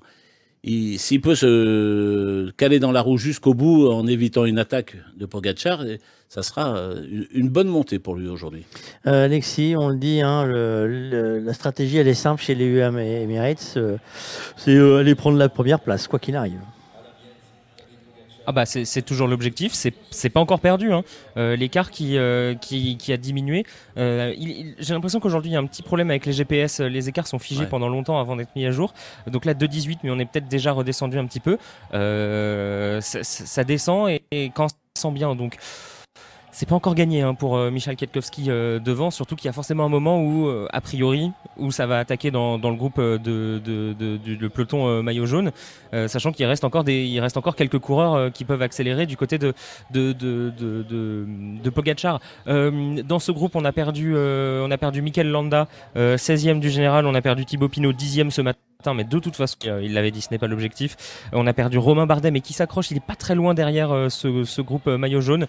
Guillaume Martin aussi qui a lâché, mais pareil, pour l'instant, il est pas très très loin derrière. Bon, normalement, si on suit la logique, ils ne rentreront pas puisque le rythme ne devrait qu'accélérer. Alors à moins qu'ils aient très bien géré leur montée pour limiter l'écart et, re- et remonter, pourquoi pas. Mais j'ai un petit doute. Ils ont lâché trop tôt pour vraiment temporiser. Dans ce groupe, il reste encore euh, quelques, quel- quelques leaders aussi, évidemment. Il reste euh, Jay Hindley, évidemment, le, troisième du général. Euh, il reste Simon Yates, il reste Adam Yates. Euh, Luis Mentiès, le sud-africain de l'équipe marché euh, euh, s'accroche euh, à ce groupe. On l'a vu un petit peu décrocher euh, de quelques mètres et puis il a raccroché les roues. Euh, Luis Mentiès, il est 14e hein, du, du classement général euh, ce matin. Pour l'instant, il fait une, une bonne opération euh, en se maintenant dans ce, dans ce petit groupe. Et du côté de la, de la Ineos, euh, Jonathan Castroviro a, a lâché, mais c'est normal. Il reste encore leurs deux leaders. euh, leurs deux co-leaders, euh, dont j'ai oublié les noms, Thomas Pitcock pardon, et euh, Carlos Rodriguez. Carlos Rodriguez qui est euh, quatrième du classement général et donc euh, Adam Yates qui est lui euh, pas du tout Adam Yates c'était avant Ineos ça euh, Thomas Pitcock qui est lui huitième ce matin euh, qui sont encore dans ce groupe. David Godu lui il est bien au chaud aussi dans ce groupe. Pour l'instant tout va bien pour le breton de la, de la Groupama FDJ pas de signe euh, avant-coureur. Donc pour l'instant ce, groupe ce groupe se, se maintient dans un nombre d'unités encore raisonnable. On n'est pas euh, comme sur les pentes, euh, notamment à, du Tourmalet et de Cambasque, où on se retrouvait déjà avec euh, eh ben, euh, un coéquipier du maillot jaune, le maillot jaune et, et, et Tadej Pogacar. Là, on a encore un petit peu de monde, mais, mais le, le rythme euh, est, est très irrégulier. C'est-à-dire qu'on accélère, on ralentit, on accélère, on ralentit. Il reste un AG2R la mondiale, ça doit être Félix Gall, euh, qui était ce matin 17e du classement général. Ben O'Connor, ça fait très longtemps maintenant qu'il a lâché. Euh, donc euh, voilà, il reste euh, à peu près il reste à peu près tout le top 10, sauf Thibaut Pinot qui lui euh, a lâché. Euh, derrière, on a perdu euh, Romain Bardet, Guillaume Martin, les 12e et 13e. Emmanuel Bourgman aussi, 15-16. Euh, du coup, Félix Gall va peut-être faire une, une bonne opération euh, aujourd'hui s'il arrive à tenir encore et que derrière, les autres sont vraiment lâchés et ne n'arrivent pas trop à maintenir les écarts. Alors, on a trois équipiers pour Pogachar, un seul pour Vingegaard, c'est Sepkus. Pogachar, dans les équipiers qu'il a, je vous rappelle qu'il a un des anciens vainqueurs du Grand Colombier à côté de lui. C'est-à-dire que là, Pogachar, lui, a déjà gagné le Colombier et il a Raphaël Maca. Donc c'est pas. euh, Alors qu'il n'avait pas gagné un Rafal Maika. hein. Il n'avait pas gagné, il avait fait quoi alors? Rafal Maika, il était passé en tête au sommet du Grand Colombier. Ah oui, c'était il pas une arrivée pas hein. C'était pas une arrivée d'étape. oui. deuxième. C'était, voilà, c'est ça. C'était le passage, euh, tout à fait, le passage de, du sommet. Euh, mais ça, ça veut dire que euh, ils savent le monter, quoi, ce Grand Colombier. D'ailleurs, on le sait, ils font aussi, vous savez, dans le, une fois que le- le- les grandes difficultés sont annoncées, ils font des repérages, euh, ils font des, zones d'entraînement, et on le sait, ils sont venus s'entraîner ici encore cette année. Euh, donc, ils connaissent parfaitement la montée, parfaitement à quel endroit ils doivent.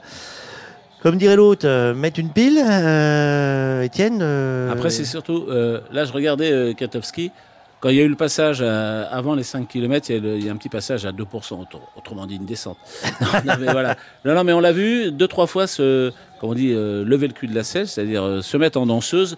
Ça permet un petit peu aux jambes de, quand, quand ils montent euh, assis, parfois c'est parce qu'ils peuvent mouliner et, et c'est a priori la, la, la façon la moins éprouvante pour eux. Et on l'a vu deux, trois fois se mettre, se mettre en danseuse et puis aller chercher, non pas à, à prendre de la vitesse, parce qu'il roulait à 38, 40 et le, le profil, de, le profil de la route le, le permettait, mais sans doute un peu de, de détendre les jambes. Deux, trois fois, il est passé sur 6%.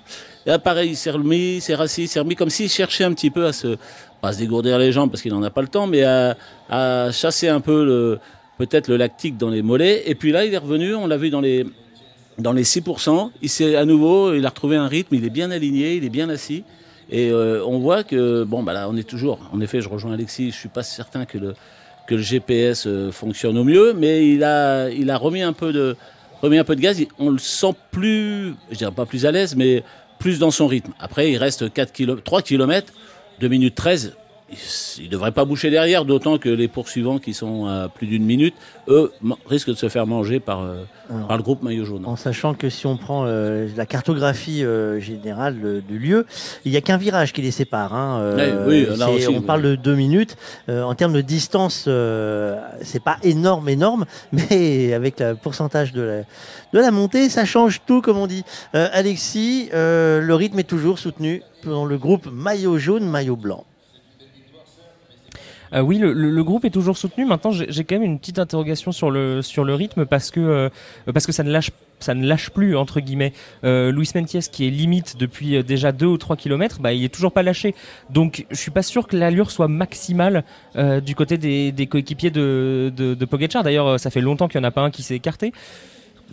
Je, je Ils sais pas trop quelle est la bloquent- stratégie. ils bloquent la euh, bah, la course je, je, je sais pas, mais en tout cas, Luis Mentiès arrive à s'accrocher. euh, euh, normalement, bon, euh, j'ai rien contre Luis Mentiès, mais il n'est pas censé s'accrocher euh, si le train des UAE euh, fait son travail.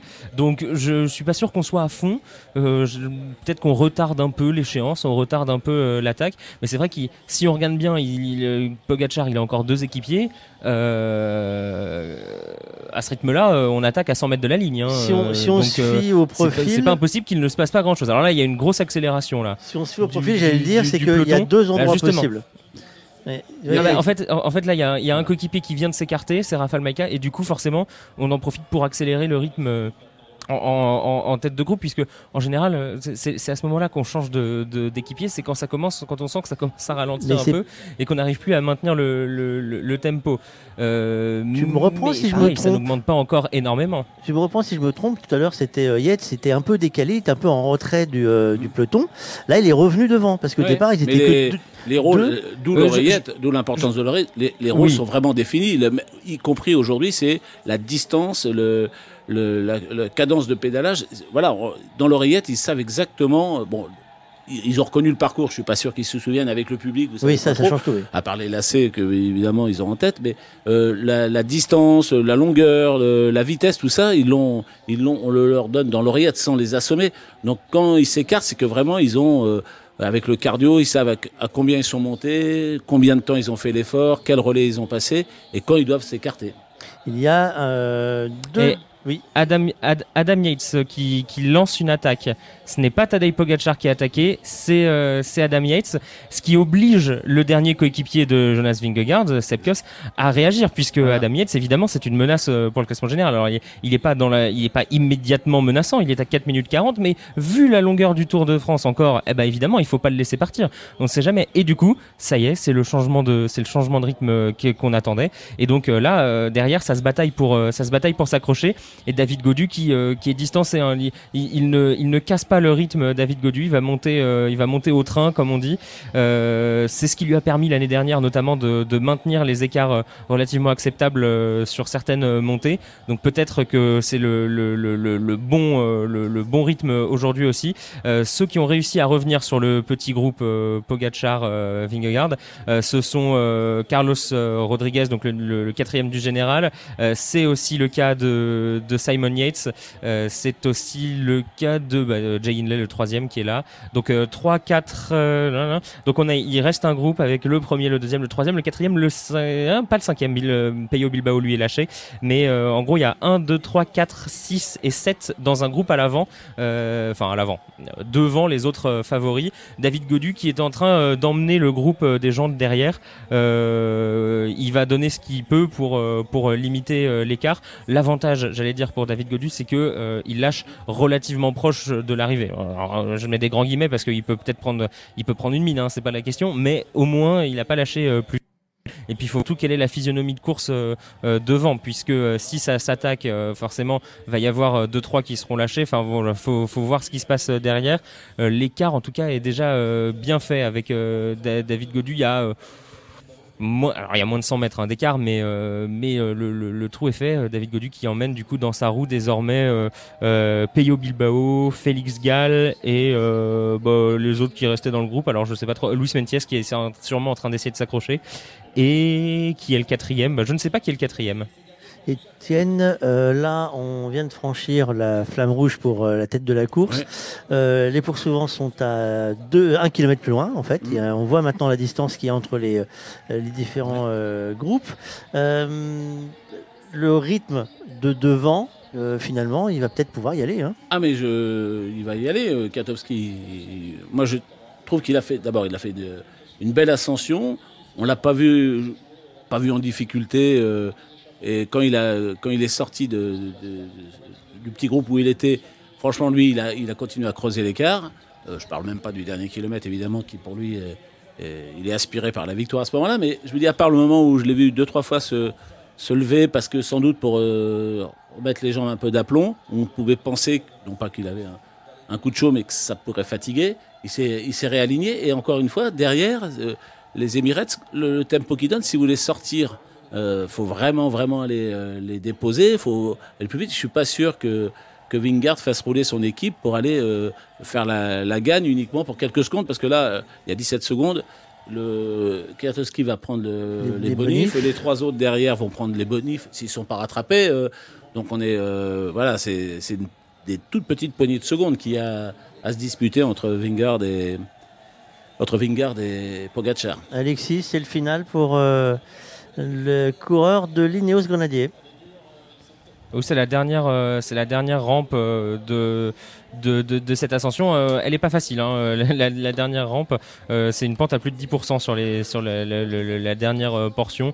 Sur euh, ouais sur les derniers euh, 400 mètres, euh, on est à 10% de, de, de pente. Euh, ce qui d'ailleurs c'était sur ces 10 derniers pourcents que Pogacar avait fait l'écart sur Roglic en, en 2020.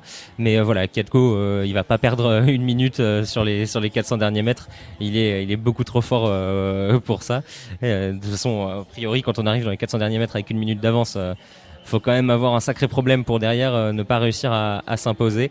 Et donc euh, voilà, le, Polonais qui remporte sa deuxième étape, si je ne m'abuse, sur le Tour de France, puisqu'il avait gagné déjà à La Roche-sur-Foron. C'était euh, bah, aussi pendant le Tour de France euh, 2020. Euh, C'était l'étape du plateau des Glières qu'il avait remporté. Il s'était échappé avec son coéquipier Richard Carapaz. Ils avaient passé la ligne. en même temps, mais c'est sa roue à lui qui avait passé la ligne en premier. Et donc, euh, Michel qui euh, vient signer une deuxième victoire. Et Tadej Pogacar attaque. Euh, on est à 400 mètres à peu près de, de, l'arrivée. Euh, Vingegaard est très fort, hein. il le suit, il suit l'attaque. Carlos Rodriguez, le coureur Ineos, essaye de, de maintenir les roues, mais lui, il n'y arrive pas. Tadej Pogacar commence à, commence à faire un écart. Il s'est rassis. Vingegaard s'est rassis hein, sur sa selle. Pogacar en remet une. Il va, euh, il- l'a sorti de sa roue et il va aller chercher, euh, il va aller chercher les bonifications.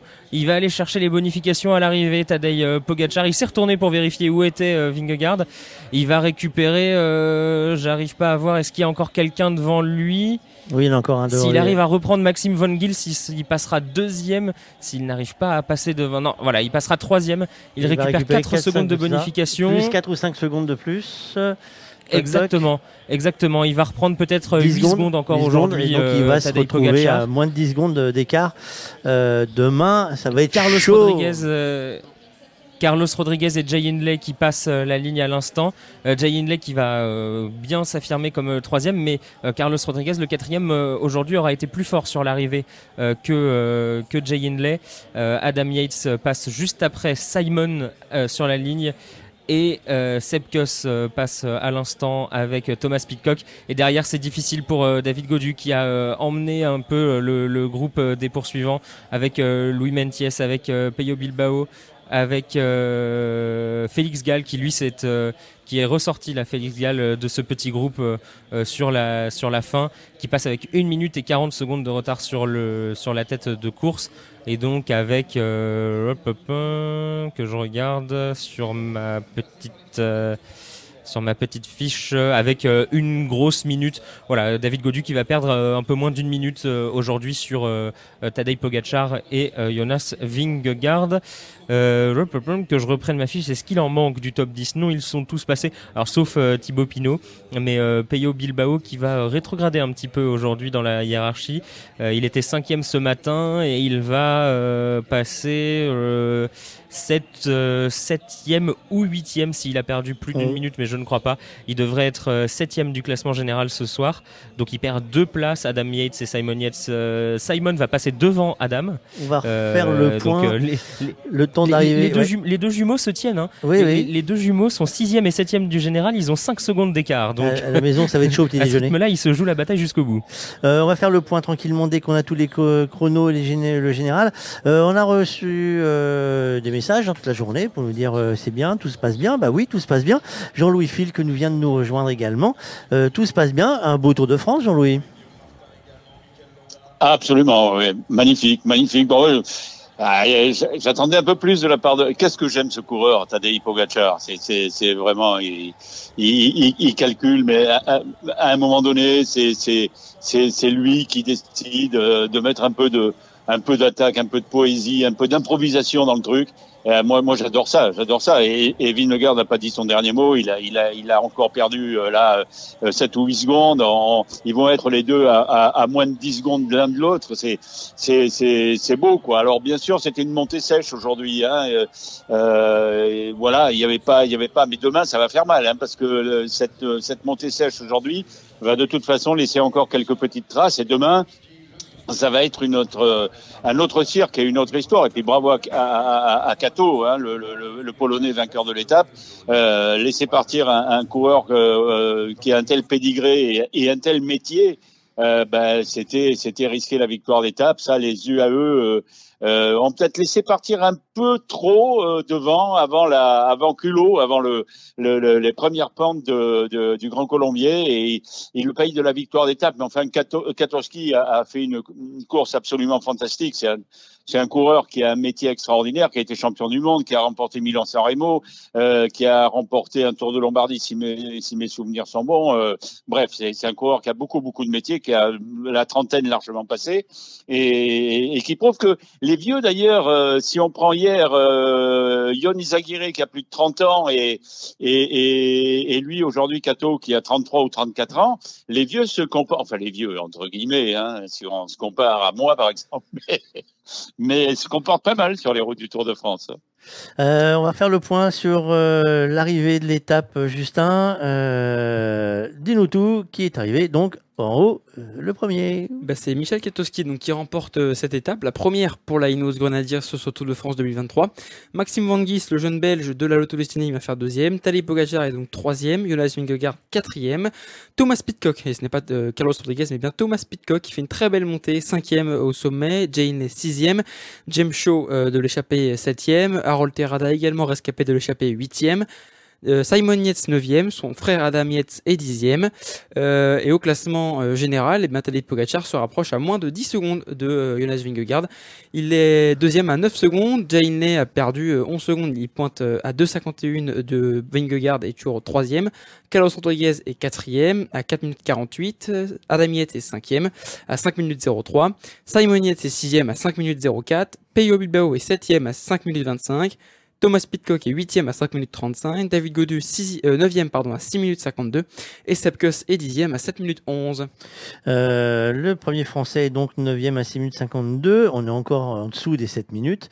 Euh, c'est pas ridicule, comme on dit. Euh, euh, Alexis, euh, on regarde le profil de demain et on va en parler euh, avec Étienne et, euh, et Jean-Louis juste après.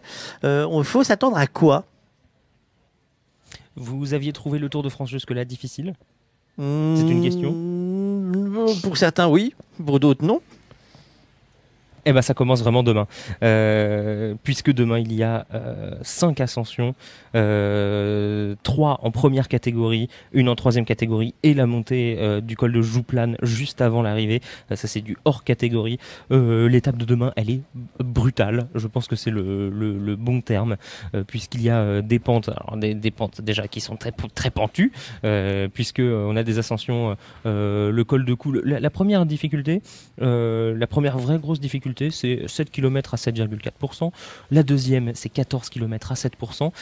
Et le col euh, de, Jouplane qui suivra euh, à la fin, euh, quasiment 12 km à 8,5%. Autant vous dire que demain, ceux qui n'ont pas les jambes vont le payer très cher. Jean-Louis, une étape qui va être terrible pour le peloton.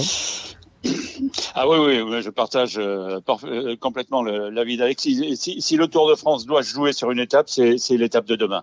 L'étape de demain, euh, avec les, les premières difficultés qui, qui sont euh, qui sont classées en, en deuxième et première catégorie, euh, comme ça sur le papier, ça a l'air rien, c'est terrible. Et la montée de Jouplane, la montée de Plane, c'est infernal. Hein, c'est c'est 12 kilomètres, si mes souvenirs sont bons, à plus de 8%, ça n'arrête pas. Il y a pas a pas une seconde de répit dans cette montée. Et puis et puis et puis c'est la montée finale.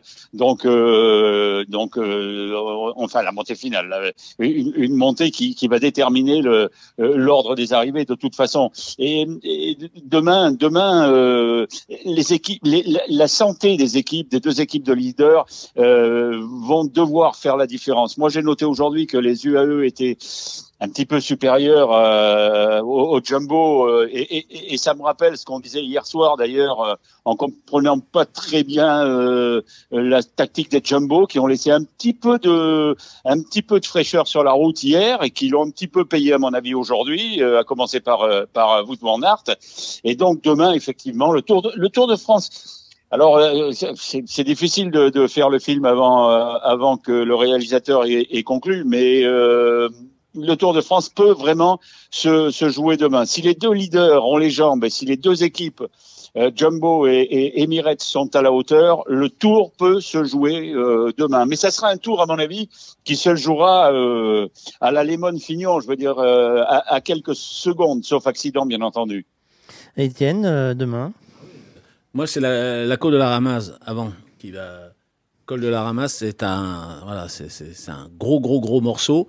Et encore une fois, on, voit depuis le début euh, que les deux équipes essayent de faire rouler très vite pour. euh, alors, je sais pas si c'est pour s'impressionner, euh, etc. Et ce que dit Jean-Louis est exact. euh, la fraîcheur, la fraîcheur des deux, comment, des deux équipes, des équipiers de chaque côté, ça, va être décisif. Jouplane, je pense qu'il y aura déjà eu des, des écarts avant Jouplane. Mais s'il n'y a pas des écarts dans Jouplane, moi j'aimerais bien voir aussi, regarder intuitivement la descente vers Morzine, qui est une, qui est, un, piège euh, monumental. Donc euh, tout, si c'est pas joué avant Jouplane, euh, la descente, je pense aussi que ça peut, ça peut créer des surprises. Ça tombe bien, c'est une course samedi, euh, record d'audience euh, euh, promise à la aux télévisions euh, qui vont diffuser euh, la course. Messieurs, je vous donne donc rendez-vous euh, demain pour savoir comment le feu d'artifice du Tour de France aura évolué. Merci Jean-Louis, on te retrouve demain avec un grand plaisir comme d'habitude. Salut, salut Fabrice, salut à tous. euh, euh, à, à- à demain, euh, si vous le voulez bien, comme Oh disait bah, Lucien Jeunesse. Et sous un soleil euh, permanent du Tour de France. Euh, merci euh, Justin Boulot. Merci Fabrice, merci à tous. Merci euh, Jérôme Armand. Demain, nous sommes, nous sommes à. Mieux si. C'est bien. Mieux si en Haute-Savoie. Eh ben, nous verrons ce que nous allons y faire. Euh, Étienne Bonamy, merci. À Bonsoir demain. à toutes et à tous. Tu révises tout demain. Hein, ce que Ah oui, tu- j'ai tu- tout tu- léger, Morzine, Voilà, parce que- tout. le lac de Montrion, la tarte aux myrtilles, enfin tout, tout, tout. D'accord, tout. sur, sur tout ça. Merci Mickaël Armand. Euh, demain, euh, on, on vérifie tout le matériel, on nettoie tout, hein, on démonte tout, on refait tout. non, non. Merci Fabrice, à demain. Allez, bonne- soirée, à demain. Merci Alexis Arad. Euh, euh, tu vas pouvoir te sortir de ton. euh, c'est pas le congélateur aujourd'hui, c'est euh, la salle des surchauffes. Euh, bonne soirée à tous. On vous donne donc rendez-vous demain 14h pour vivre une nouvelle aventure sur le Radio Cyclotour. you